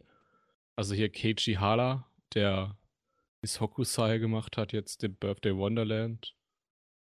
Ja, ja. Den also ganzen Shinchan-Film oder halt äh, Shin, ne, weißt du? Heißt Shinchan, ist schon richtig. Nee, der, der, sein eigenes, der sein eigenes Dinges, äh, jetzt hat. Produktionsstudio? Ja, weiß ich nicht, auf wen du hinaus Mit der Koreanerin. Keine Ahnung. jetzt Ride, Ride, Ride, Ride, Ride, a Wave, wait, wait, Ride Your Wave. ah, ich glaube, ich weiß, was, wovon du redest, aber mir fällt der Name trotzdem nicht ein. Masaki Yuasa. ah, der Yuasa, der Yuasa. Sein. Saru. Kommt ja auch von, von Dingens, von Shinei Animation. Ja. Ah, okay. Ja, Und sowas kann halt, solche Talente kannst du halt auch schon mal hervorbringen, wenn du einfach 1700 Folgen da so ein, so ein Franchise rausklopfst. ja, ich habe nachgesehen, dass er wirklich so viele Episoden hat. ich auch. Was ich krass finde, weil der Manga, der Original, der hat ja nur, nur in Anführungszeichen 45 Bände. In den 27 Jahren, die er lief. Er ist irgendwann zu Ende gegangen. Ja, der ist zu Ende gegangen. Tatsächlich. Na gut, gut. Ja. Gute Sache. Ja, ist ein, ist ein wirklich schöner Film. Ich glaube, also was, was Doraemon angeht, haben wir, glaube ich, nicht so wirklich was von in Deutschland, aber den könnte man gerne mal bitte lizenzieren. Es gibt zum Glück eine englische Fassung, sodass ich ihn halt gucken konnte. Aber können wir bitte eine deutsche Fassung bekommen, sodass ich jedem anbrüllen kann, dass er das kaufen muss? Weil das Ähm. ist echt ein schöner Film. Uh. wird es überhaupt noch gemacht, dass für das Kinderpublikum japanische Sachen lizenziert wird? Mhm. Es ist ja wirklich nicht nur, es ist ja wirklich nicht nur an, an, an, Kinder. gerichtet Das kriegst du aber hier ja, niemanden erklärt, der Entscheidungen fällen darf. Ja. Hm. Das ist ein schöner Film. Pokémon kriegen wir auch hierzulande, das ist auch für Kinder. oh Gott. Ja, es hat halt Namen, generell, apropos, wenn du das gerade so kurz erwähnst, so Real-Life-Adaptionen von gewissen Werken, ja in letzter Zeit in meinen Augen ja auch irgendwie ein bisschen. Meinst man du mit das- Real Life Live Action oder Ja, diese Live-Action 3D Version. CGI? Ich meine, ich Ja. habe letztens halt so auf äh, Netflix halt mal so durchgeguckt, was da so gibt. Und da gibt es irgendwie so Real-Life-Adaptionen von Sachen, von denen ich nicht mal wusste, dass sie existieren, wie zum Beispiel Kakegu Kakegurui, äh, Erased, Mob Psycho 100 und so. Sind echt viele verschiedene Leute. Warte, So. stopp, stopp, stopp. Bob Psycho? Davon Ja. habe ich Ja, jetzt ja. natürlich nichts Ja. mitbekommen. Ja, ist sogar von Netflix co-produziert. Ja, ich habe mir so gedacht, so, was? Aber eigentlich, eigentlich die, die, diese, äh, diese Film äh, Serien spielten, glaube ich, einfach nie im Westen eine Rolle. Also die gibt es ja eigentlich schon immer. Hm. Also zumindest schon, schon in der jüngeren Vergangenheit. Immer. da halt jetzt so, wurden ja auch ein paar größere Projekte angekündigt, wie halt diese One Piece Real Life Action Ding oder auch, was äh, ich glaube jetzt so ein, zwei Wochen oder so habe ich das zum ersten Mal gehört, dass jetzt auch äh, Avatar, war es, kein Anime, aber jetzt auch so eine Real Life Adaption bekommen soll. Eine weitere. Ja, ja, ja, aber diesmal soll sie als Serie halt rauskommen und gut sein. Fragezeichen. Ich hatte neulich an einer, an einer Bushaltestelle, weil ich aus in die falsche Bahn eingestiegen bin, äh, musste ich mich mit der Person ein wenig länger unterhalten und dann kamen wir irgendwann auf, gibt es überhaupt irgendeine gute. Realadaption, also westliche Realadaption? Von äh, Manga und Anime. Ja. Also ich könnte vielleicht ein Sag doch einfach Crying Freeman. Ja. Matze. Sag's doch einfach. Ich mein, ich, war- ich Frisch mein aus. Freeman, aber da war noch was. Da war noch irgendwas, was ich recht gut fand, aber mir fällt es gerade nicht ein. Teufel auch. Parasite vielleicht? Ist äh, Äh. japanisch. Nee, Boah. da war noch irgendwas anderes, was ich sagen wollte. Mir fällt es nur nicht ein. Aber Crying Freeman, ja. Aber das ist nicht wirklich fair, weil ähm, das hat einfach thematisch gut gepasst. Das war halt ein ganz äh, arg auf erwachsener, ausbeuterischer Action, Brutalo, Mafia, Krimi, Zeugs. Das war, es war für die erwachsene äh, Publikumsebene gedacht, in Japan auch, der, die auf jeden Fall genauso existiert hat in Amerika, weil sie auch viel Einfluss von Amerika genommen haben. Ich meine, das ist ein Werk aus den 80ern. In den 80er Jahren war Japan sowas von verknallt in Hollywood.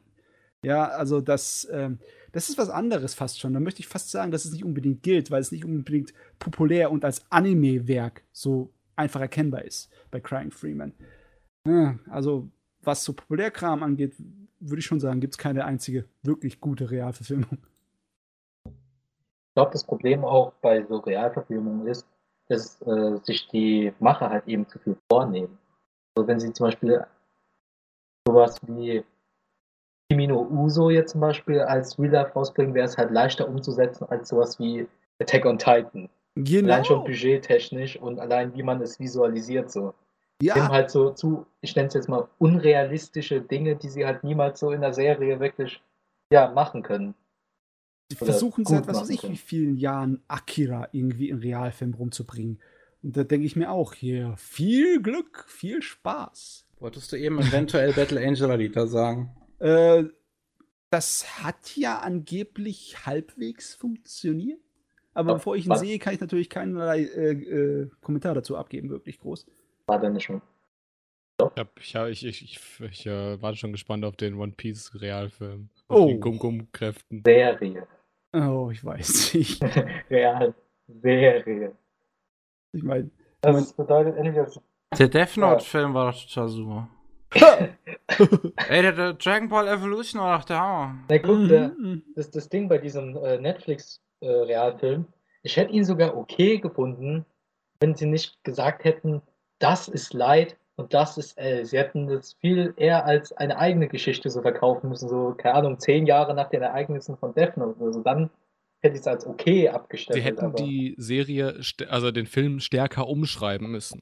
Aber das Ja. ist natürlich Arbeit und das geht Ja. in so einen schnelllebigen Medienzyklus nicht rein. Ja, Aber ja jetzt mal, allein schon auf diese, diese Idee, war das L war der Schwarze, ne?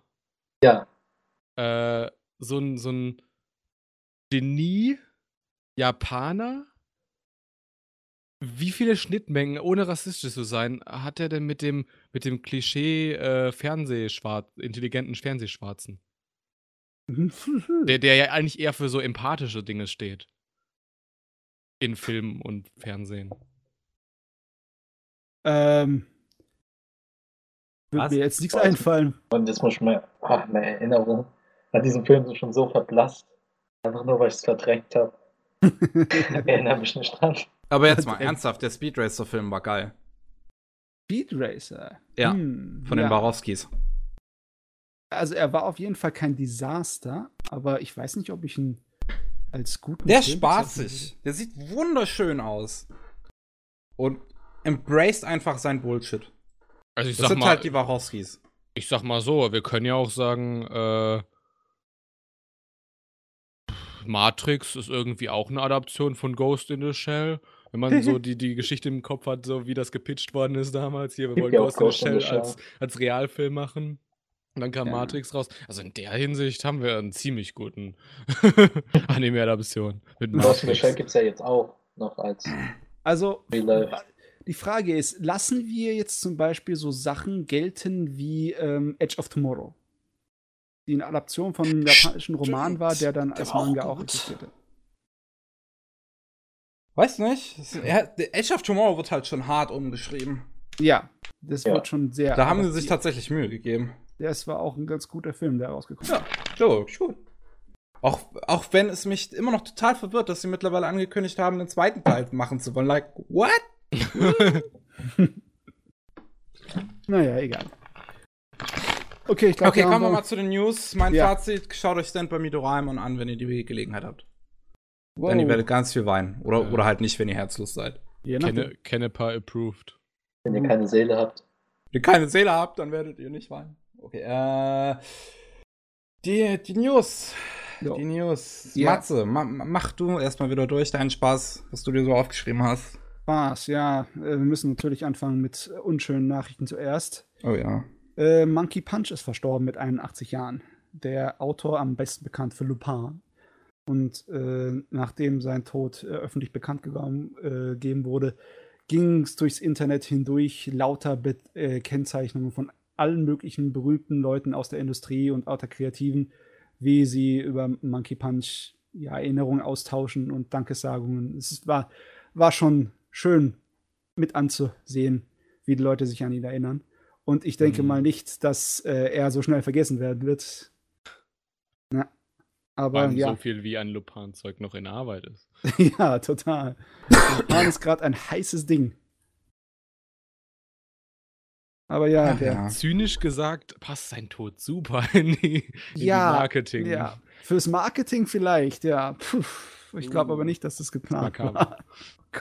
Oh Gott. okay, das war zu viel Uff. Zynismus. Das war zu viel. Nächste Nee, News. nee. Ja, das ist ganz Ach, normal gewesen. Monkey Ja. Punch. Das hat mich, das, ich war echt ein bisschen traurig an dem Abend. Ja, aber es war nichts äh, Außergewöhnliches. Er ist einfach nur an Altersschwäche und Lungenentzündung. Das passiert halt in dem Alter. Ne? Passiert leider, ja. Nächstes. Äh, wo gehen wir hin? Zu interessanten, zu langweiligen, zu. Äh, ich habe alle möglichen Scheiß. Hau raus einfach. Okay. Lass uns doch nicht entscheiden. Mach einfach. Äh, bip, bip, bip, bip. Wir haben eine erste Videovorschau bekommen zu Children of the Sea, die Kinofilmfassung Ja. von diesem sehr, sehr künstlerisch anspruchsvollen Manga-Werk. Und ich war ja immer noch sehr skeptisch, weil da brauchst du schon Talent und äh, Willen, um so etwas in eine schöne Optik animiert umzusetzen. Aber der, der erste Vorschau-Trailer ist ziemlich überzeugend. Äh, da vergisst du nämlich fast schon in News. Äh, Polyband hat den Film nämlich für Deutschland lizenziert und will den hier zeigen. Warte mal. Uh. Ach so, okay. Ja. Und äh, da passt nämlich, deswegen grätsche ich da so, so unfair rein. Macht es Das ruhig. passt nämlich äh, zu meiner News, die ich für euch rausgesucht habe. Ähm, es wurden nämlich die Filme, die dieses Jahr beim Annecy, dem größten äh, Animationsfestival in Annecy halt gegeneinander antreten, wurden heute vorgestellt, äh, wurden, nicht heute. Ah, ich guck's ganz genau nach. Letztens. Dienstags vorgestellt. Ah. Wichtige Information. Äh, und zwar sind es wirklich halt äh, Ride Your Way von äh, Masaki Yuasa und Science Salu. Dann äh, von Crafter, auch so ein 3D-CGI-Studio. The Relative Worlds geht es um zwei Welten, die miteinander kollidieren. Und dann gibt es quasi mich in dieser anderen Welt und in der und in dieser Welt und, wir, und ich muss dann gegen mein anderes Ich so quasi so ein bisschen kämpfen und sowas. Äh, Keiichi Halas äh, The Wonderland, äh, beziehungsweise Birthday Wonderland. Ein krasser Typ, also der, der Animationen technisch so viel gegeben hat, damals mit Miss Hokusai. Ja. Und äh, vierter Film in Competition ist äh, Children of the Sea von Studio 4 Degree, äh, Ja. die man ja von so Sachen wie Tekken Kinkrit kennt. Ja, oh Mann, 4 Grad Celsius ist so ein tolles Studio. Ich denke mir auch, also deren Stil, also der, diesen, dieser Mangaka, also d- d- d- dieser, der Children of the Sea Manga, der ist Mhm. natürlich mit, mit Auszeichnung äh, Ja, überhäuft. letztens Ja. über den erst eine Dokumentation gesehen, dieses Manband wie von, äh, USA, äh, von Naoki, von Urasawa. Und ja, da habe ich ein bisschen mehr mitbekommen, wie der Kerl arbeitet und wo der herkommt. Der kommt ja direkt aus dem Künstlerbereich in den Manga-Bereich reingesprungen, aus der bildenden Kunst. Warte mal, Children of the Seas von Urasawa? Nee, nee, der ist von Igarashi. Nur, Okay. äh, ich meine, Urasawas Doku über die Mangaka-Zeichner, da ist der Igarashi drin gewesen, in der Aha. Manben. Und da habe ich ein bisschen mehr über ihn erfahren. Die kannst, du mir, die kannst du mir auch mal schicken. Ja, ja, mache ich. Äh, weil tatsächlich hat mich das Children of the Sea- Sea, obwohl ich den Manga, äh, den, den Igarashi jetzt nicht nach Studio 4 Degree gepackt hatte, mit dem, ähm, also als ich dann diesen, diesen Trailer hatte, dachte ich mir auch so, ey, das passt eigentlich super zu diesen äh, Taiyo Matsumoto Manga, so King Kong King Crit, Ping Pong, Oh, Ping-Pong. Hahaha, das war eine geile Angelegenheit. Blue. Spring. Gut, äh, gehen wir zu der nächsten Nachricht. Achso, und ähm, bei NSC gibt es auch noch äh, Preview von dem neuen Weatherwing Review von dem Kimi, Kimi Nunawa-Regisseur und Eden gibt's auch von der vier-episodigen Netflix-Original-Serie, die jetzt auch angekündigt worden ist, vom äh, Fullmetal Alchemist Brotherhood-Regisseur. Gibt's auch Eden. ein, ein, ein, ein, on the, ein Work-in-Progress-Screening. Das hat aber nichts zu tun mit der Manga-Fassung, oder? Vom Nee, Ende. überhaupt nicht. Überhaupt Okay, nicht. Mit Äh, Soundtrack von Kevin Pekin. Penkin? Wie sagt man? Tatsächlich, stimmt. Also ich wollte Children of the Sea einfach erwähnen, weil ich persönlich von dem äh, von der Videovorschau überzeugt war ohne Ende. Die ganze Zeit skeptisch und dann sehe ich die Bilder und dann huhu, jetzt will ich sehen. Huhu. Das war wichtig für mich zu sagen. So, kleine Mini-Nachrichten. Äh, One Punch Man, die zweite Staffel bekommt eine kleine Mini-UVA. Vollkommen eigenständiger neuer Inhalt. Äh, Das kommt, wenn die erste Scheibe von der zweiten Staffel in Japan aufs Videoregal springt. Dann kommt es dazu. Äh, nicht vielleicht besonders wichtig, aber ich wollte es nur erwähnen, damit man sieht, wie ernst die das nehmen. Die wollen wirklich, dass die zweite Staffel, egal was für ein Team es macht, äh, von den Leuten geguckt wird. Die machen sich richtig Arbeit dafür. Die äh, nächste Staffel von Seven Deadly Sins, die im Herbst dieses Jahres kommt, die wird ja in einem anderen Studio gemacht, ne? Was? Mhm. Mhm. Anderes Produktionsstudio und zwar Wer Studio macht's? Dean. Oh, Und, Ach, da, du und in Kack, dem okay, Moment habe ich mir vorbei. auch gedacht, ja, Es es ist ist vorbei. vorbei. das ist natürlich so ein bisschen böse. Ich meine, Dean hat auch in der Vergangenheit gute Sachen manchmal produziert. Ja, aber aber nichts gut animiert. Aber neben dem ganzen Shit denke ich mir so, Ja. Moment. Um, Das ist schon, der, die Kritik ist berechtigt. die Angst ist vielleicht berechtigt, ja. Tatsächlich, ähm, so, wenn ich News für uns schreibe, man guckt so ein bisschen auf die Studios, welche Anime man in den News hat. Und Ja. Dean ist für mich ein Ausschlusskriterium. Neben ganz vielen weiteren ich erinnere Studios. mich ganz dunkel an Fate's Day Night im Studio. Ja, 2006, ja. Dunkel. Ja, und wegen dieser Adaption, ja, gibt halt kein anderes Fate's Day Night mehr und ja. Ja. Ja. Kam Ja. was gut animiertes von denen auch raus?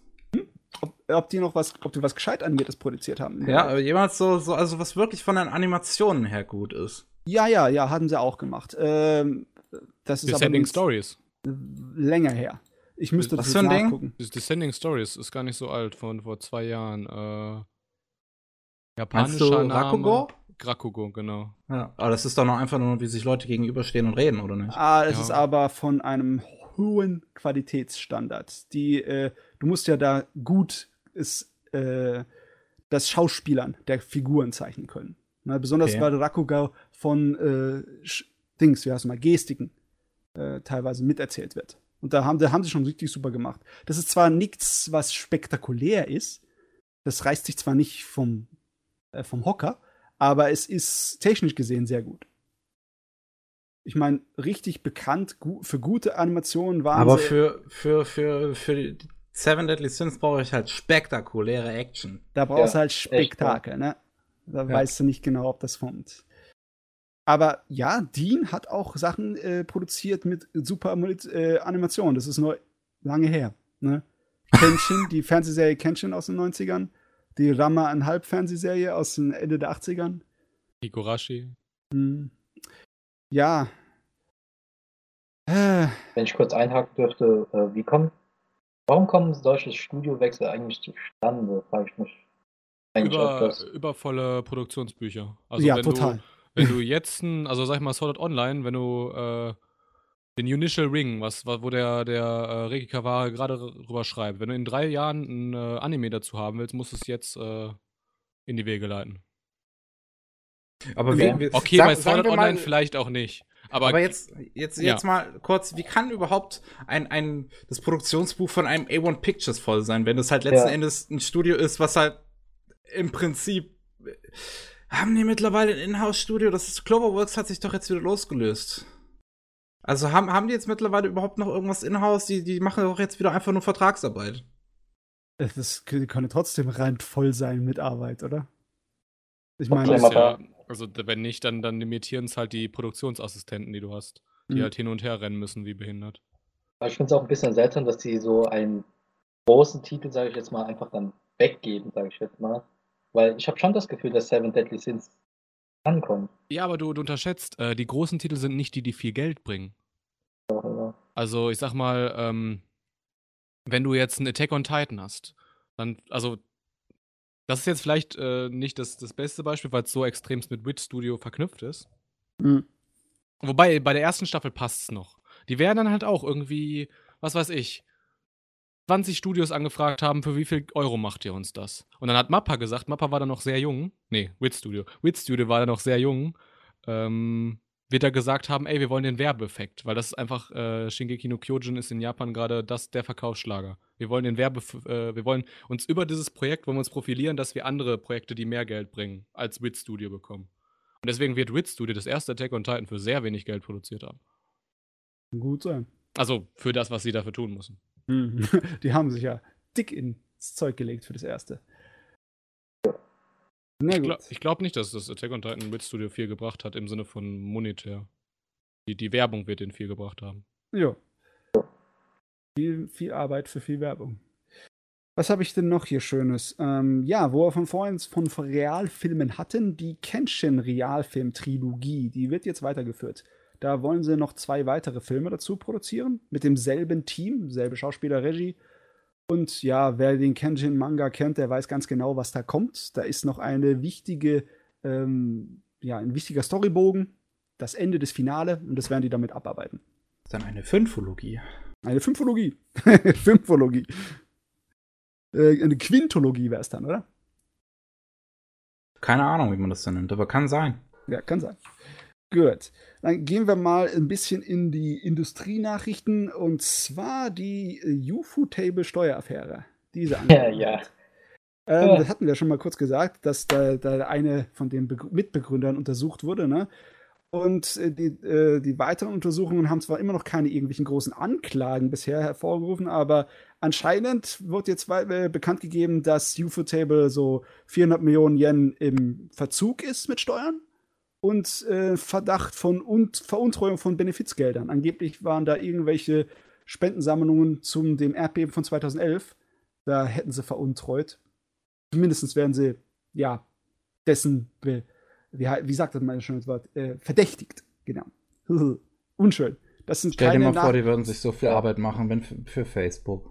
das ist, äh, das ist keine Schlagzeilen, die du haben möchtest als Firma. Das ist Echt ja scheiße. Genauso wie die, das ist ja auch gar nicht so alt, äh, die Madhouse-Affäre, dass äh, da eine NGO gesagt hat, ey, gar nicht gut, wie ihr mit euren Animatoren umgeht. Oh, das, da da habe ich mehrere Sachen, die ich mir extra rausgekürzt habe. Da scheint in letzter Zeit immer wieder was zu kommen, was dann äh, größeren Stunk macht in der Ich sozialen meine, Medien. gerade gibt es so ein bisschen Sinn, weil es war das Ende des, des finanziellen Jahres, des Mhm. Wirtschaftsjahres. Oh ja, gut, da, da kommt gu- gut eine nächste Nachricht mit rein, die ich aufgeschrieben habe. Ähm, angeblich die Mutterfirma von diesen, eine ziemlich große Mutterfirma, die IG Port, die ist von IG Production IG, von Xebec, von Witch Studio und Ja. noch was. Die hat McGarden, jetzt- der Manga-Verlag. Ja, ja, genau. Die hat ihre äh, ja, Finanzen veröffentlicht. Und da sieht man, wie äh, Einkommen und Gewinne Jahr zu Jahr immer mehr sinken. Also sieht nicht so rosig aus. Es hat mir halt, ja, das haben, die Nachrichten haben wir andauernd über alle möglichen Sorten von Firmen. Aber wenn es dann die große Mutterfirma, unter denen so viele Leute sind, auch ebenfalls sagen, oh, bei uns äh, ist kein Wachstum da, dann ist das äh, schon ein bisschen hm, befremdend, bisschen unangenehm zu hören. Oh, die Aktie ist ganz schnell unten gegangen. Äh, ja, unschön, ne? Ja. Lauter unschöne Nachrichten. Was sind wir hier? Im Katastrophen-Podcast. Soll ich zwei schöne reinhauen? Ja, ich habe auch noch eine schöne. Du kannst mir gleich Pass das auf. abnehmen, das Bruder. Ich habe nur noch eine. Und zwar, dass der Manga-Markt im Vergleich dazu in Japan wächst. Und zwar so knapp 2%, 1,9% ist er gewachsen im letzten Jahr. Äh, dabei ist natürlich lustig zu sehen, dass äh, Papiermanga immer noch am Abnehmen sind. Etwa so, vier, äh, Ja, so das ich 5% weniger Sammelbände werden verkauft und etwa 10% weniger Magazine. Aber dafür ist der Digital-Manga-Verkauf dick am Zunehmen. Ich wollte es gerade sagen. Ich, ich, Mhm. ich, du kennst ja die deutschen Zahlen, wie hier Digital-Manga halt äh, oder generell digital überhaupt nicht großartig wächst. Und dann siehst du das da in Japan denkst dir, Oh wow, ja. Oh ja, das mittlerweile, setzt sich gerade durch. Mittlerweile ist der Anteil von den digitalen Manga-Verkäufen bei 44,9 Prozent, also fast die Hälfte. Und das, Und das, also- äh, das kompensiert komplett diesen Loss, den du gerade bei den Magazinen und den, den Sammelbänden hast. Genau, so weit, dass Das der. Manga-Bereich wächst in Japan. Stell dir mal vor, also äh, da kriegen unsere, unsere Zeitungshäuser kriegen hier äh, nasse Augen. Total. Meine Fresse. Pass auf, ich habe zwei News von Sega. Ich hoffe, Ja. du hast die auch auf deinem Zettel, Miki, weil sonst äh, schlage ich dich. Eigentlich habe ich keine Sega-News hier, weil wir ein Anime-Podcast und kein Videospiel-Podcast Ja, sind. aber, aber komm, äh, Yakuza 2 äh, Kiwami. Äh, Yakuza Kiwami 2. Ja, kommt auf den PC. Genau. Und äh, die andere Judgment Eyes. Äh, also Haben- Judgment, Ja, genau. das Model von. Ja, da war ja der, der, der Pierre Taki war in so eine Drogenaffäre und das sehen die Japaner gar nicht so gerne äh, Nee. verwickelt. Und sie haben anscheinend jetzt schon das äh, Model ausgetauscht, komplett von dem Charakter, der nach ihm gemodelt ist und alles wieder on track. Ja, ratzfatz. Wird einfach ersetzt.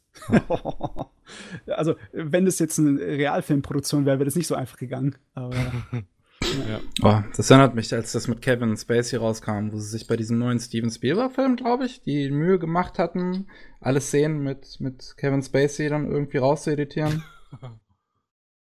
Und irgendwo, wenn er halt im Hintergrund stand, dass man da das irgendwie editiert hat und so weiter. Ach ja. So, Leute, wie sieht's aus mit, mit, mit, mit News? Matze, hast du noch welche jetzt oder, oder war's das? Wichtige nicht. Wir haben halt so Sachen, die einem wirklich wieder so ein bisschen miese Laune verbringen, wie zum Beispiel, dass hier einer äh, Krankenhaus musste, einer von den Produktionsassistenten von der Firma, und Matrix? der anfängt jetzt das, hier ne? mit einer Gewerkschaft zusammen hier die, äh, die Studios auf äh, Überstundenbezahlung zu verklagen.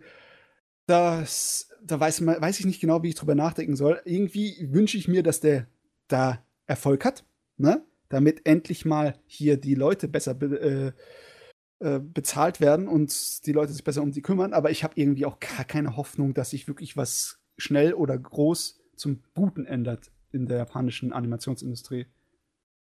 Da wieder zum Beispiel der Regisseur von Kimuri Kuksar hier äh, gesagt hat, dass er fast ein Jahr lang nicht nach Hause gekommen ist, weil er eigentlich nur am, äh, an seinem Büro im Arbeitsort geschlafen hat. Gott, was kann das sein, dass du ein Jahr lang nicht dein Haus siehst? Ach ja. Ich weiß nicht. Lass mal, lass mal das mal zur Seite. Reden wir über was anderes. Hau du mal was rein. Okay, was anderes. Ähm, das Finale von Märchenmädchen kommt jetzt bald doch. Endlich. Man erinnert sich vielleicht daran, dass Märchenmädchen eine absolute Katastrophe an Produktion war, die letztes Jahr, Januar 2018, gestartet ist, wo die letzten drei Episoden im eigentlichen Fernsehslot nicht mal mehr ausgestrahlt werden konnten, weil sie sie einfach nicht zustande bekommen haben. Meine Und der ursprüngliche Plan, Plan war, die im Dezember 2018 zu zeigen, was sie auch nicht hingekriegt haben. Und jetzt steht aber fest, dass am 25. April die letzten drei Folgen rauskommen. Von Märchenmädchen. ja, besser spät als nie? Fragezeichen.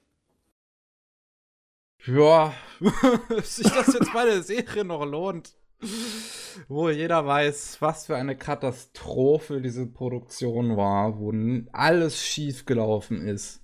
Wo äh, Mitarbeiter in den Credits Namen von anderen mit, also von fiktiven Mitarbeitern verstecken, so viel wie heißen wie We're fucked up. Nee, nee, das, das war bei einer anderen Serie. Sicher? Das war bei. Oh, das, das war erst letzt, vorletzte Season. Das war letzte Season, letztes Jahr. Diese, diese andere Hölle an Produktion, die wir da besprochen hatten. Ach Gottchen. Ich habe die verdammten Nachrichten abgegeben und es ist immer noch in der Produktionshölle. Ja, ja, es ist, äh, es, äh, so passiert das. Ja. Ähm, My Sister, My Writer, genau das war das, Oh, wo stimmt, in den Credits das ge gesagt haben. Mit, mit We're fucked und sowas. Wunderbare Welt der Anime. Gott. Ähm, Universum hat eine neue Lizenz bekannt gegeben. Die haben sich die Filmreihe Unterm Wolkenhimmel Laughing Under the Clouds Guiden gesichert. Von der ich zuvor noch nie gehört habe, weswegen ich davon irgendwie überrascht war. Aber das ist anscheinend eine Filmreihe, die 2017 in Japan gestartet ist. Drei Filme und mal sehen, was das Universum damit jetzt macht. Ob die überhaupt ins Kino kommen, wahrscheinlich nicht. Berserk soll angeblich jetzt, also was heißt angeblich? Ist ja bestätigt. Es kommt mal wieder ein Kapitel, ein neues Manga-Kapitel. Kommt angeblich. Also nicht angeblich, also es kommt ja. Aber äh, Ja, wer weiß, wie lange das jetzt weitergeht. Letztes Kapitel August letzten Jahres, ne, 2018. Mein, also eigentlich sollte man drauf Wetten abschließen. Eigentlich sollte man den Zyniker so voll rauslassen und sagen, äh, drei Kapitel mehr schafft er nicht und dann ist wieder Pause.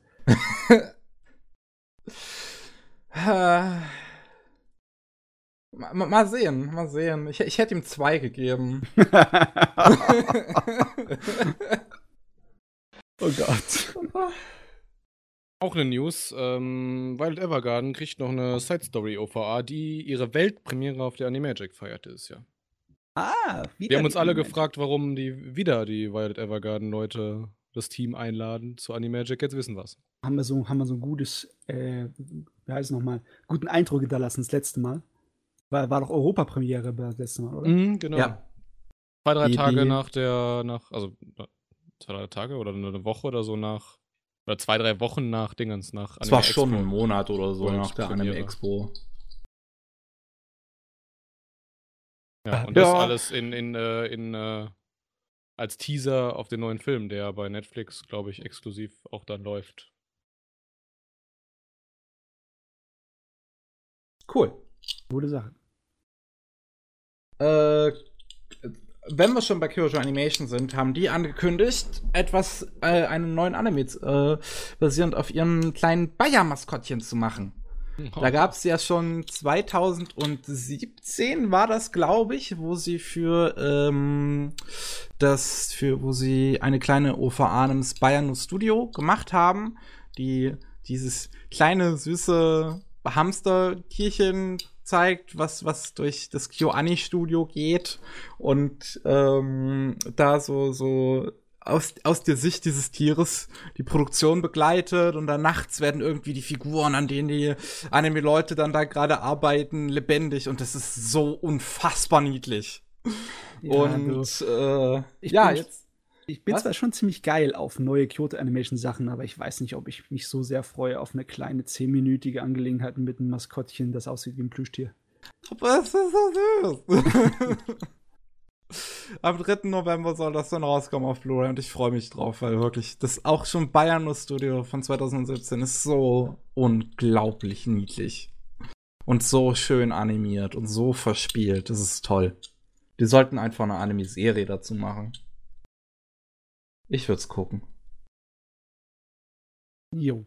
Ja, und Rumiko Takahashi hat bekannt gegeben, dass sie einfach niemals aufhören wird. Und ähm, Das ja, ist normal. ihr nächster Manga geht im Mai an den Start und heißt Mao. Okay. Jetzt muss ich dieses verdammte äh, Zugunglück von Linne doch tatsächlich lesen. Ich habe mir vorgenommen, dass ich den Scheiß lese, wenn es fertig ist. Ist, ist es überhaupt wirklich fertig, oder? oder macht sie jetzt vielleicht einfach zwei gleichzeitig, weil sie verrückt ist? Doch, doch, sie hat Okay, jetzt ist gemacht. fertig. 10. Ja. Dezember 2017. Oh Gott, meine Güte, ich habe das nicht hat mitbekommen. ja Pause gemacht. So sehr, ja, das ist ja Wahnsinn. Takashi, so langsam, aber sicher wirst du langsamer, ne? ja. Mit deinen, wie alt bist du? 61 Jahren. Was, die ist erst 61? Oh Gott, ja, die macht wahrscheinlich noch 20 Jahre locker. Was soll, ey? Diese, diese, diese Frau. Ja, ja. die, die, die hat sehr, die, die, einfach ein sehr krasses Durchhaltevermögen. Man stelle, sich vor, man, man stelle sich vor, der Typ von Berserk oder der Typ von Hunter x Hunter hätten das. Angeteased als Land where two worlds intersect. Geil!